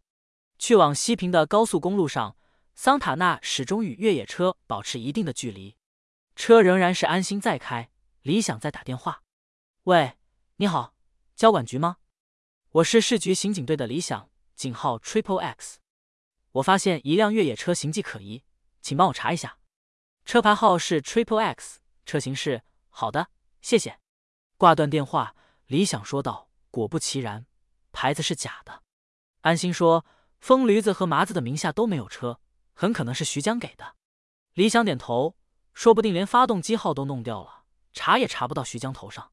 西平公安局的会议室内，白板上是西平县地图，红圈标出一个位置，是个汽修厂。全称叫大发汽修厂。安心和李想已经请求了西平县公安局的增援。西平县刑警大队队长李少阳带着县大队的精锐，看着安心将三张打印出来的照片贴在白板上。安心介绍了照片里的疯驴子和麻子，随后指着最后一张照片说：“这个人叫郭振，就是我们这次来的首要目标。”大发汽修厂院内，郭振趴在捷达车前盖上，两手都是油污。他抬起头说：“问题不大。”火花塞老化了，而捷达车的车主正是一名便衣警察。便衣警察说道：“换一个火花塞要多久？”郭震想了想，说：“好像没货呀，得从库里调。要不你把车放这儿，明天再来。”便衣警察显得有些犹豫。此时的安心和李想乘坐挂有当地车牌的汽车，在路对面严密监视。很快，疯驴子和麻子的越野车进入了他们的视线，拐进了汽修厂。安心打开对讲机，注意注意，目标出现，两组进入，两组收到。很快，对讲机里就传出两组警察的声音。一辆停在路边的吉普车应声而动，跟着越野车进入汽修厂。吉普车紧挨着越野车停下，车里下来两名便衣警察。车间里，先前到来的警察看见吉普车进来，心中有了数，忙说：“我着急用车，你今天能修好的话。”我就在这儿等着。郭振又瞟了一眼捷达车，说道：“能修好就是时间长点，时间长不怕，主要今天要修好。”便衣警察说道。郭振点头：“那行，你去屋里坐会儿吧，修好我喊你。”疯驴子叼着烟走到郭震面前，仔细打量着他的脸，说：“师傅，帮忙看看我这车呗。”郭震随口问道：“车怎么了？”疯驴子招招手：“你来看看。”郭震毫无戒心，跟着疯驴子就走。哎，讲个先来后到，先打电话调货去。便衣警察说。疯驴子插嘴道：“就看一眼，耽误不了多少功夫。”不行。这时，吉普车上下来的便衣警察拍拍车前盖，也开始挑衅道：“师傅，先帮我们看看呗。”疯驴子怒瞪了一会儿，败下阵来：“行行行，你先打电话。”郭振松了口气，朝屋里走去。他拿起收银台上的电话，拨号，电话通了。喂，库房，给我送个捷达的火花塞，九十八年的，一点六 L。挂上电话，郭振擦了把汗。收银员嗑着瓜子，随口搭话：“今儿够忙啊，平时这个点儿哪有这么多客人？”这句话仿佛一个炸雷，提醒了郭振。郭振隔着窗户张望，无论是刚才的捷达车主打招呼的疯驴子，还是吉普车里下来的两人。目光都时不时的投向自己，郭振心里害怕，但面上尽量显得镇定。西平公安局内，李队长正穿过走廊，忽然被政委叫住：“老李，听说你们要配合金海市局的人行动，跟他们局长联系过没有？”“没有，我跟他们曹队长联系过。”政委比了个枪的手势，枪都配上了，这么大行动，不跟他们局领导通个电话？李队长没多想，说道：“一有介绍信。”二有协作函，三有他们队长的证明，这还不够。政委一脸严肃：“队长管什么用？出了事他能负责吗？赶紧再打个电话，一定要让他们局级领导点头。”这一边，大发汽修厂屋内，疯驴子和麻子沉不住气，走进汽修厂的屋里，发现郭振已经不在了。疯驴子心思一动，立刻明白了：“你们这儿有厕所吗？”收银员手往屋后一指：“有，就在后面。”疯驴子向麻子使个眼色：“走，陪哥撒个尿。”两人夹着包，摇摇晃晃的从屋后门出去。监控修理厂的车内，对讲机里传来一组的声音：“目标移动了，一组请求立即行动。”二组请求立即行动。安心和李想既紧张又兴奋。忽然，对讲机里传来李队长冷冰冰的声音：“所有行动停止，原地待命。”安心着急的冲着对讲机喊道：“李队长！”对讲机里依然是李队长冷冰冰的声音。金海市局的孟局长说：“他不清楚这次行动还在何时。”抱歉，我们暂时不能配合。安心急红了眼，打开车门冲了下去。李想咬咬牙。只好跟上。安心和李想冲进院子，几个便衣警察都一脸无奈的望着他俩。对不起，他们去后院了，应该有凶器，小心。安心和李想对视一眼，李想拔出了枪。安心从后腰拿出根甩棍，抬手一甩。李想双手持枪打头前进，安心紧随他身后。简陋的厕所出现在眼前，门是虚掩的。李想运口气，一脚踹开门，只有刺鼻的气味。空无一人，简陋的隔断里也全是空的。安心注意到地上有隐约的血迹，血迹周围有杂乱的脚印。安心拉住李想说道：“别动，别破坏痕迹。脚印在前面，血迹在后面，受伤的很可能不是郭振。郭振可能已经察觉到了危险，所以才故意把疯驴子他们引到这条夹道里，利用这里的狭窄地形才能对付两个人。”李想快速看了一下周围的环境。可这是个死胡同啊！他们三个都没出来，能躲到哪儿去呢？安心随着足迹一步出来，很快，他和李想发现了突出砖头上崭新的擦痕。他把甩棍重新插回腰里，双手一撑，翻上墙头，一大片未完工的烂尾楼出现在眼前。烂尾楼主体建筑基本完工，光秃秃的水泥楼梯没有护栏，到处都是大的能掉下人去的窟窿，地面裸露的钢筋像刺一样。指向天空，满脸是血的疯驴子恶鬼一般拎着染血的军刺射击而上，嘴里还大喊着：“郭振，你他妈看我怎么弄死你！”现场有无数赤裸的水泥柱，每一根后面似乎都藏着郭振。疯驴子试探着向前走，边走边说：“郭振，出来吧，看见你了。”突然，疯驴子踩到了郭振的扳手，上面还有血迹。他抹了一把脸上的雪茄，乐了。你要么自个儿乖乖从楼上跳下去，图个痛快，别等我逮着你，那可要遭老罪了。郭振就躲在一根水泥柱子后面，疯驴子的声音离他越来越近，他忍不住探出头去张望。疯驴子大喝道：“看见你了！”郭振一哆嗦，心一慌，向更上一层跑去。这下他的行迹终于暴露了。疯驴子眼睛一亮，拔出怀里的手枪，对着郭振就放了一枪。子弹打在水泥台阶上，郭振吓得一个趔趄，差点摔下去，连滚带爬的往上跑。安心和李想听到枪声，头皮都要炸开了。安心紧张的喊道：“是六十四式，我的枪！”他掏出警棍就往上冲。李想连忙冲过来要拦住安心：“你小心，危险！”安心拼命甩开李想的手，他要用警枪伤了证人，我这辈子就完了。李想眼看安心和他的距离越来越远，急得鸣枪示警，用最大的嗓门喊道：“疯驴子，麻子，你们已经被包围了，赶快缴械投降！”话音未落，一枪打过来，子弹从李想的脸颊掠过，他赶紧闪身躲到水泥柱后面。郭振已经冲到了烂尾楼的顶层，他沿着大楼的边缘寻找出口，很快绝望了。他抄起砖块，盯着楼梯口，等待着最后的决战。此时的安心终于冲到了疯驴子所在的那层，麻子抱着斧子缩在一个角落里，大口喘息着。安心故意用甩棍敲击着水泥柱。疯驴子躲哪儿了？出来啊！我是安心。他不断发出声响，想引疯驴子现身。叫驴还是疯驴？其实跟条赖皮狗一样，还是只病狗。柱子后面的枪声终于响了，打在安心身边的水泥柱上。安心闪身躲到柱子后。深吸一口气，继续用言语激怒对方。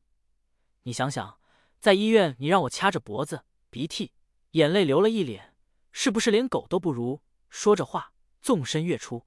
恼怒的疯驴子果然再次开枪，连发两枪都被安心躲过。安心躲在掩体后，仍在调侃着：“你呀，你顶多能当个驴肉火烧。”李想正好从楼梯口冒头，安心大叫：“危险！不要上来！”疯驴子又开了枪，压得李想不敢冒头。疯驴子躲在水泥柱后喘息着。安心真是冤家路窄啊！安心调侃道：“熟人不是更好？知根知底，说说吧，你要怎样才投降？放我走。”郭振归你，行，你先把枪放下。不可能，你先让我走。疯驴子喊道：“咱俩都别扯淡了，你知道我不可能让你带着证人离开。”疯驴子疯狂地喊道：“那我就杀了他！”安心一边快速查看位置，一边说：“动手啊！”李想听见，连忙制止：“安心，别乱说话。”安心朝着疯驴子的方向喊道：“我说的是真的，反正我们就是要抓住徐江。”有郭振的证词也行，有你跟麻子的证词也行。其实你的证词更好。麻子这时冲疯驴子哀求道：“驴哥，咱投降吧。”疯驴子一瞪眼：“别信他，咱们犯的都是死罪。”安心继续说着：“疯驴子，你手上有人命，麻子可没有。”麻子绝望的向安心跑去，大喊：“安警官，救救我！”安心大叫：“趴下！”疯驴子已经举起了枪。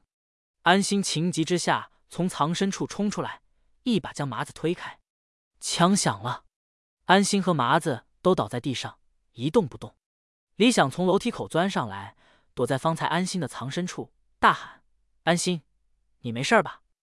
安心拍拍麻子的脸，麻子睁开眼睛，一脸慌张：“我没死吧？”安心看着麻子，松了一口气：“没事儿了。”六十四式手枪只有七发子弹。他已经打光了，疯驴子在远处扣动扳机，却怎么也扣不响了。他绝望的拔出军刺，安心站起身，拍拍身上的灰，把甩棍在手里掂了掂。李想端着枪靠近，不许动。安心看着疯驴子说：“疯驴子交给我，你赶快到上一层抓郭振。”疯驴子绝望的嘶吼着：“安心，来，做个了断。”安心挥开甩棍，迎了上去。疯驴子被甩棍打得红了眼。宁愿挨打，也要将军刺往安心脸上划拉，每一下都是同归于尽的架势。李想快速冲上顶楼，郭振站在楼角，扔掉砖头，欣慰的举起双手：“救命！我自首，我我举报，我亲眼看到徐江杀人了。”西平县刑警队的警员们之前已经听到了枪声，最终李队长决定让大家增援，现在支援人员已经端着枪冲了进来。疯驴子靠着蛮力。疯狂挥舞着手中的军刺，时间一长，体力渐渐不支。趁他恍神的功夫，安心的甩棍打到他手腕上，军刺应声落地。安心顺势用甩棍卡住他的脖子，将他抵在水泥柱上。疯驴子挣扎着，居然从腰里又掏出一柄小匕首，狠狠地刺到安心的右肩臂窝里。安心一脚将他踹出去，这一脚使出了全力，疯驴子被踹的。直接跌进了楼层中央的窟窿里！啊！疯驴子绝望的喊了一声。安心急忙扑过去，千钧一发之际将他拉住。奔上楼的西平刑警队队员正好目睹了这惊心动魄的一幕。疯驴子竭尽全力抓住安心的手，安心的伤口剧痛，咬牙强忍着，用另一只手抓住疯驴子。疯驴子看着忍着剧痛的安心，又沮丧又庆幸。没想到这辈子被警察抓住，居然会有些高兴。第二十章高启强的挣扎。小灵通专卖店已经结束营业，高氏兄弟在清理盘点。高启强说了一句：“你说安心和徐江谁能先找到那个司机？谁先找到都一样。徐江这次脱不了干系。是，都该了结了。”高启盛忽然严肃的看着高启强：“你是不是准备等警察抓了徐江就去自首？”高启强沉默着。但表情已经说明了一切。高启盛生气的把手上的账本一摔：“我就知道，你说要给安心送什么大礼，原来就是把自己送出去。小盛，这件事已经扯不清了。咱家搅和的越久，就会陷得越深。我前前后后仔细想过了，只要我把这些事儿都扛下来，就不会牵连到你，也不会牵连到这家店。你还能好好的做生意，你知道这几个月咱们赚了多少钱？毛利润十万，而且每个月都比上个月更多。好日子刚刚开始，你就不过了？你聪明又有见识，哥打心里高兴。生意做成了，哥也就能放心离开几年了。再说徐江被抓，肯定得供出我来，早晚的事儿，我还不如争取个宽大处理。晚饭你自己吃吧，我去办点事。放心，不是去自首。徐江一天没被抓，我就一天不能被抓住。我得盯着他，防止他对你们做什么事儿。说罢，高启强拉开卷帘门，自己钻了出去。高启盛焦躁的在店里来回踱着步子，终于他想出了办法，拿起小灵通。拨出一串号码。入夜的西平县公安局里，李队长陪着胳膊上绑着绷带的安心走进门。李想正好从审讯室出来，李队长招呼着李想，正好安心的手术刚做完，麻药劲儿都没过，就非要过来。交给你了。李想看着安心说：“人都在呢，有什么不放心的？”安心压低声音：“枪呢？我的枪呢？”李想从贴身的兜里掏出来，枪还装在证物袋里。给你保管好了，放心。安心用好的那只手接过来，揣进自己怀里。审的怎么样？李想点头说道：“司机郭振交代的很快，承认自己收了徐江的钱，把老板出卖了。”安心连忙问道：“他能做目击证人吗？”李想摆了一个 OK 的手势：“没问题。徐江杀人的时候他也在，埋尸地点都招了。”安心欣喜若狂：“太好了，这下徐江完蛋了。”赶紧把报告传回金海。李想看看周围，把安心拉到自己身边，小声说着：“动静搞得那么大，报告早就传回金海了。要不然，你以为我敢决定就地审讯？两个局长已经猜出来你怀疑他们了，师傅也跟着你挨了好一顿骂。”安心有些紧张。那结果呢？李想笑笑：“安局在办公室等着呢，审讯结果传回去，他马上去申请徐江的逮捕令。”安心高兴地说。那还等什么？赶快吧！西平县公安局审讯室内，疯驴子耷拉着脑袋，完全没了之前的神气，却还是不配合。郭振已经都交代了，你的老板都完蛋了，你还替他死撑着，有必要吗？疯驴子一脸戏谑的看着安心，你怎么知道他完蛋了？安心掰着指头数，杀人郭振能证明，雇凶杀人麻子能证明。李想补充道。还有从事和资助黑社会组织活动，这些罪过就不小了。安心敲了敲桌子，就差你的证词了，给他再加一条非法买卖器官。疯驴子点头道：“行，我承认我栽了，但是你们凭这些就想抓老板，有点天真。公安是了不起，可是公安头上就没有紧箍咒吗？”安心一愣：“你什么意思？”疯驴子看着安心笑了：“你说的那些罪名，只能治治我们。”但治不了徐江，就算抓了他，你也判不了，早晚还得放出来。你是说有人在保护他？疯驴子一脸无奈与质疑。警察叔叔，你们是第一天跟他打交道吗？这种事自己还不清楚？安心和李想交换了一下眼神，都清楚疯驴子不是虚张声势。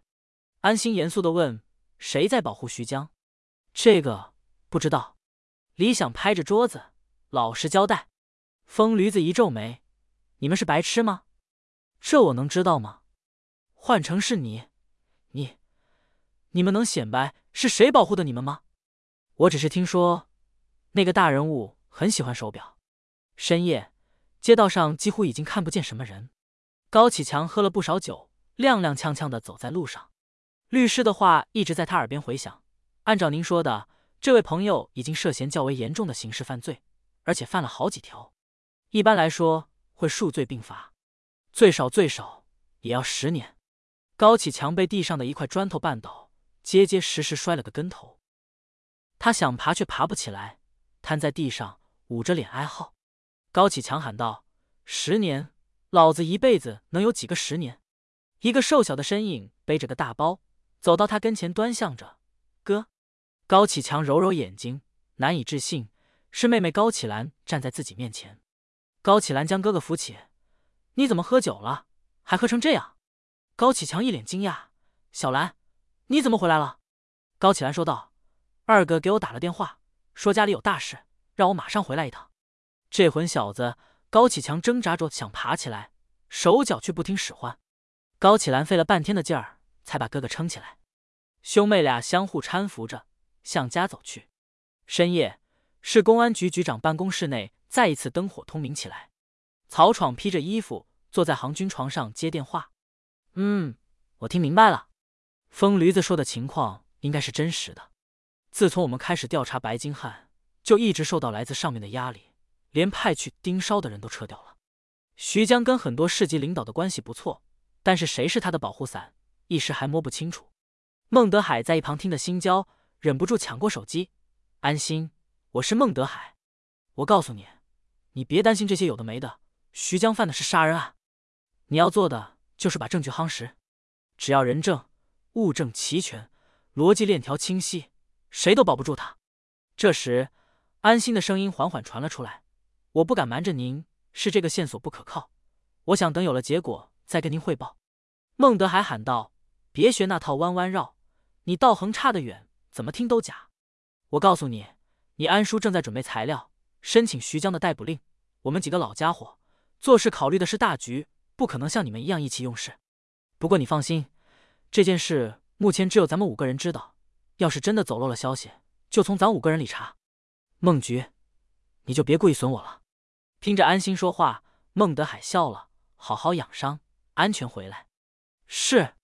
安心干净利索的答道。高启强回到家中，气急败坏的把高启盛从屋里拽到楼下。高启强压低声音道：“你给小兰打电话说什么了？”高启盛扶了一下眼镜，叫他回来团聚一下，不然下次再见你。只能在监狱里了。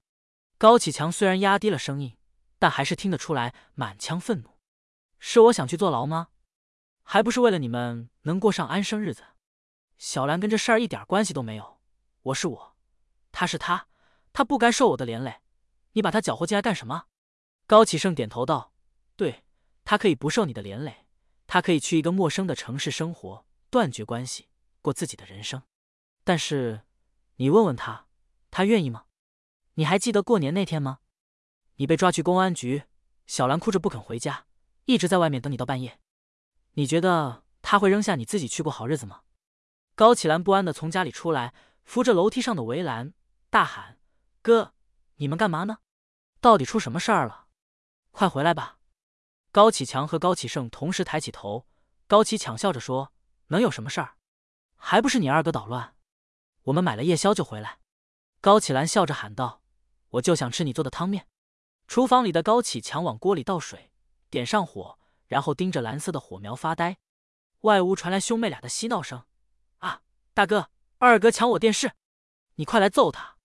高启强哭了，这是他最舍不得的家里的烟火气。兄妹三人围在桌前吃热汤面，高启兰努力做出一副愉快的样子。兄弟俩都心事重重。高启兰正色道。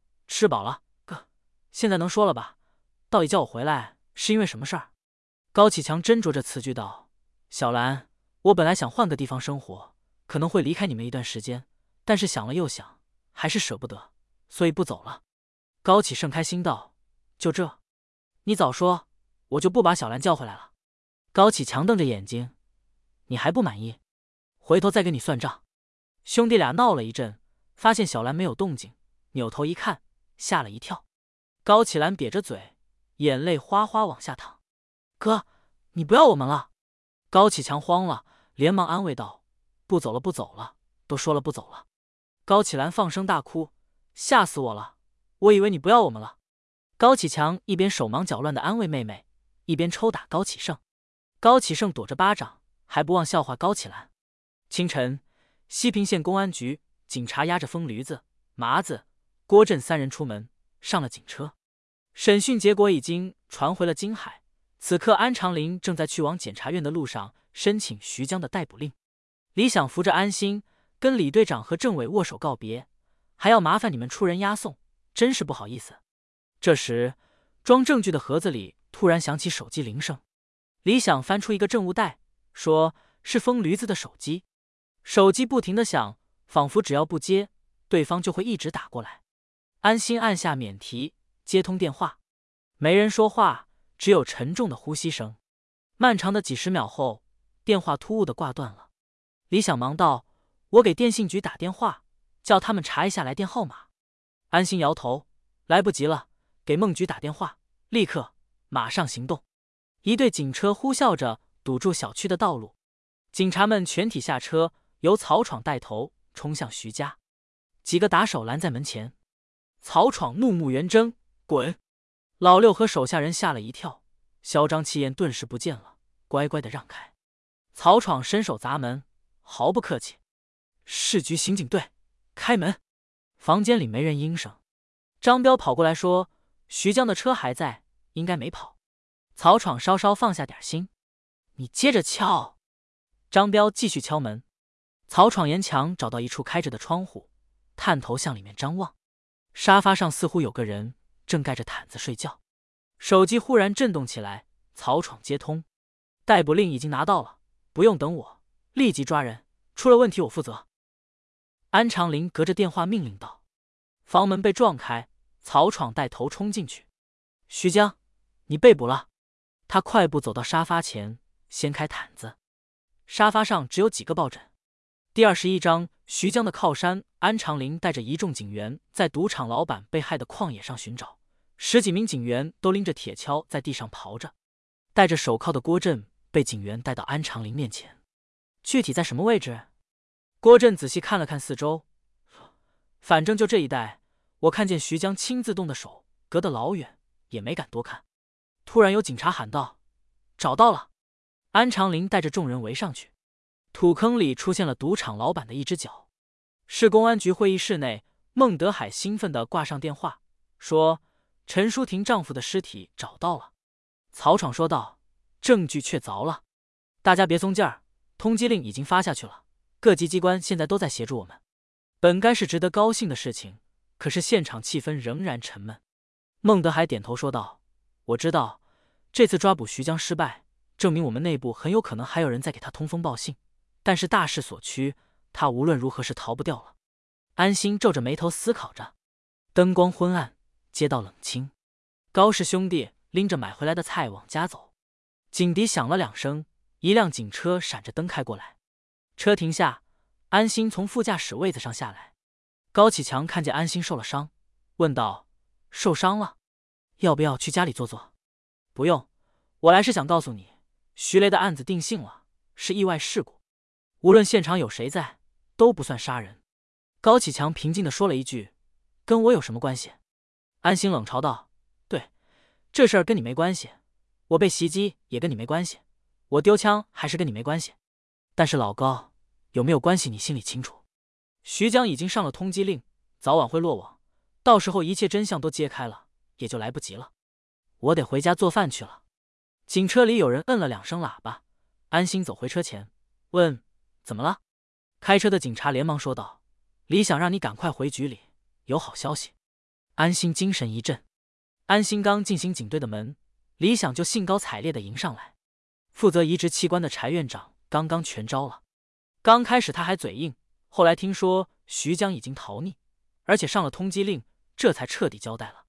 疯驴子和柴院长是最关键的两个人物，有他们的证词，这案子成了大半。李想神神秘秘的说：“要是只是这种程度，也不至于让你回来一趟。”他招招手，示意安心靠近。柴敏还交代了一件事，说黄翠翠是先被徐江弄晕了。然后徐江又逼着柴敏给他做手术摘肾的。徐江十分重视器官的买家，对方得了尿毒症，需要换肾。一开始柴明以为只是摘一边，结果徐江说黄翠翠不是自愿的，反正必死无疑了，就让柴明把两个肾都摘了。柴敏事后觉得良心过不去，所以在和疯驴子处理完黄翠翠的尸体后，又打了报警电话说井里有尸体。安心听完已经脸色铁青。这就是你说的好消息，李想沉思道：“最起码证明了黄翠翠是被害的，没有主观错误，他的保险能理赔了。你不是一直惦记着他的家人吗？”哦，我都没反应过来，光想别的了。李想转头道：“你想什么？”柴敏说：“徐江为了那个得尿毒症的病人不惜杀人，而疯驴子也供认，徐江在金海官场里有个势力极大的靠山，刚搞定徐江。”你就惦记上他背后的靠山了？真要是哪个大领导，咱们动得了吗？安心瞥了李想一眼，还没动呢，你就掀了？徐江能掀起这么大风浪，还不是因为背后有人？光抓一个徐江不解决问题，要连根拔起来才行。真要抓，那也是纪委跟反贪局的事儿，咱们就管好眼前这摊儿，行不行？安心撇撇嘴，你觉悟太低，我不跟你讲。明天我去找局长，局长们肯定支持我。第二天一早，安心敲开了局长办公室的门，看到孟德海和安长林都在，刚想着将自己的想法汇报一下，孟德海便摆摆手，告诉他不用查了。安心正诧异着，安长林意味深长地说：“今天上午市委常委会上已经有领导主动承认了，这名患者是他的亲戚，整个过程都是这个亲戚跟徐江之间的个人交易，跟那位领导无关。无关？你们信？”我们怎么想不重要，常委会已经决定对他进行党内通报批评，这件事就算过去了。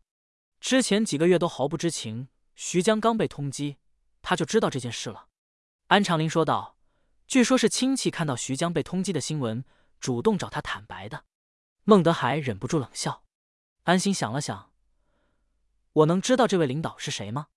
安长林看着安心：“他会来找你的。”说着，看看表。也该到了，安心一脸疑惑，找我。这时，曹闯推开门说：“局长，赵副市长来了。”孟德海拍了拍安心的肩膀：“无论你想说什么，都给我憋住了。”副市长赵立东看上去四十岁出头，消瘦干练，带着市委的几个人，还有市报、省报的记者站在刑警队的办公区里等着。刑警队留守的警察都束手束脚，不知该站哪儿。曹闯带着安心出来了。赵立东一看到胳膊缠着绷带的安心，急走几步上前握住他的手：“安心同志，你的英勇事迹我都听说了，非常感动。金海有你这样的警察守护着，我们很安心。”记者们快门一阵闪烁，捕捉着感人的角度。安心表情木讷，还没从刚才的愤怒情绪里出来。赵立东一脸感慨的说道：“我平时工作太忙，对咱们一线干警关心的不够。”今后有什么困难就跟我说，职权之内的我一定想办法解决。曹闯看着木讷的安心，赶紧替安心打圆场，谢谢赵副市长关心。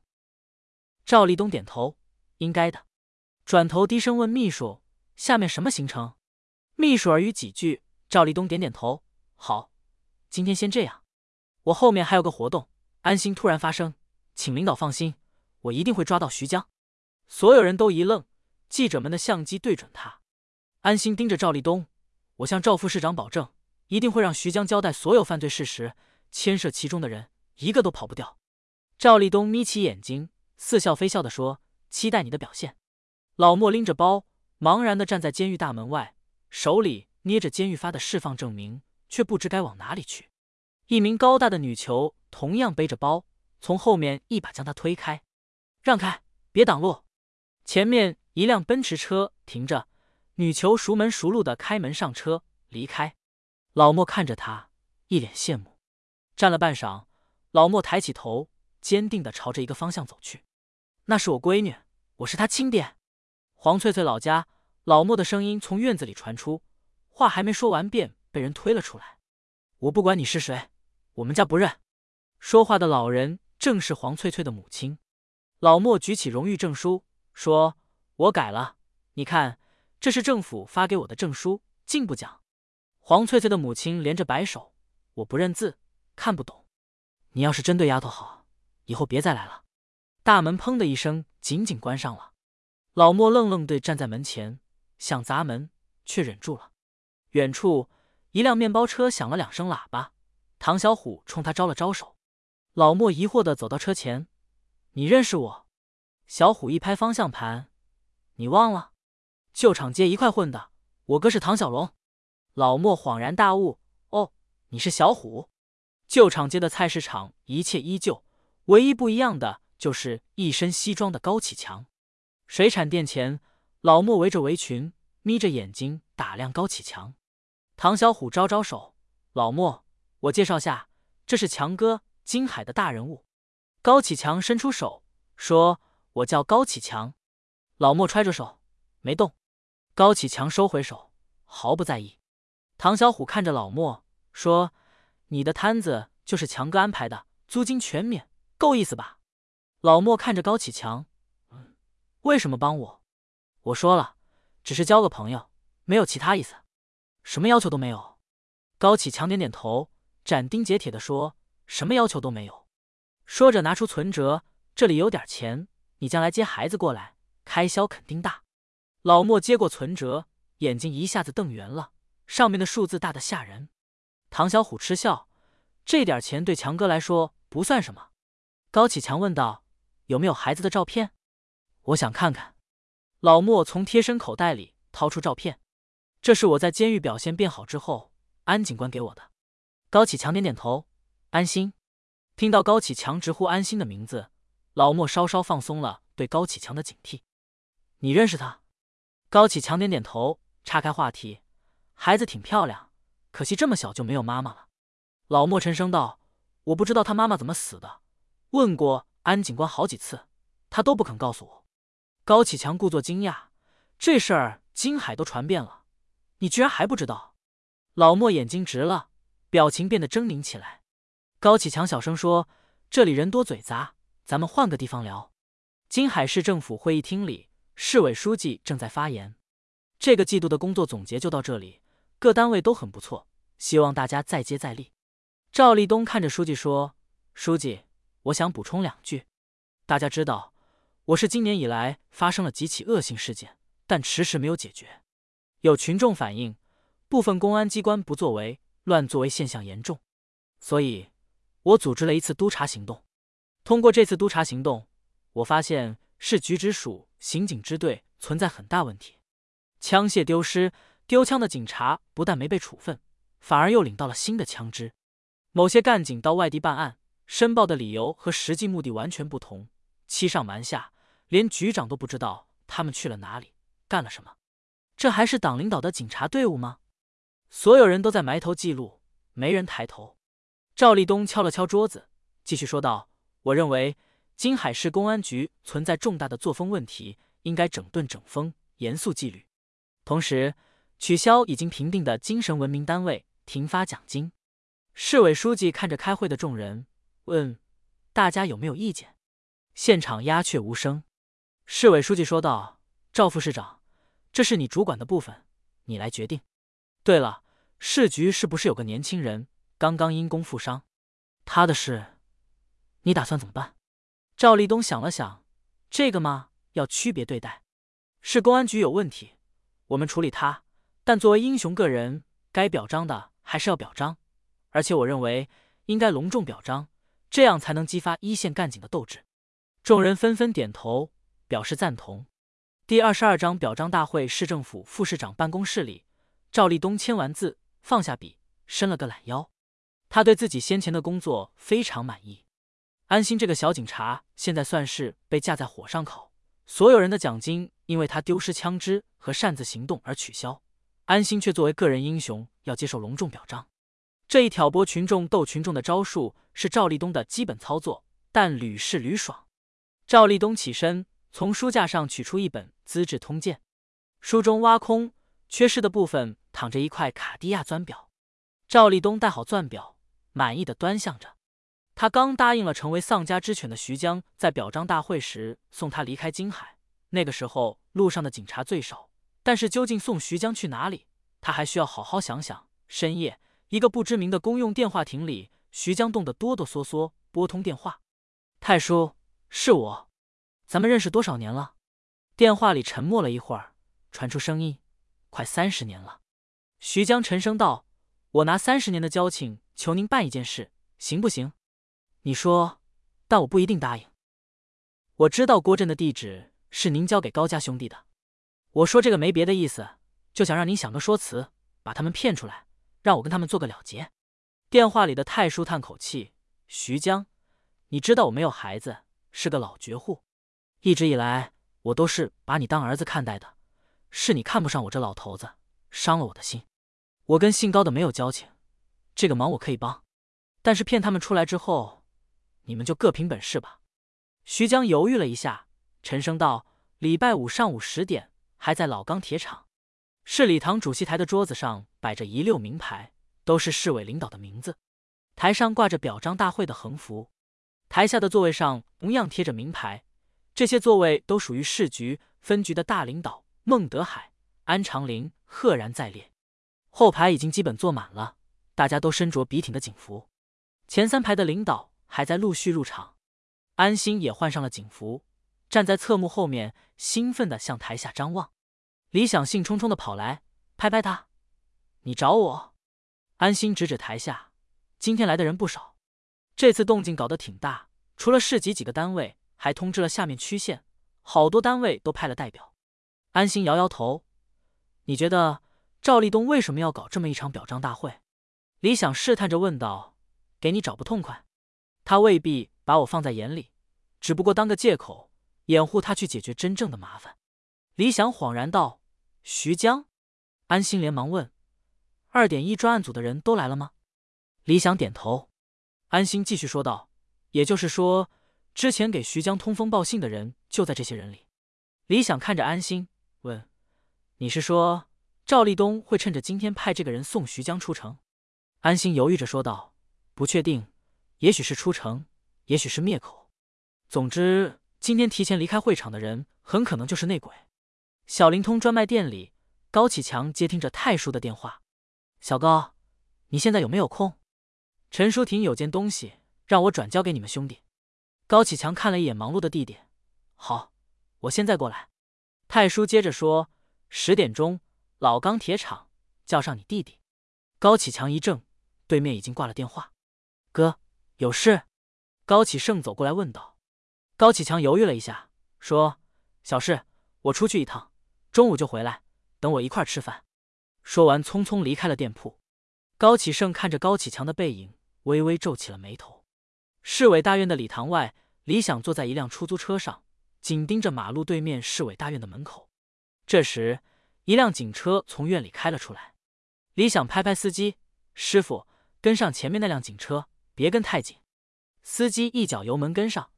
李想握着手机，压低声音对电话那边的安心说：“你的判断可能是对的，我正在跟踪咱局的一辆警车，他离开礼堂之后没有回市局，现在正往城郊开。”此时的市礼堂里，赵立东在台上侃侃而谈。金海安定的发展环境离不开一线干警的努力和付出。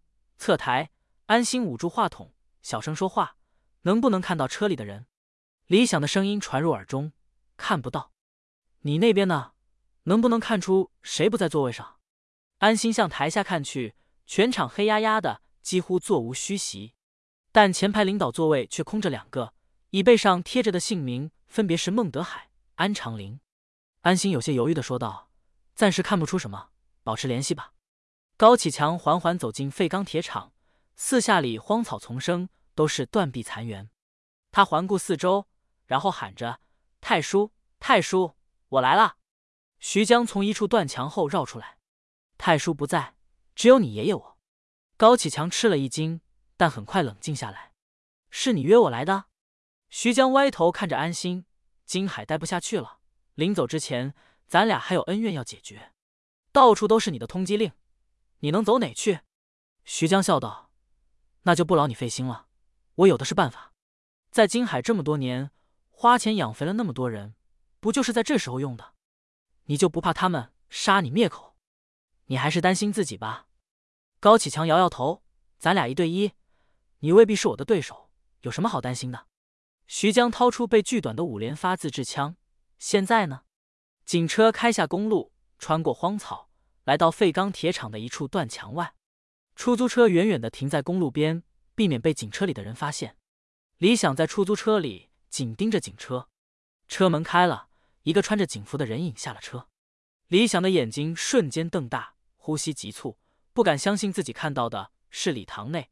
安心依然站在侧幕条后面。向下仔细的张望，安长林弓着身子走向自己的座位。安心长出了一口气，随后把目光落在了孟德海的位置上。赵立东仍在侃侃而谈，而内鬼的答案似乎已经有了。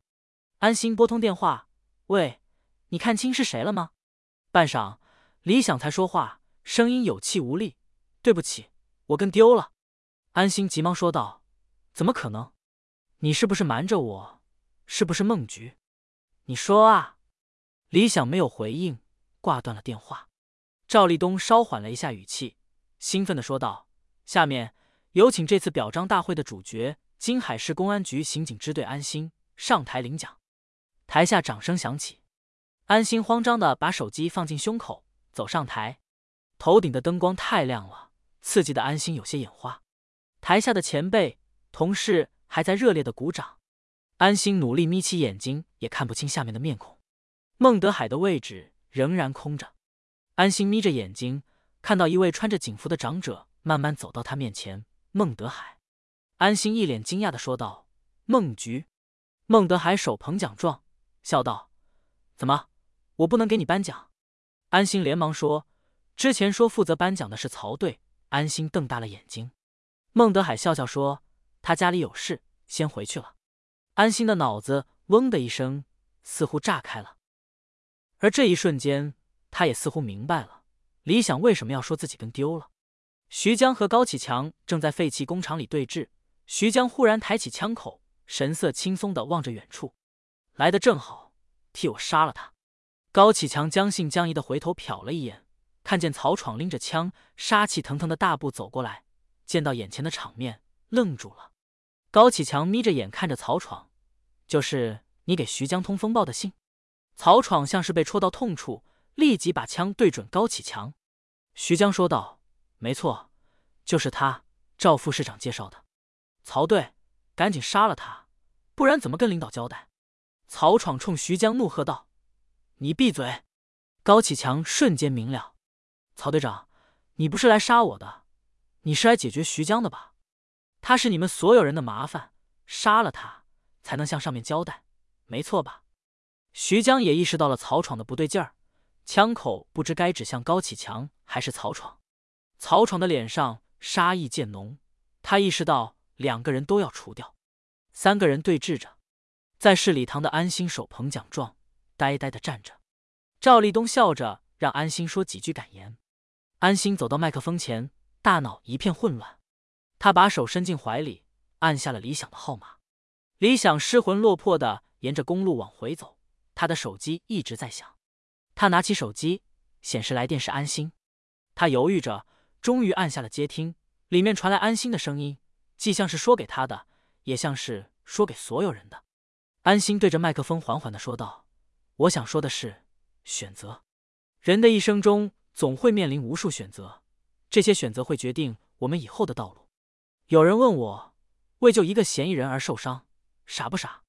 我认为。”在我伸手拉住他的时候，其实是给了他再一次选择人生的机会。他可以选择改正错误，重新做一个好人。那么，我的付出就是值得的。我们这一生可能会犯很多错误，但总有重新选择的权利。关键是要在他彻底堕落之前，伸手拉住他。台下静了片刻，响起掌声。安心盯着自己的胸口，仿佛能听到自己的心跳和理想的喘息。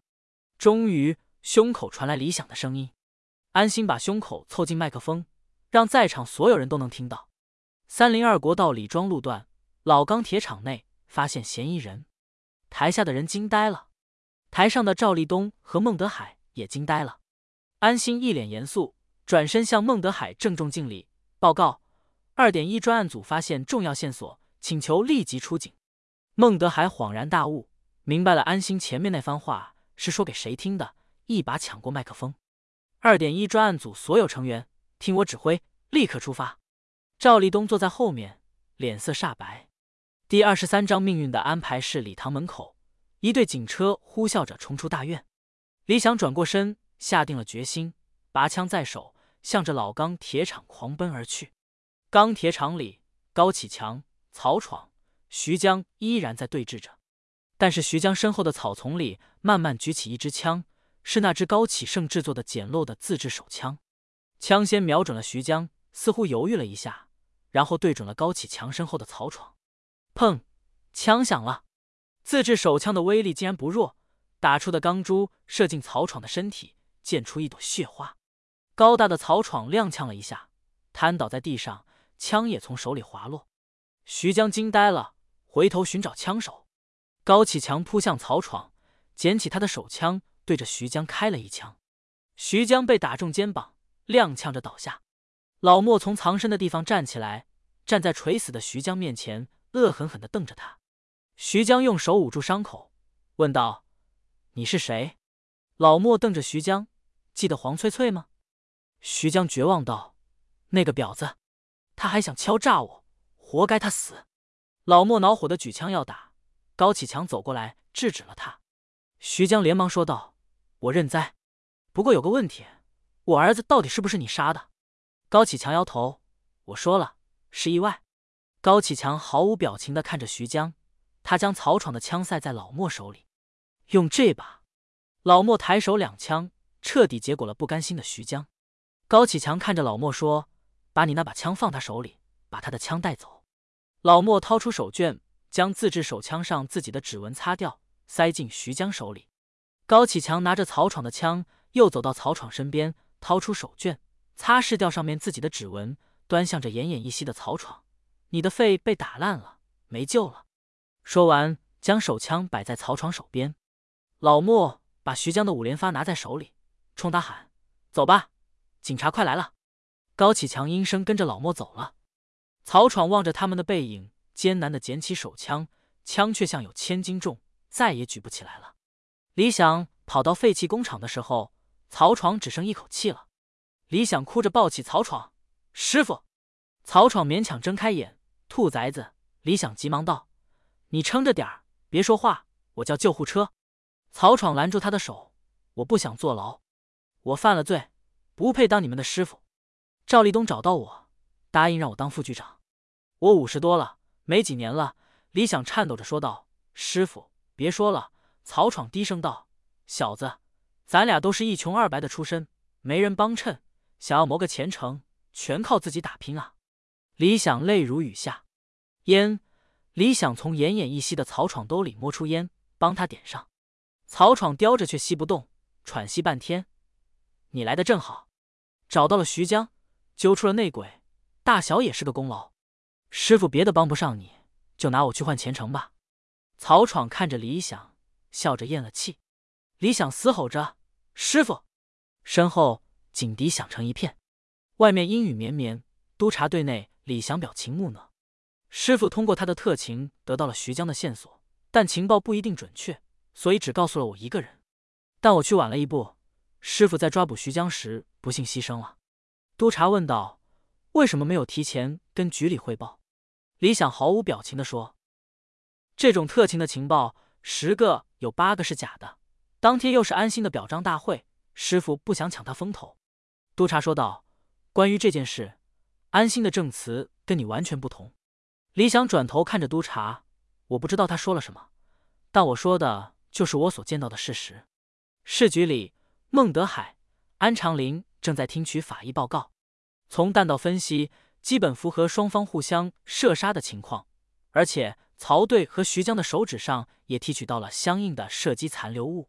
孟德海皱着眉，这么说，李想说的是真的？法医点头，至少无法证明他说的是假话。孟德海摆手，算了，上面一直催着结案，如果找不到新的证据。只能这样结了。安长林叹口气，没有说话。办公室里，赵立东向王秘书了解情况。小王，徐江的案子怎么样了？公安局说还在找新的证据。赵立东不耐烦道：“找什么新证据？案卷我都看过了，证据充分，逻辑清晰，早就可以结案了。他们这么拖着，是不是想把水搅浑，包庇什么人啊？”我再去催。赵立东点头。发现徐江死亡现场的年轻人叫什么？王秘书犹豫了一下，李想。赵立东点头道：“小伙子有前途。”曹闯死了，支队长的位置是不是空着呢？不过他资历很浅，先当个代理队长总没问题吧？要多给年轻人机会吗？明白。赵立东继续说道：“注意工作方法，别搞得跟指派一样。我看就让他们内部民主选举吧。”这一日。刑警队全员穿戴整齐，在曹闯的墓碑前集体敬礼。曹闯的老婆带着儿子站在队伍里。李想摸出一包烟，点燃，摆在墓碑前，用只有自己能听得到的声音说：“师傅，我绝不会拿你的名声换自己的前途，你永远是我的师傅。”安心分开人群，从后面闯了进来，大吼道：“李想。李想回过头看着安心，安心质问李想：“你为什么不说真话？”李想黯然。安心继续说道：“你在老钢铁厂到底看到了什么？说出来。”李想还是一言不发。安心嘶吼道：“你的良心过得去吗？你对得起你身上这身警服吗？”李想怒道：“你就那么想证明自己是对的？”李想拽着安心来到曹闯遗孀和儿子的面前。你当着师娘的面把你想说的说出来，师傅的名声不重要，你安心的判断最重要。说，安心看着悲痛欲绝的母子，噎住了，仿佛一瞬间被抽去了力气。张彪扶住曹闯的妻子说：“师娘，走吧。”刑警队的人都离开了，众人对安心投来鄙夷的目光。市公安局院子里，孟德海和安长林按照调令上车，离开了金海市公安局。调令的内容是。经省委常委研究决定，任命孟德海同志为金海市清华区委书记，不再担任金海市公安局局长职务。安长林同志任博北市公安局局长，不再担任金海市公安局副局长职务。安心站在院子当中，看着车远去的方向，默默为他们敬上最后一个礼。安心知道，这次他彻底孤立无援了。建筑工地上，与老莫同时间出狱的那名女囚已经换了衣裳，正在工地门口和保安掰扯。你让我进去见太叔，保安摆手，不行，老板不是谁都能见的。女囚着急道：“他见了我，自然能认得。”保安将女囚推到一边，让开一条路。被高启强缠的没办法的陈淑婷接受他的请求，带着他走了进去。工地上，太叔戴着安全帽，正在手下的陪同下参观。陈淑婷把高启强带到太叔面前，太叔阴冷的打量着高启强。你找我什么事？高启强上前几步，突然跪倒在太叔面前。听说您没有儿子，我很早就没了爸妈。如果您不嫌弃，我就是您的干儿子，给您养老送终。等您过世以后，我给您摔盆打翻。所有人大吃一惊。你不恨我？高启强恭敬的说道：“我知道，您只是想试试我的本事，没本事也不配当您的儿子。”太叔哈哈大笑：“是个大才。”按规矩，我该送份大礼给你，舒婷啊。徐江的案子多久能结案？陈淑婷想了想，审理加上财产拍卖，大概半年。太叔点头，好，半年以后，我把他的白金汉买下来送你。高启强一头磕在地上，谢谢干爹。太叔伸出手，在高启强的肩头停了片刻，最终落在他的头顶，像是抚摸一个孩子。女囚隔着保安，远远的望着这一切。满眼都是嫉妒。身穿便装的安心孤零零的在街上游荡，手机铃声响个不停。安心仿佛听不到一般，只是静静的走着。校园的公用电话亭里，孟玉捧着电话，已经泣不成声。安心，从我离开金海回到学校，你就没有主动和我联系过。无论我开心还是难过，所有我需要你的时候，你都不在我的身边。我在一天天的等待中逐渐明白，我永远成为不了你的第一。学校里有一个师哥。对我很好，至少会在我需要的时候第一时间出现在我面前。我在想，我是不是也要让他和我一样，成为另一个永远等不来心爱之人的人？手机留言信箱里一直播放着孟玉的留言，而孟玉的每一句话都冲击着安心的心。他的脚步越来越慢，信箱里的留言还在继续播放着。安心，如果你愿意来找我，我仍然是那个爱你的孟玉。如果你不来，我想我只能去做别人的唯一。孟玉的留言结束了。接下来是无尽的忙音，安心的脚步也停住了。他走到了选择的路口，迎面春风得意的高启强走了过来，两个人互相望了一眼，都没有打招呼，擦身而过。命运曾让他们纠缠在一起，又分开，最终他们渐行渐远，再也无法回头。第二十四章杀人偿命。二零零六年的莽村还是一个位于金海市清华区、青砖灰瓦、颇具特点的老渔村。因早年有海盗出没，故得名。这一天，雷声滚滚，大雨滂沱。此时的莽村内也如同天气一般惊涛骇浪。狭窄的村巷中间是一小块空地。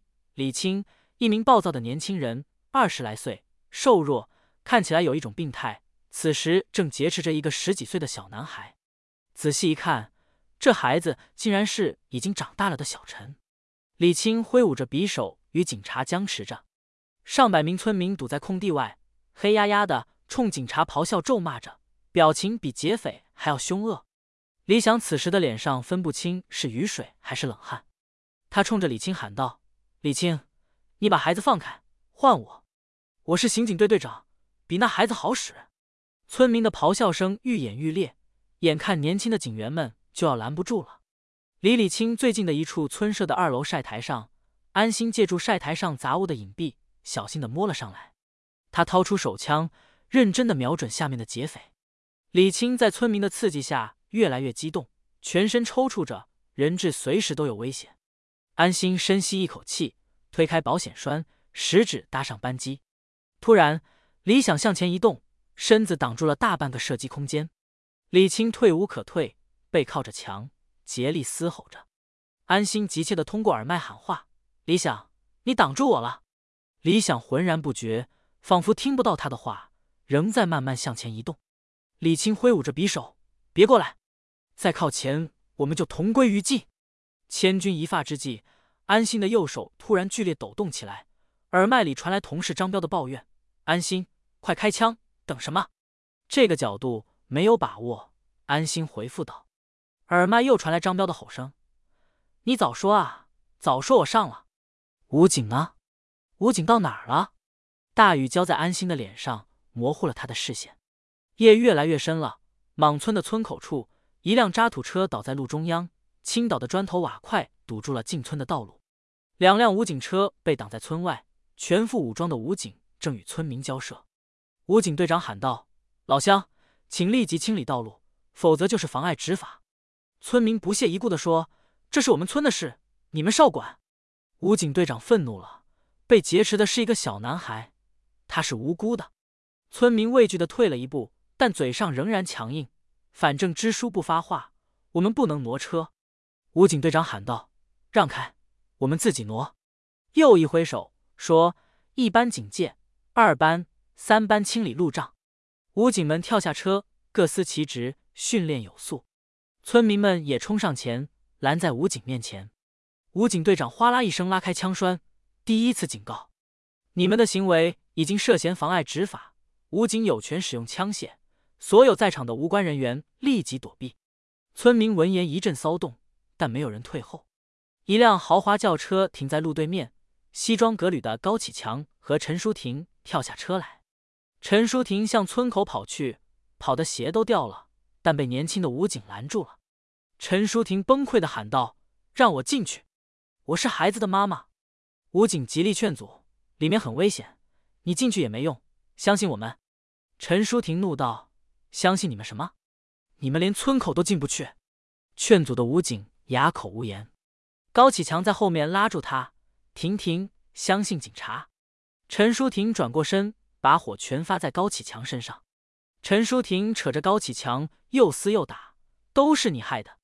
我儿子要是出了什么事，你也别想好过。”说完，张嘴一口狠狠的咬在高启强肩头。高启强咬紧牙关，抱住失控的陈淑婷。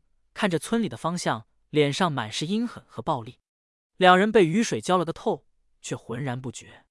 深夜，清华区政府的走廊上，现在的清华区委书记孟德海仍是一副天不怕的不怕的样子，大步流星，走路带风，可身上的制服已经不见了。清华区区长龚开将在后面几乎一路小跑才能跟得上他，边跑边说：“莽村怎么闹出这么大的乱子？哎，跟他们讲不清道理。”别看都转了城镇户口，脑筋还留在土疙瘩里。孟德海问道：“支书呢？”村民不懂道理，支书也不懂。龚开江突然支支吾吾起来：“支书在您办公室门口等着呢，说是您叫他来汇报工作的。”孟德海一脸疑惑：“我叫他来的？”区委书记办公室门口，一个干瘦的小老头，一副受气包的萎靡样子，仰着脸看着区委书记办公室门口挂着的门牌，仿佛没见过世面。公开将引着孟德海走了过来，老头眼睛一亮：“孟书记您好，我是莽村村支书李有田，我一早就来了，听说您在开常委会，就一直等到现在。”孟德海压住怒火：“汇报的事以后再说，你们村已经乱套了，赶紧回去处理。”李有田装模作样的愣了一下：“出什么事了？”公开将怒道：“你们村有人绑架了强盛老总的孩子，村民堵在村口，不让公安武警进去。你快回去吧。李有田吓得直哆嗦。这我回去也管不了啊。孟德海皱眉道：“你是支书，你不管让谁来管？”公开江连忙挥挥手：“快走吧，这时候就是要你支书出面的。”李有田唯唯诺诺的鞠了个躬：“给领导添麻烦了，我这就回去管教他们。”说完转身往外走，弯腰驼背，颤颤巍巍。而此时身处莽村的李青情绪濒临崩溃，扯着嗓子喊道：“欠债还钱，杀人偿命！我杀了他，你们杀了我，咱们两清。”李想劝道：“冤有头，债有主。”你跟高启强的恩怨不要扯上孩子。李青疯狂摇头，这话你去跟高启强说，看他听不听。李想连忙点头道：“好，我跟他说。如果你愿意，我还可以把他叫来，你骂他，打他，我绝不干涉。”李青似乎听进去了，显得有些犹豫，手上力道放松。远处的村民李宏伟，也就是李有田的儿子，扯着嗓子大喊：“他骗你呢！警察跟他们是一伙的。”李青刚缓和的情绪又暴躁起来。对，我不信，你别想骗我！李想大喊：“李青，好好看看我，咱们一块长大，你就算不信警察，还不信我吗？”李想的怒喝镇住了李青，但李想知道拖下去凶多吉少，于是将手背在身后做了个握拳的动作，开枪的信号。安心看到了手势，但还没等到最佳的时机，安心的耳麦里又响了起来。队长发信号了，开枪啊！开枪！雨水混着冷汗，迷得安心睁不开眼。他的右手抖得越来越厉害。空地上，一声沉闷的枪响回荡在四周。安心的眼前一片漆黑，他努力睁开眼睛，好像看到了两个月以前。第二十五章新节。两个月前，公安局的野外靶场上，刑警队站成一排，正在进行手枪射击训练，枪声此起彼伏。李想动作标准，眼神坚定。安心沉着脸，拿着自己的靶纸往外走。张彪抢过来，说：“都在肩膀上，菩萨心肠啊！再过两个礼拜就是全省公安系统比武大赛了，你这成绩可别给局里拖后腿啊！”安心压着火，一把把靶纸抢过来，低着头走了。李想想制止，望着安心的背影，又把话咽了回去。右肩臂窝的伤势。让安心作为一名警察却打不准枪，所有人都知道伤早就好了，一直好不了的是安心。安心一直在推演徐江死亡的现场，六年来同一份报告交了改，改了交，可是无论改多少遍，结果都是一样的。原先的白金汉添置了新的灯光和陈设，相比过去的土豪气显得更加时尚气派。悍马车大咧咧的停在门口，唐小虎跳出来，从后座拖出大花篮。乐呵呵的走进白金汉最大的一间包房里，唐小胡把花篮往高启强、高启盛兄弟俩面前一放：“小盛哥，生日快乐，生意兴隆，双喜临门。”高启盛春风满面：“同喜同喜，自家人还送什么东西？那必须的。今天你的小灵通连锁超市开业，以后金海就是你一家的了。”高启盛笑着说了一句：“瞎说什么？”高启强起身拉着唐小虎。来到角落里的吧台处，低声道：“你哥哥怎么样？我去看他了，他在里面挺好的，叫你别担心，叫他好好表现。监狱的关系我都打点好了，搞几次减刑，很快就出来了。”唐小虎笑着点头道：“谢谢强哥。”沙发中央只剩下高启盛，他被姑娘们众星拱月般哄着，好不得意。醉眼朦胧间，他起身走到麦克风前：“我说两句。”大家安静下来，都望着他。我高启盛今天生日，感谢谁？感谢父母。我是工人的孩子，白手起家，小本生意，做到今天，终于有点起色。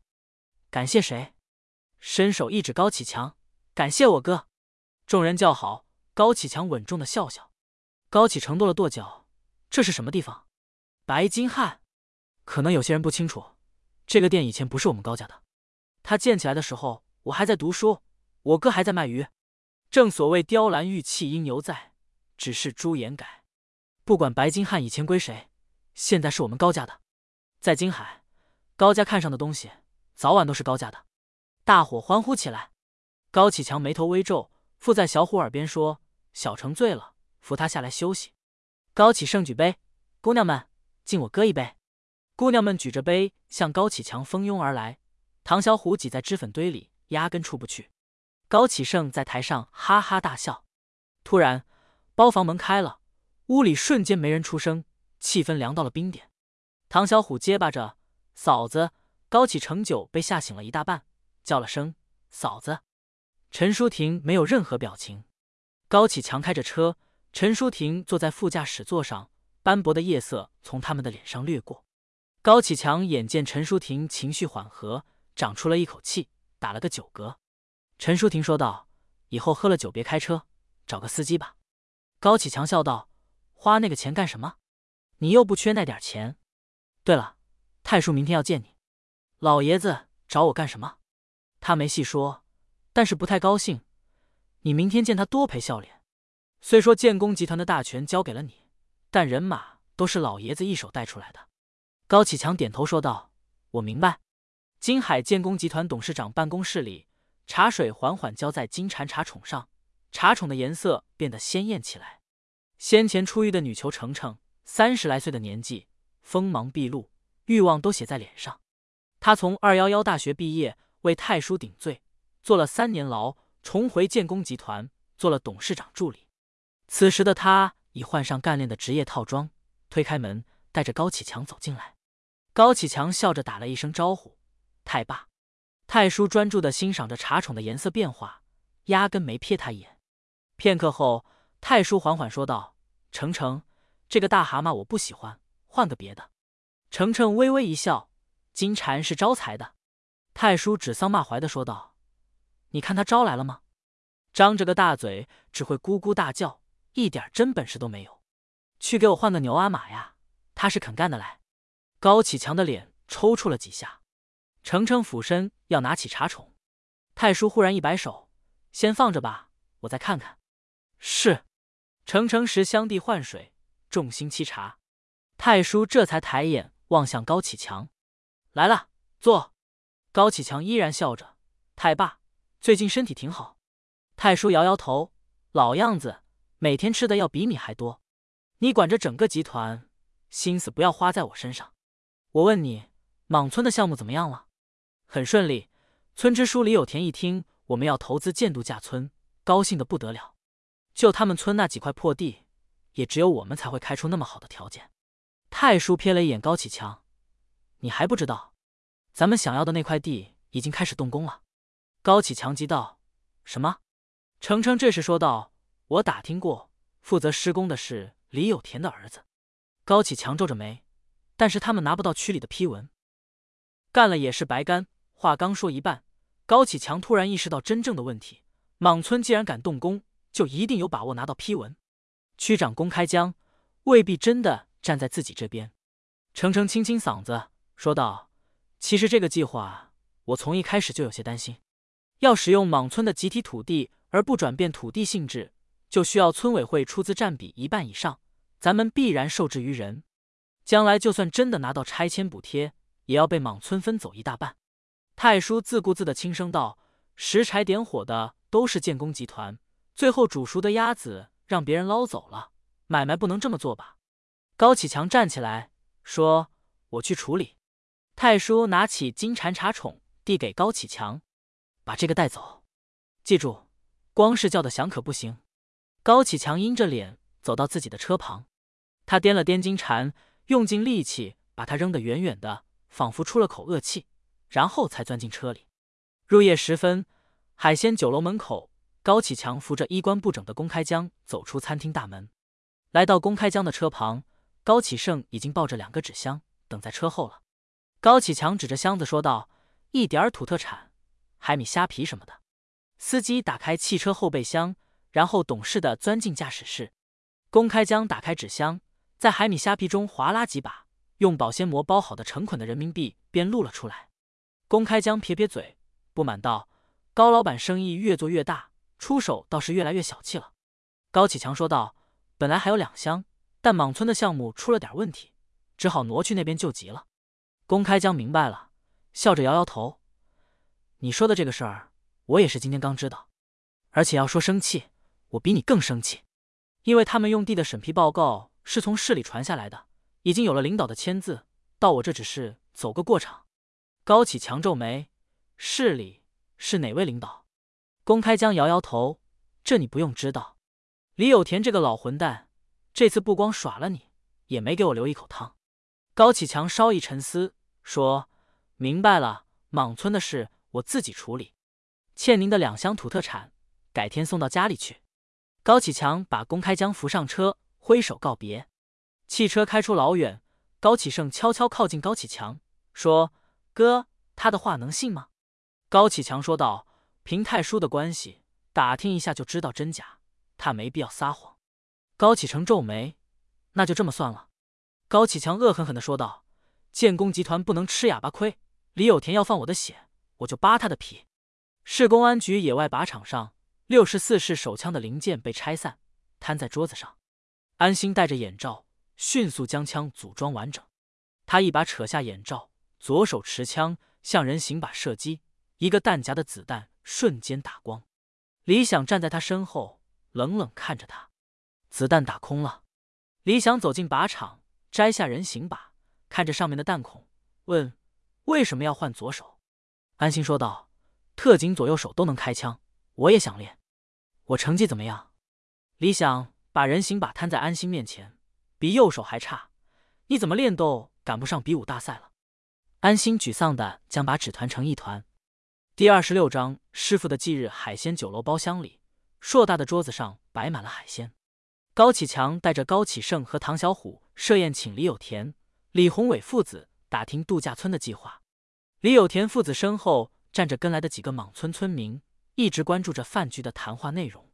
李有田吃了口菜，缓缓道来：“今天村委开会，主要讨论的就是度假村的开发计划。”李宏伟夹着龙虾，突然抢话：“计划黄了，你们别惦记了。”李有田一拍桌子：“闭嘴！这有你说话的份儿吗？”高启强努力保持镇定：“黄了是什么意思？”李有田尴尬的说：“也不能说黄了，只是遇到一点点阻力。”村里人多嘴杂，不知道谁传的，说政府要把清华区改成开发区，还要修一条高速公路，正好从莽村过。你说说，这不是扯淡吗？虽说是胡扯，但还真有人信。集体土地改国有，这是一大笔钱啊！再加上地上的村办企业，莽村的日子一下就好了。这是党和国家的好政策。在这档口，你们建工集团突然插一脚，分走一半，村民当然不干了。高启盛挤出一副笑脸：“度假村上千万的投入，从建设到管理，方方面面都要钱。万一政府的规划拖个五年八年，您扛得住吗？”李有田想了想：“我估摸着差不多吧。”高启盛笑道：“您可别觉得这是个小数，不信的话，我给您算算。”李宏伟包着基围虾说：“高老二，你觉得自己念过几本书了不起吗？告诉你，我们有村办企业。”清华区一半多的消防器材都是我们生产的，建个度假村多少钱不用你算。高启盛努力克制着自己，脸已经涨得通红。李有田呵斥道：“兔崽子，越说越来劲了是吧？你说的那些高老板会不知道吗？高老板叫咱来，一定是有了更好的想法，用不着你说三道四的。”李有田面朝着儿子，但话里话外都在指桑骂槐，敲打高家兄弟。高启强忍着怒火说道：“老支书，不如您说个想法，我们听听。社会发展太快了，我一个老头子跟不上时代，哪有什么想法？不过今天开会，村里人提了几条意见，我怕脑子糊涂记不住，就抄在纸上了。”李有田从贴身口袋里掏出一张叠得四四方方的纸，小心摊开，递给高启强。高启强扫了一眼，脸色更加难看了。老支书，您这个条件。是让建工集团打白工啊！这是村民的意见，不是我个人的意思。高老板，我夹在中间很难做呀。高启强忍不住了，口气强硬起来。都是金海人，把事做绝了，以后可不好相见。李有田脸色一变，突然生出一些匪气。高老板，再商言商，撂狠话可不好使。你知道莽村的莽字是怎么来的吗？李宏伟一拍桌子，站起来，姓高的。你不过是旧厂街卖鱼的，刚富了几天，就想跑来清华称王称霸。你问问莽村有没有怕你的？”这次李有田没有训斥儿子，他带来的几个人都站了起来，面露凶相。唐小虎踢翻椅子，抄起桌上的红酒瓶，砸了个粉碎，手里的半截酒瓶犬牙交错。高启强把玩着酒杯，说：“看来老支书不稀罕我请的这顿饭，咱就好聚好散。”说罢，端起酒杯一饮而尽。李有田斜着眼睛盯着他，见他确实没有动手的意思，便也喝了一杯。李有田恢复了畏缩谦卑的样子，说：“那我们就先走了。”高启强又说道：“不过度假村的方案是我们出的，我们不去做，谁也做不成。”李有田嘿嘿一笑。事在人为，莽村众人趾高气扬的离开了包房。高启强勾勾手指，唐小虎把头凑过来：“我想吃鱼了。”唐小虎点点头，明白，明天就送过来。依维柯车内，刑警队全副武装，套着防弹背心，荷枪实弹，身子随着车行微微颠簸。几个新加入的小伙子第一次经历这种大阵仗，脑门上都汗津津的。李想说道。这次反恐突击的地形是城中村，道路复杂，人口密集。虽然有武警配合，但仍要做好应对各种意外的准备。从下车那一刻起，每一次意外都是考题。安心，你跟着我，保护我的背后。车子突然停住，大伙身子随着惯性一晃，耳机里传出声音：车辆到达现场，考核开始。李想打开车门，出发。李想和安心领着刑警队。穿过一片断壁残垣，来到城中村的废墟。李想、安心打头进入一栋建筑，沿着楼梯涉级而上。不时有蒙面的歹徒操着砍刀、棍棒突然冒出来，还伴随着哇哇的叫声。年轻警员没见过这阵势，都懵了。近距离遭遇，比拼的是心理素质。安心的左手枪法派上了用场，他沉着冷静，弹无虚发，而且从不击中要害。枪弹都击中关节处，让对手失去反抗能力。他们很快来到顶层，李想下达着命令：整理装备，一个一个房间搜索。我安心走中路，江超、鹿晗走左翼，施伟、狗子走右翼，张彪、大刘应急通道，别求快，求稳。说着，将备用弹夹塞到安心手里，练习挺有效果。很快进入了营救人质的环节，李想上前谈判，安心寻找射击位置，随时等候开枪解救人质。李想谈判无果，一边和歹徒说话，一边将右手藏在身后，握紧了拳头，示意安心开枪。安心的右手微微抖动起来，他用左手压住右手，努力稳定枪口。李想的拳头在背后又用力的握了握，安心仍没有十足把握。李想急了。不由得扭头望向安心的藏身之处，歹徒和人质的目光也被带了过去。眼看位置暴露，安心心一横，只得开枪。噗！人质身上的彩烟响了，噗噗的往外冒着。耳机里传来裁判的声音：“营救失败。”刑警队其他人聚拢到李想身后，目光都望向安心的藏身处。安心恨不得有条地缝钻进去。老莫穿得整整齐齐，一手提着两条活鱼。一手牵着长大了的女儿，恭恭敬敬按响了高家的门铃。徐江死后，高启强帮助老莫重新生活。老莫经营着高启强曾经的水产店，做得有声有色，又在高启强的努力下将女儿黄瑶接到身边抚养。如今，老莫已经是高启强身边的死忠。门开了，高启强热情的把两个人让进门厅。老莫在门前跺着脚，生怕把一点泥带进屋里。老板。他叫了一声，又转向女儿，叫高伯伯。女孩看上去要比同龄人瘦弱很多，不出声，胆怯的缩在老莫背后。高启强笑着说：“告诉伯伯叫什么名字。”老莫回答：“黄瑶。”高启强一怔：“没跟你的姓。”老莫无所谓的笑笑：“他外公外婆答应孩子跟我，条件就是不改姓。”高启强点点头，为了化解尴尬，冲屋里招招手：“小陈。”带妹妹去你房间玩，我和叔叔说几句话。小陈应声跑了出来，冲黄瑶招招手：“带你看我的变形金刚。”黄瑶怯生生的跟着他走。厨房内，老莫和高启强在一起收拾鱼。老莫急忙说：“老板，我来就行，你别脏了手。”高启强轻声道：“你是我的杀手锏，不能轻易用。要不是这次那个村支书软硬不吃，也不至于动你。我直接把他干掉，干掉他，事情就闹僵了，工程还是拿不下来。我们要把莽村的工程搅黄，让他们知道我们不好惹。等他们服了软，生意该谈还是要接着谈。我相信你，从没失过手。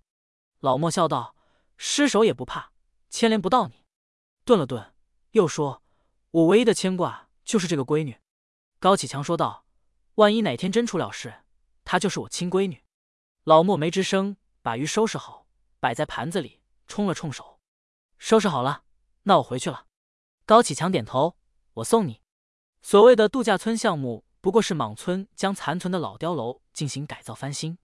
老碉楼周围搭起了脚手架。一共没几个工人，全是一副懒散样。阴凉处摆着一张破桌子，负责人张大庆给新招来的小工挨个登记信息。老莫掏出假身份证放在桌上，张大庆瞅瞅照片，又看看老莫：“是你的吗？不像啊，年轻的时候瘦。”张大庆没说什么，开始登记信息。好了，走吧，身份证压这儿，走的时候再给你。老莫取了一顶头盔。走向工地，张彪带着姜超、鹿晗把一张公安系统比武大赛个人一等奖的奖状挂在墙上。姜超撇撇嘴说：“可惜只有李队拿了个人奖，咱刑警队连个安慰奖都没得上。”张彪说道：“你说当时李队要是和我搭档，结果会怎么样？”安心坐在角落里自己的工位上，假装没听见。李想来到安心桌前，轻轻敲了敲桌子，说：“咱俩出去一趟。”安心抬起头问：“干吗？”李想压低声音：“今天是师傅的忌日。”李想嘴里叼着根香烟，点燃后恭恭敬敬的摆在曹闯墓碑前。安心手捧一个小花束站在他身后，表情复杂。第一次看你带花来。安心犹豫了一下，说：“他不是一个好警察，但是一个好师傅。”什么是好警察？如果按照你的标准，六年前赶到现场的是你，你怎么做？所以。六年前现场到底发生了什么？你该告诉我了。李想张了张嘴，从安心的目光里突然读出了一丝异样。他劈手夺过安心的花束，粗暴的撕开，里面露出一支录音笔。李想把录音笔举到安心面前，即使你录下什么，也没法作为证据。李想把录音笔摔在地上，踩得粉碎。你还是那么幼稚，守着那些规矩，怎么斗得过坏人？安心嘲讽道。师傅就是这么教你的。李想指着安心说：“重启调查的报告是不是又没通过？几次了，还不吸取教训吗？六年前没人信你的话，现在也一样。”安心迎着李想的目光，要不是你隐瞒真相，李想蛮横的打断道：“那也一样，不会有任何区别。我赶到的时候，徐江已经死了，师傅只剩一口气，没有证人，没有证词，什么都没有。”就算我把真相说出来，伤到的也只有市局的名声和市民对警察的信任。师傅也好，你我也好，我们为了金海治安付出了多少？难道要为一两个错误全部抹杀吗？安心沉默片刻，说：“你以为你保护的是金海全体警察的名声？我想知道你有没有后悔过？”李想一字一顿的说：“我每一天都在后悔，但再怎么样，我也比你强。这个世界不缺梦想。”有本事你就实现它！你觉得你是正义，那就来抓我，而不是一天天变得更像个废物。安心把拳头攥得嘎巴巴直响。李想说道：“我是刑警队队长，你要是敢对我动手，我就让你滚出刑警队。”安心再也按捺不住，一拳狠狠打在李想的脸上。李想被打了个趔趄，他摸了摸嘴角的血迹，露出了一丝笑容：“你总算不那么守规矩了。”第二十七章。老莫的渔莽村的施工现场，脚手架的顶端，一个干瘦的老工人坐在架子上喝水。老莫端着两个盒饭，走到他身边蹲下，将一份饭交给他。老李，凑合吃吧。老莫打开饭盒，小工挣的少，都是我们这些外地人干。你一个莽村人，咋也跟我们干一样的？老李叹口气，莽村也不是家家都有钱，儿子身体不好，只能我出来干，跟有技术的比不了啊。早知道年轻时候学个泥瓦工也好，哎，你趁年轻学点技术，啥也不会，老了要吃亏。老莫点头称是，把自己饭盒里的咸鱼都加到了老李饭盒里的米饭上。老李感激的笑笑。工头在楼下吹响哨子：“快吃快吃，开工了！”老李猛扒几口，吃光了盒饭，站了起来。老莫退后一步，随手解开了老李挂在钢管上的安全绳扣。老李，你的安全绳开了。老李一愣，低头查看身上。老莫趁他分神，突然猛推了他一把。老李惨叫一声，摔了下去。老莫随后扬长而去。现场乱成一团，所有人都往老李的尸体处聚拢。村委会的办公室里，李有田和李宏伟刚接听完建委的电话，有人举报莽村工地上出了严重的安全事故，要求立即停工，等待检查。李有田阴鸷的脸抑制不住的抖动。我还没得到消息，建委倒先知道了。好啊，高启强，你想来阴的，我们就倒过来玩明的。碉楼工地现场已经被片区的派出所民警封锁，四周拉着警戒线，阻挡着围观的村民和工人。李想和安心均在现场。就在李想让人调取监控，寻找嫌疑人线索时，李有田在儿子的搀扶下出来，大声喊着：“杀人犯是高启强！”李有田和李宏伟一顿控诉。村里人被煽动的义愤填膺，李宏伟既像是说给警察听，又像是说给所有村民听，扯开嗓子大声道：“高启强看上了我们村的这块地，要抢，我们没答应，他就派人来给工程捣乱。”李有田与儿子一唱一和，做痛心疾首状，无非就是求财，何必要害命啊？早知道他这么狠，这块地送给他都行，别伤害村里的乡亲啊！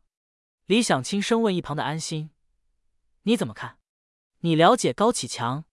安心想了想，我觉得他能做得出来。这个案子交给你负责，行不行？安心冷笑：“碰到高启强，你就躲了。”李山突然出现在警戒线外，哭着想冲进现场，引起一阵骚乱。李山看见李想，大喊起来：“儿子，死的是你老叔啊！小时候他还抱过你，你得替他报仇啊！”李想无比头疼的说道：“看到了吧，我不是躲高启强，是避嫌。”安心不知道是该嘲讽李想，还是该同情他。市局的接待室里，李有田和李宏伟还有其他村委会成员按辈分坐在屋里，完全把这里变成了村委会，正吵得不可开交。早说了，高启强不好惹，工程给他们做，咱们捡现成的不好吗？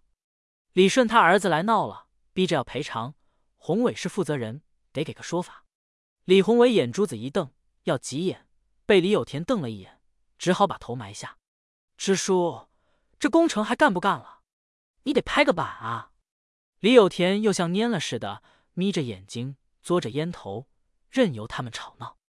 李想和安心推门进来，所有人站了起来。安心问道：“笔录都做完了？”李有田点头：“做完了。”安心拉开椅子，说。咱们再聊聊。李有田一脸无奈，该说的我们都说了，现场你们都看了，死者家里也去了，还要聊什么？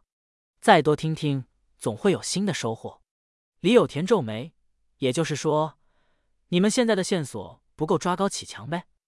老头说的如此露骨，安心和李想只好尴尬的笑笑。李有田在人群里扫了一圈，突然大惊小怪道：“哎，李山哥怎么没来？”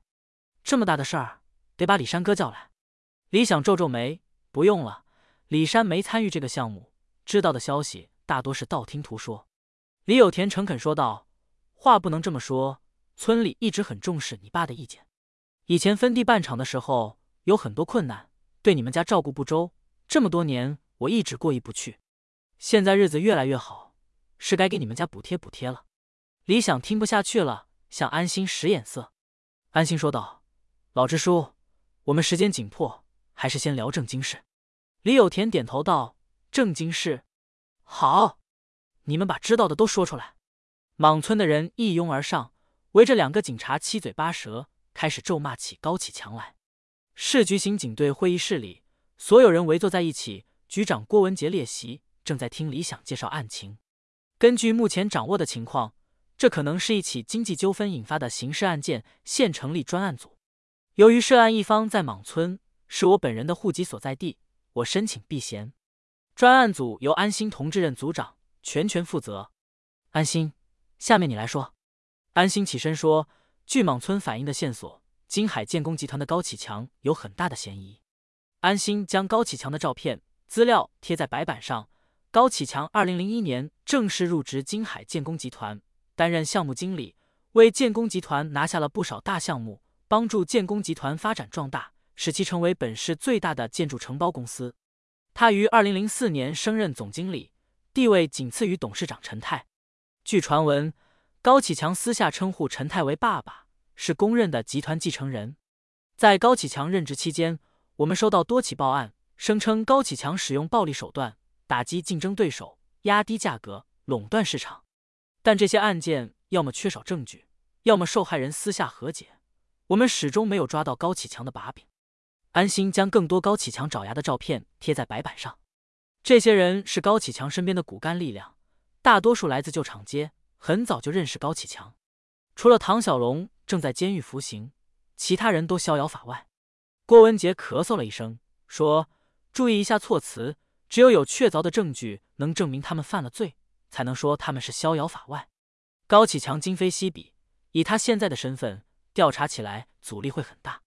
安心说道：“以我对他的了解，他不会让这些案子与他有任何牵连，所以找他也是白费功夫。”郭文杰看着安心说：“说说你的办法。”安心拿起另一个文件夹，递给郭文杰，里面是老莫的画像和假身份证的复印件。这是目击证人描述的嫌疑人画像，他使用的假身份证很新，应该刚做不久。去年我是集中打击了一批办假证的窝点，相关信息应该可以利用。郭文杰想了想，问：“抓到办假证的，顺藤摸瓜查到凶手？”是。郭文杰说道。嗯，这个思路倒是可行。那高启强那边该怎么办？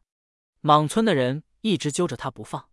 安心摇头道：“没有证据表明凶手跟高启强有关，找他也是白找。如果真是他指使的，那他肯定做好了被传唤的准备。所以，我们先不去理他，等高启强自己出牌。”白金汉的办公室里，房间布局与之前徐江在时差别很大，暴发户的气质少了很多，多了几个大书柜。里面放着各种名著、工商管理相关的书籍等，但仔细看，这些书绝大多数都是崭新的，还没开封。高启强坐在宽大的老板椅上，望着电话发呆。高启盛推门进来，叫了一声“哥”。高启强似乎吓了一跳，大白天的不去看店，跑我这里干什么？十几个连锁店，我哪看得过来？你还以为是当年那个破门头啊？糊涂了，钱来的太快，脑子还没跟上。莽村停工几天了？高启盛想了想，说：“四天了吧。我给建委、土地局、安监办都打了电话，让他们轮番去查。李宏伟的草台班子没有资质，证都是借的，被罚了不少。都四天了，公安怎么还不联系我？”高启盛笑着说：“清华区派出所办不了，上交给市局了。市局是不是又落到安心手里了？肯定啊。”这几年他像块狗皮膏药一样，甩都甩不掉。这案子他肯交给别人办？他什么时候变得这么沉得住气了？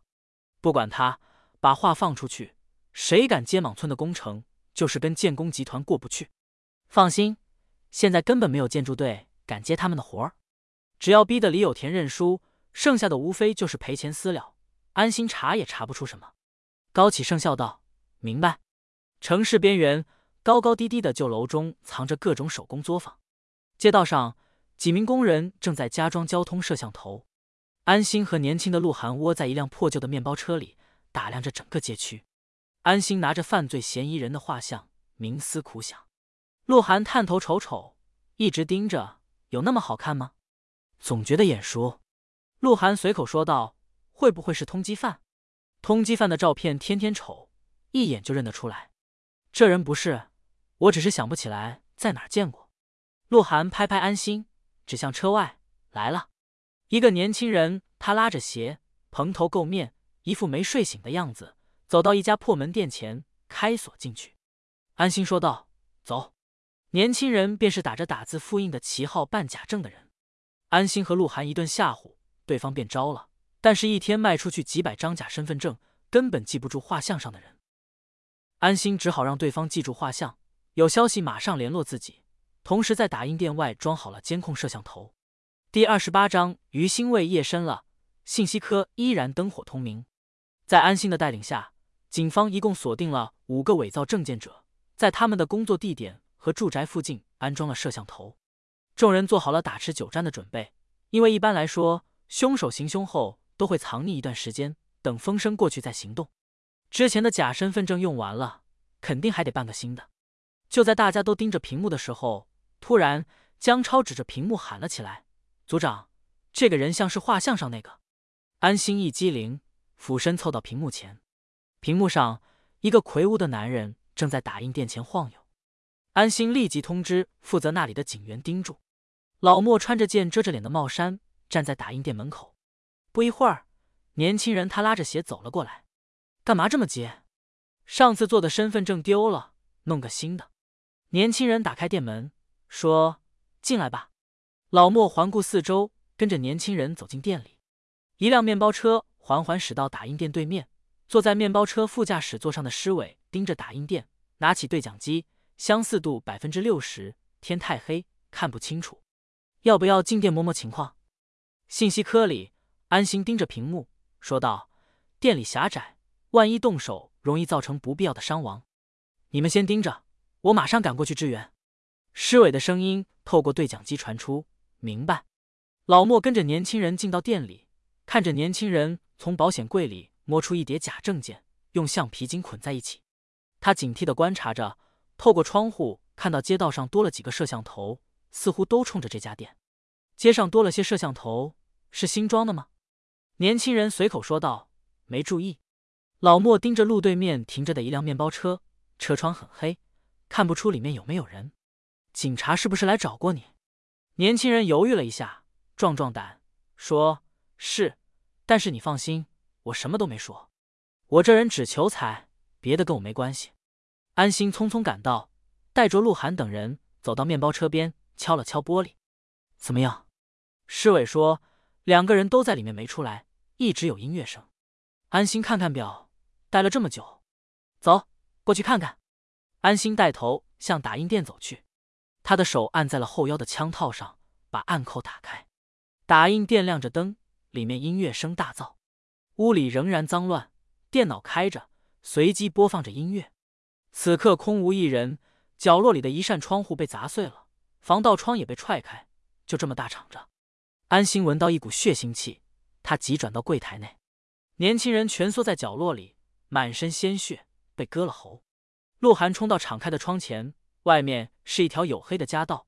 老莫早不知踪影，被害者李顺友一个儿子李清。是一名间歇性神经病患者，看人的眼神都是斜的，手一激动就止不住的哆嗦。先前李宏伟代表工地给穷困的李青送了一些钱和吃的，便打发了他。如今为了让高启强服软，李有田父子俩又想利用这个可怜的年轻人。此时的李青胳膊上戴着黑箍，走进村委会，屋里只有李有田父子俩。李青十分关心害自己父亲的凶手是否已经被抓获，听到对方势力很大。公安也不敢抓的时候，李青便突然发病，掀翻了李有田的办公桌。李有田见怪不怪的扶起桌子，自己收拾着。你爹顺子多好的人啊，老实巴交的，说没就没了。你娘死得早，你身体又不好，家里全靠你爹撑着。平时村里帮衬的也少。我是支书，往后你家里缺什么吃的用的，就来村委会领。不想开火了，就到我家里添双筷子。哎，以后你一个人，日子可咋过呀？李宏伟连忙补充着：“这账啊，都得算在高启强头上，也让他尝尝失去亲人的滋味。你爹就是太老实了，才被他们欺负。古时候那些大英雄、大侠客，哪个不是有仇必报？杀父之仇可是不共戴天。”李有田父子一唱一和，李青整个人哆嗦的更厉害了。看着李青的样子，李有田和李宏伟心里大概有数了。下午安心对李青的问询，估计不会太顺利了。海堤上惊涛拍岸，公务车孤零零的停在堤岸上。李想和赵立东在车里见面。赵立东开门见山：“约你几次都推三阻四的，莽村的案子处理的怎么样了？”“不是我负责的，不太清楚。”“组长是安心，你师傅可比你识时务的多了，别浪费了他的苦心。他可是收了徐江不少好处，你可以去查查他的账，就知道我有没有骗你。”李想开车门要出去。赵立东继续说道：“回去给建委打个电话，就说工地可以批准开工了。”莽村居委会内对李青的问询，在李有田的预料之中。安心深知村民们对警察的不信任感和李有田脱不了干系，为了能安抚李青的情绪，不让他做出过激行为，安心决定避开李有田，再找一次李青。于是让鹿晗出去买些吃的，找了借口去李青家里，打算做顿饭、洗菜、做饭、吃饭，气氛融洽。死气沉沉的屋里平添了生气。李青终于慢慢放下戒备，露出了笑容。安心假意找菜，目光却落在墙角李青刚宝贝似的抱回来的编织袋上。小葱呢？小葱放哪儿了？应该来点小葱啊！说着话，他的脚将编织袋的口踢开，里面露出大团渔网。安心用脚踩踩，没发现硬物。李青捡起地上的小葱，递给他，说：“葱在这儿。”安心接过来，随手放在桌上，打岔道：“李青，你这手艺，当个厨师没问题。来，吃光，这么好的菜，别浪费。”李青拿起筷子，突然停住，望着一盘鱼发呆。我爸好像说过，工地上有个人经常找他聊天，身上一股鱼腥气。车里，鹿晗在开车，安心坐在副驾驶座上。鹿晗问道：“安哥，你一直安抚他的情绪？”是怕他向高启强报复，他有精神病院的鉴定证明，莽村要对付高启强，他是最合适的人选。鹿晗长吁一口气，这顿饭吃的我一身汗。他的编织袋里装的到底是什么？渔网。不过还是不能掉以轻心。等会儿你去趟管片的派出所，让他们盯紧李青，防止他被其他人教唆出大乱子。我去查查那个满身鱼腥气的人。这里原来是个渔村，有鱼腥气。不是很正常吗？能当线索吗？安心笑了。高启强以前就是卖鱼的。李有田进李青家的时候，李青正在打扫屋子，那俩警察又来找你了，聊什么了？还是我爸的案子。对了，叔，我想再出去打工，还去？那你爸的仇谁来报？李青低着头。安警官说他会抓到凶手。李有田暴怒：安警官，安警官！他是你爹还是你妈？他骗你呢！高启强早把他们买通了，你还信他？李青愣住了。李有田冲到药柜处，把李青平时吃的药都拿出来，装进袋子。这些药都把你吃傻了，以后别吃了。李青想要阻拦，被李有田粗暴的推开。公安局内，江超敲敲门，走进队长办公室，将几份银行流水单放在桌上。李队，你要的东西。我找在银行的亲戚打出来了。李想拿起流水单浏览，江超说道：“曹闯队长生前名下只有一张银行卡，入账也都是工资和奖金，数额都正常。但他爱人名下有一张银行卡，进过好几笔大钱。如果不是中了彩票，想不出来怎么能挣到那么多。”李想接过来一看，惊呆了。他怀疑的一切终于被证实了。谢谢你，小江。这件事。不要告诉任何人。江超识相地点头出去。李想把流水单撕到碎的不能再碎，望向窗外，天空中乌云密布，闷雷滚滚，倾盆大雨随时都要落下来。李青家，李宏伟的跟班张大庆、张小庆兄弟俩和李青坐在一起喝酒，桌上满是喝空的酒瓶和嚼剩下的骨头。两人不住的给李青灌酒，李青喝得两眼发懵。张大庆举着杯子说。来，把最后一杯干了。我俩提着脑袋帮你，不为别的，就敬你是条汉子。在二人的怂恿下，李青把杯里的酒喝了个干净，呛着了，剧烈的咳嗽。兄弟俩一使眼色。张大庆看了一眼手机，说：“差不多该走了。”李青还残存着一丝理智，真的要去啊？张小庆一拍桌子：“怎么了？他害死的可不是我爹！”大雨倾盆。学校门口空空荡荡，摆摊的也收车跑了，只有陈淑婷孤零零地撑着伞，左右张望，脸上写满了焦急不安。